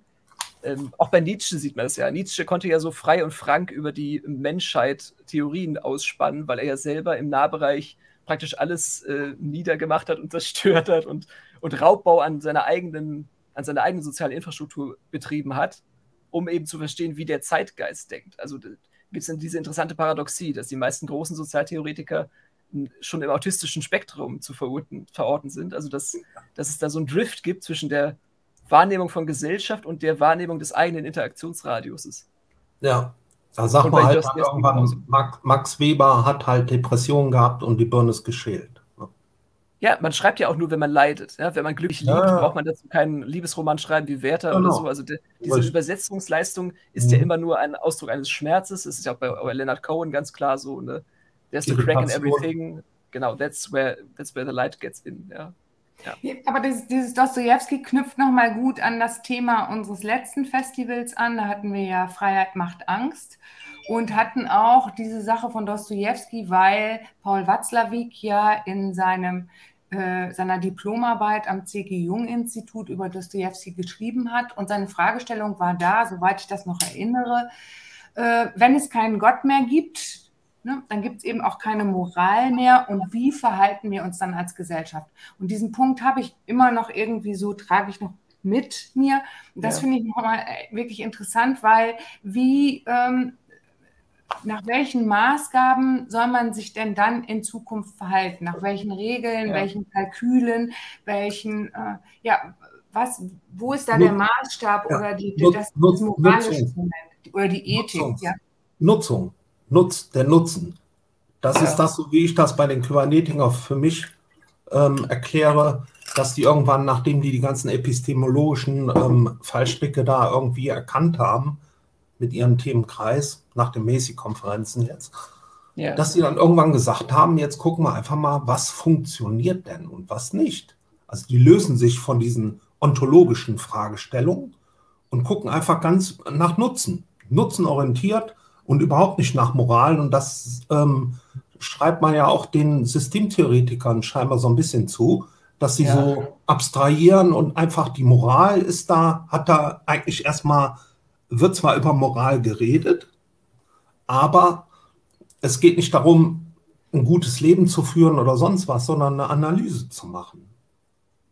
Ganz ja, abstrakt. aber das ist ja genau die große Antithese. Fjodor Dostoevsky erzählt in jedem seinem, seiner großen Werke genau das Gegenteil von dem, was er privat sich mhm. ersehnen würde. Ja, also ja. es ist immer, ja. ich bin der Geist, der stets verneint. Nicht, äh, ich, ich bejahe das und, und ich, äh, ich bestätige der, der, der Menschheit ihre guten Absichten oder so. Ja, also mhm. auch das wieder, der Twist, oder auch beim Faust, im, im, also da ist das ja der Mephist, das Mephistophelische im Faust. Skeptizismus, ne? Oder was? Ja, aber das, das, das ist eben das Tragische, dass die meisten Kybernetiker dann nicht äh, in der Lage sind, eine Fiktion mit dieser Verneinung zu denken, außer eben Günther Anders oder Gabriel Tato. Ein paar Ausnahmen gibt es ja immer.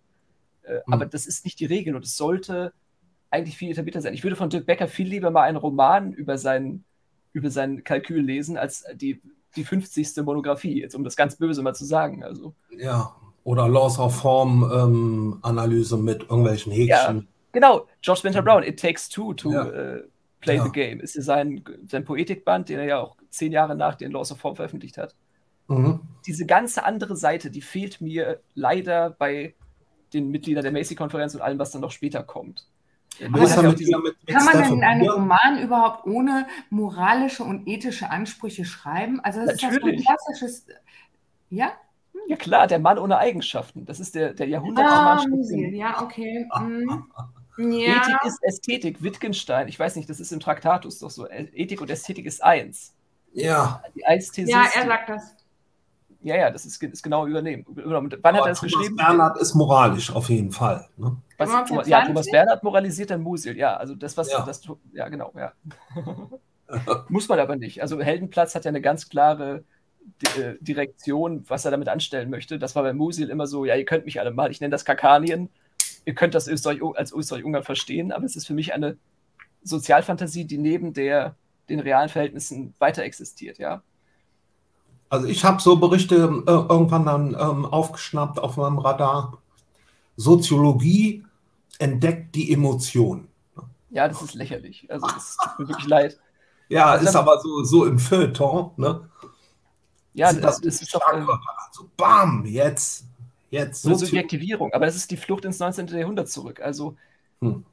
wenn man, wenn man Luhmann genau liest zwischen den Zeilen, dann, dann hat er diese ganze gefühlige Komponente in die Bewusstseinsebene verlagert und damit muss man eben dann zurechtkommen. Ja? Also ist das Gefühl, ja, das ist ja schon so ein, ein, ein erstarrtes Präteritum, nicht das Fühlen selbst, also die aktuelle Sache, sondern das Potenzial, dass etwas gefühlig werden kann, äh, streicht wieder sehr viel Fortschritt durch, den, den die Systemtheorie dann auch etabliert hat und hinter dem man bitte auch nicht mehr zurückfallen sollte. Also es wird nur unscharf und hilft nicht. Es überdeckt mehr, als dass es äh, Probleme löst, die noch zu bestehen, also die noch fortbestehen.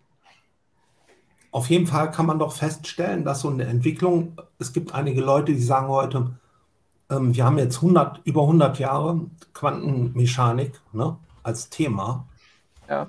also die neue Physik als Konkurrent zur klassischen Physik, ne, ist jetzt historisch so circa 100 Jahre diskutiert. Ne? Wen interessiert das denn? Nur irgendwelche Spinner oder Freaks oder was weiß ich was, Experten. Aber ansonsten ist das ja ein, nicht etwas, was jetzt gesellschaftlich jetzt als der große Wurf wahrgenommen wird, scheinbar, oder? Aber auch genau da würde vor allem Heisenberg und auch Planck deutlich widersprechen. Also, wenn man sich die, die Spätschriften von denen mal anguckt, das ist.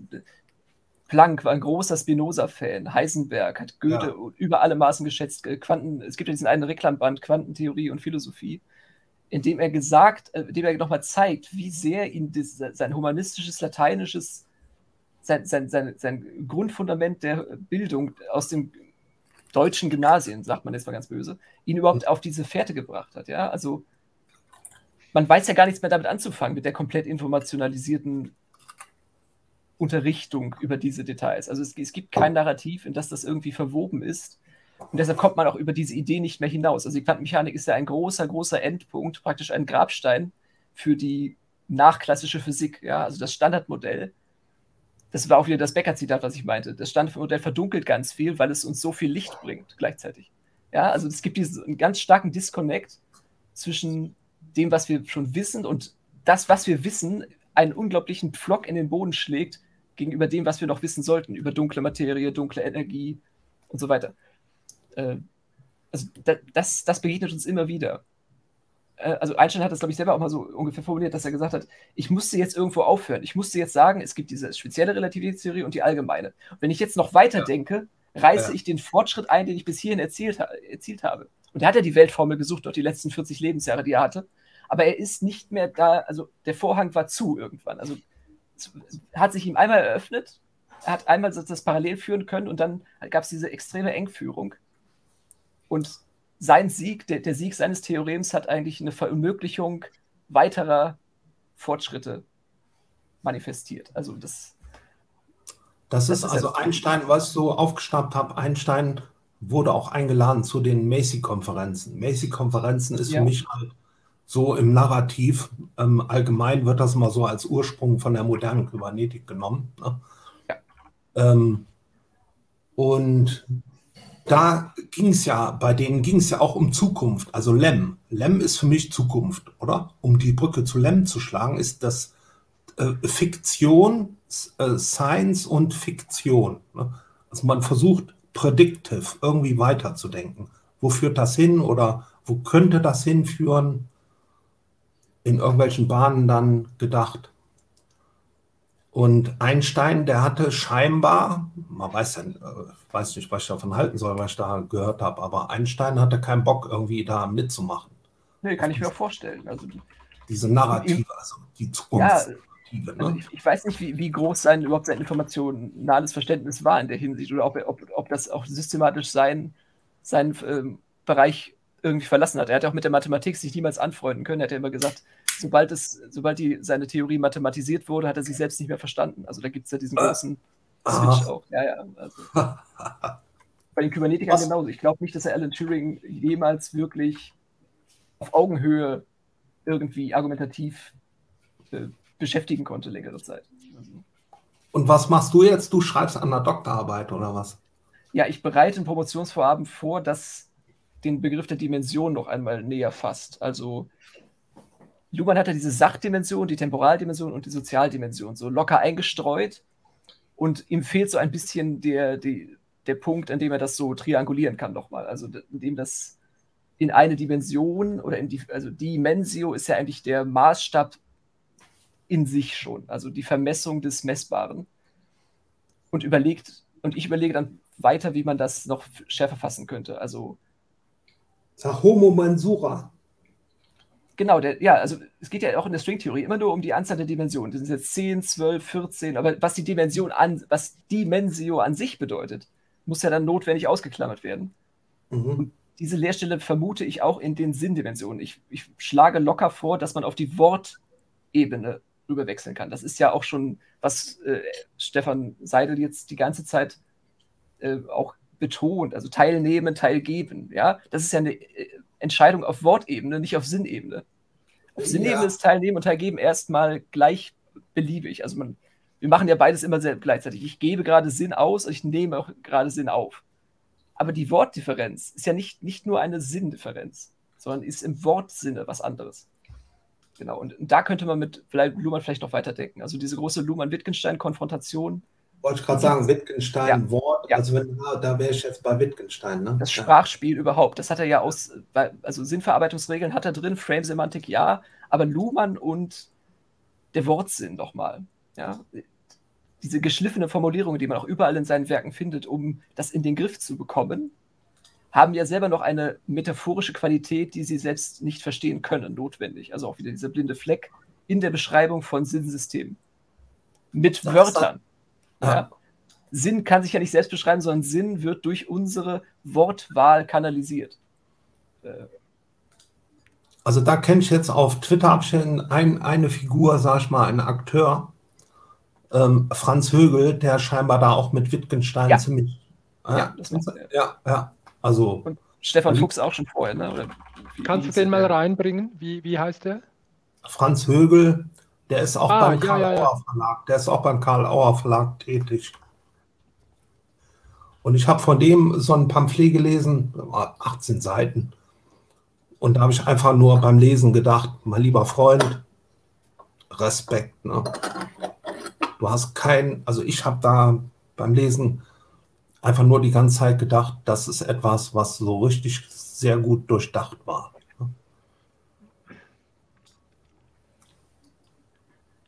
Aber wozu führt das? Ne? Also George Spencer Brown, der hat am Ende auch nur irgendwie noch, ich rede eh nur Blödsinn, hört mir nicht zu. Ne?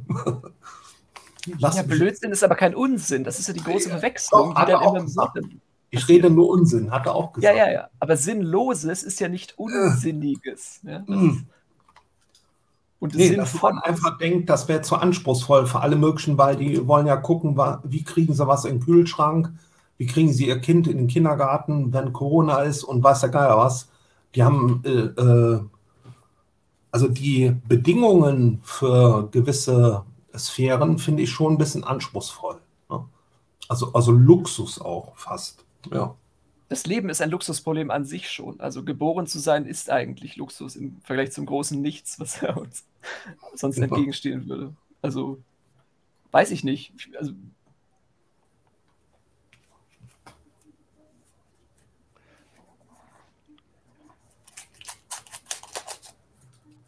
Das luxurierende Element durchzieht ja alles. Ja, also jede Art von Tätigkeit.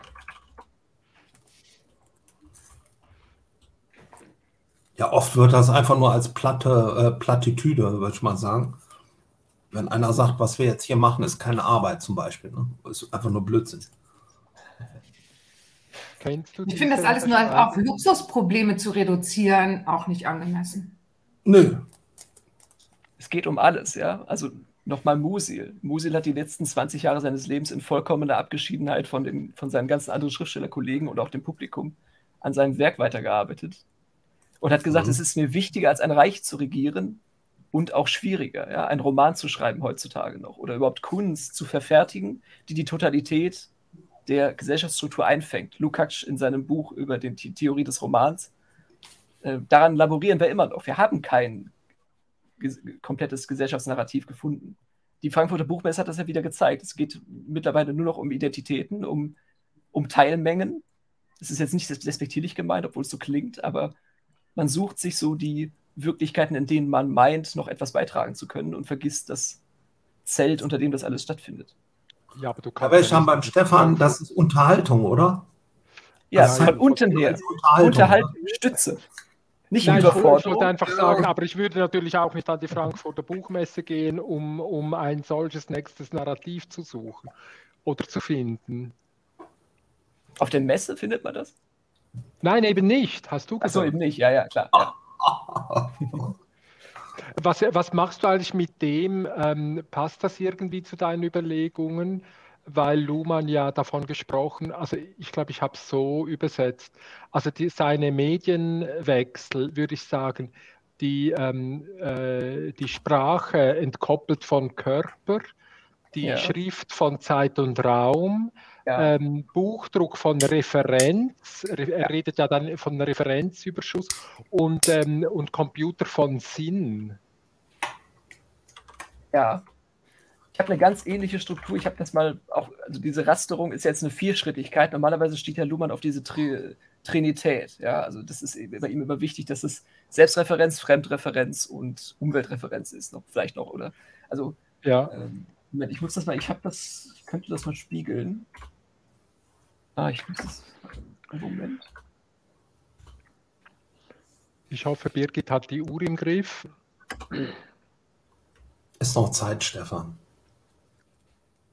Wo, wo, wo, ist denn Peter eigentlich? Er hat die Uhr. Ja, der, der, er, er, blendet die Uhr jetzt nicht ein. Jetzt habe ich wieder das Problem mit 3 Stunden 50 und ich habe als auf der anderen Uhr, auf der korrekten Weltzeituhr oder mitteleuropäische äh, Zeit ist jetzt 16.48 Uhr und hier die Live-Zeit zeigt immer 10 Minuten mehr an, also 3,51 Ich denke nur, weil Alois dann, ja, ich habe ah, auch. 1648, jetzt hat äh, PMÖ das wieder eingeblendet. Alles ah ja, klar. perfekt. Danke, Peter. Was ist denn, ähm, ja. Das raus. Keine Radiouhr? Äh, nee, aber, aber verwundert, das, das würde mich extrem interessieren. Also, falls du ähm, jetzt morgen und übermorgen noch einmal Zeit hast, also ähm, das fände ich extrem geil, äh, an diesen Überlegungen weiterzuarbeiten. Ja, ich kann nur mal einen ganz kurzen Vorschein darauf geben, wie das ja, aussehen könnte. Ich habe jetzt meinen Bildschirm mal freigegeben. Ah ja, ich ähm, da. Ja, das, also bei mir ist die Matrix noch ein bisschen größer geworden danach.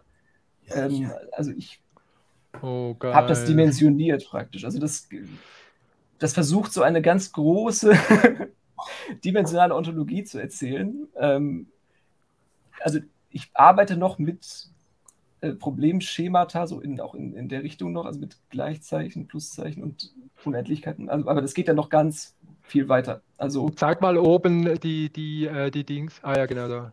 Nein, das, das, die oberste, also dass man die, die Kategorie. Nee, nee, das ist, jetzt, das ist ja schon das oberste. Also, ähm, Na, die sind, Tabellen, die, die Tabellennamen. A Latenz. Genau, also wir, wir haben hier den, den Punkt, oh, dann haben Jesus. wir, das ist die erste Dimension, dann haben wir die Kante, die zweite, dann haben wir die Dreidimensionalität, also der aufgespannte Raum, dann die Zelle und dann äh, das Morphum, also das, das äh, hier, genau, das, da sieht man das nochmal. Also oh, Scheiße, aber das müsste die, doch Dirk Becker anschauen. Ja, das ist das, also die Entwicklung vom punktförmigen Universum hin zur, zum Tesseract zum Schluss, also zur äh, Instruktur von Dimensionen. Ja, also das, das, daran hat ein bisschen gesessen. Das geht jetzt hier noch ein paar Seiten weiter ähm, und bearbeitet auch nochmal Funktionssysteme das ist das in, in diesem Zusammenhang. Ähm, also das sind, das sind so Vorüberlegungen. Ich weiß nicht, wie viel ich davon jetzt auch schon öffentlich jetzt zeigen kann, aber nochmal zu trennen. Was heißt Kodifikation, Kodierung, Dekodierung, Enkodierung? Ja, ja, ich weiß, ich weiß. Ich werde das aber jetzt nicht lange. Ähm, also noch, noch einmal, was das wirklich bedeutet. Also wie, wie man nochmal den, das, dieses starre System nochmal in seine Systemgrenzen nochmal auch wörtlich zerlegen kann. Ähm, ja, also das, daran arbeite ich momentan. Was, was, siehst du denn bei, wenn, wenn, wenn du da bei mir auf, die, auf meine vier Symbole, ich, ich versuche das, also eine meiner Thesen ist ja immer, ähm, das, was nächste Gesellschaft heißt bei Dirk Becker, das muss so einfach sein, von der Grundstruktur nee, her, dass es ein 13-jähriges Kind versteht. Nein. Und darauf weiterarbeiten kann. Aber das, also, das klingt fast wie diese äh, Plakat-Sachen äh, äh, von der SVP. Also polit politische ja. Plakate ja, ja. müssen so verständlich sein, dass sie so vom Zwölfjährigen sofort erkannt werden. Ja, ja. Das, hat, da das hat doch Elena schön gesagt, das Infantilisierung, was der Stefan will. Ne? Nein, nein, nein, nein. Das, das ist also das Schlimmste, was passieren ich... kann. Also. Ah, ja, ja, also gut. Also du, da bin ich gespannt. Also morgen, morgen will ich da, äh, da will ich morgen noch einmal reingehen. Wie gesagt, ich Luhmann Lektüre, also ich habe den Luhmann schon in der Mittelstufe entdeckt, weil ich einen sehr übereifrigen Theologieprofessor hatte, der sich schon viel mit Systemtheorie beschäftigt hatte. Und dann, also die ganze Einwirkzeit dieser Theorien ist bei mir deutlich länger als bei manch anderen, würde ich mal vorsichtig behaupten also es, es, gab immer schon diese Abstoßungs- und Anziehungsbewegungen in der Theorie selber nochmal. Und das, also das hat schon eine Geschichte für sich nochmal. Also Dirk Becker erzählt ja auch immer, wie er Luhmann dann auch schon so, er war ja schon etablierter Wissenschaftler, hat ihn dann bei so einem Vortrag getroffen und hat dann von seinem mönchischen Starrsinn gesprochen und dieser Begeisterung. Und dann hat ja Becker ihm diese Studie über die Bankensysteme herangetragen und durfte dann damit an den Lehrstuhl kommen. Und also diese Ehrfurcht, die ja. ja, ja, das ist super. Mit drin. Ja. Weiß ich das nicht. also verwundert, bist du, bist du morgen nochmal dabei? Ja, ja, ich würde auf jeden Fall die Vorträge von äh, Herrn äh, Youssef und Herrn Osrecki, ich weiß nicht, wie man das ausspricht, das ist tschechisch, ne? Osrecki. glaube ich, Retschki. Ich weiß, ja, genau. Ja, ich, er hat es mir die, mal gesagt. Ich, ach, ich hab's nicht vergessen. Die, die, haben ja beide an, an dem luhmann lehrstuhl auch promoviert unter äh, Kieseling, ja, genau. wenn ich recht Bescheid weiß.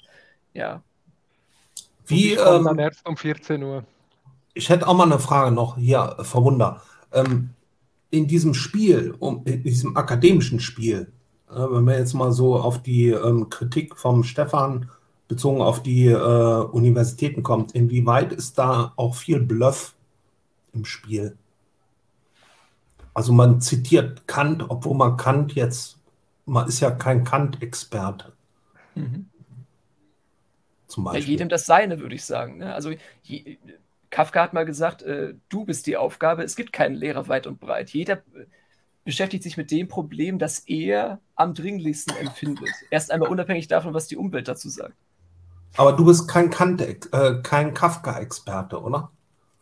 Ich habe äh, Germanistik studiert im Bachelor. Ich wüsste nicht, ab wann man sagen kann, dass man das, dass man sich Expertentum antrainiert hat. Vielleicht, wenn man 40 Jahre lang die Schriften äh, studiert hat. Wann, wann darf man irgendeinen zitieren? Das ist auch so eine Frage, die ich immer habe. Wenn man selber genug gelesen hat, vor allem. Also ich, ich sehe in der aktuellen Soziologie, vor allem der Gesellschaftstheorie, zahlreiche Nichtlektüren.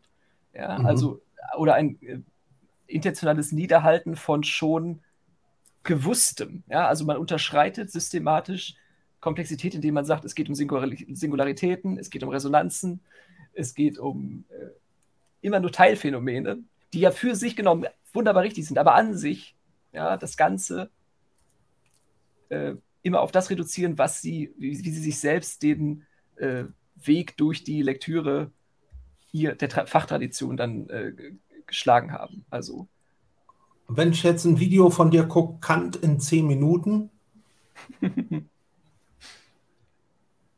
dann kann ich, ich über Kant mitreden oder was? Nein, überhaupt nicht. Null. Hm. Also man darf, darf, wann darf man mitreden oder kann zitieren oder Lem oder sonst was? Also ich hatte immer das Gefühl, dass man so viel, wie man selber liest, ja, also diese, diese 5000 Bücher, von denen äh, Arno Schmidt mal gesagt hat, dass man sie in so einer Lebenszeit gelesen, lesen kann, so realistisch. habe ich mal gehört, ja. Ja, genau, genau. Das ist so auch das, das Maß, mhm. dass man glaubt, auch erreichen zu können, wenn man selber Bücher schreibt. Also wenn ich 5000 Leser hätte für, für das, was ich aus 5000 Büchern selbst extrahiert habe, ist das ein Passungsverhältnis, was ich irgendwie vernünftig finde.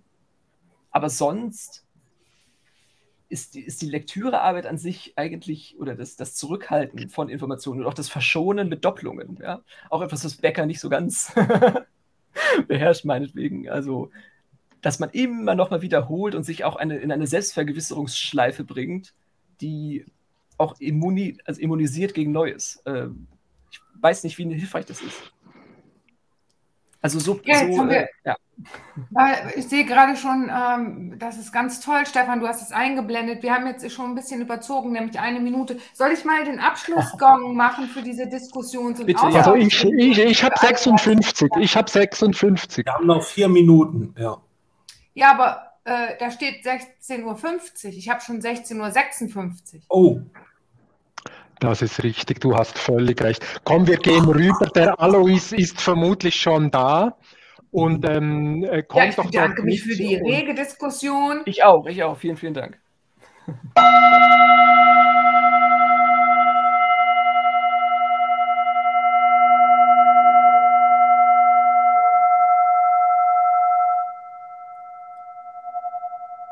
furchtbar.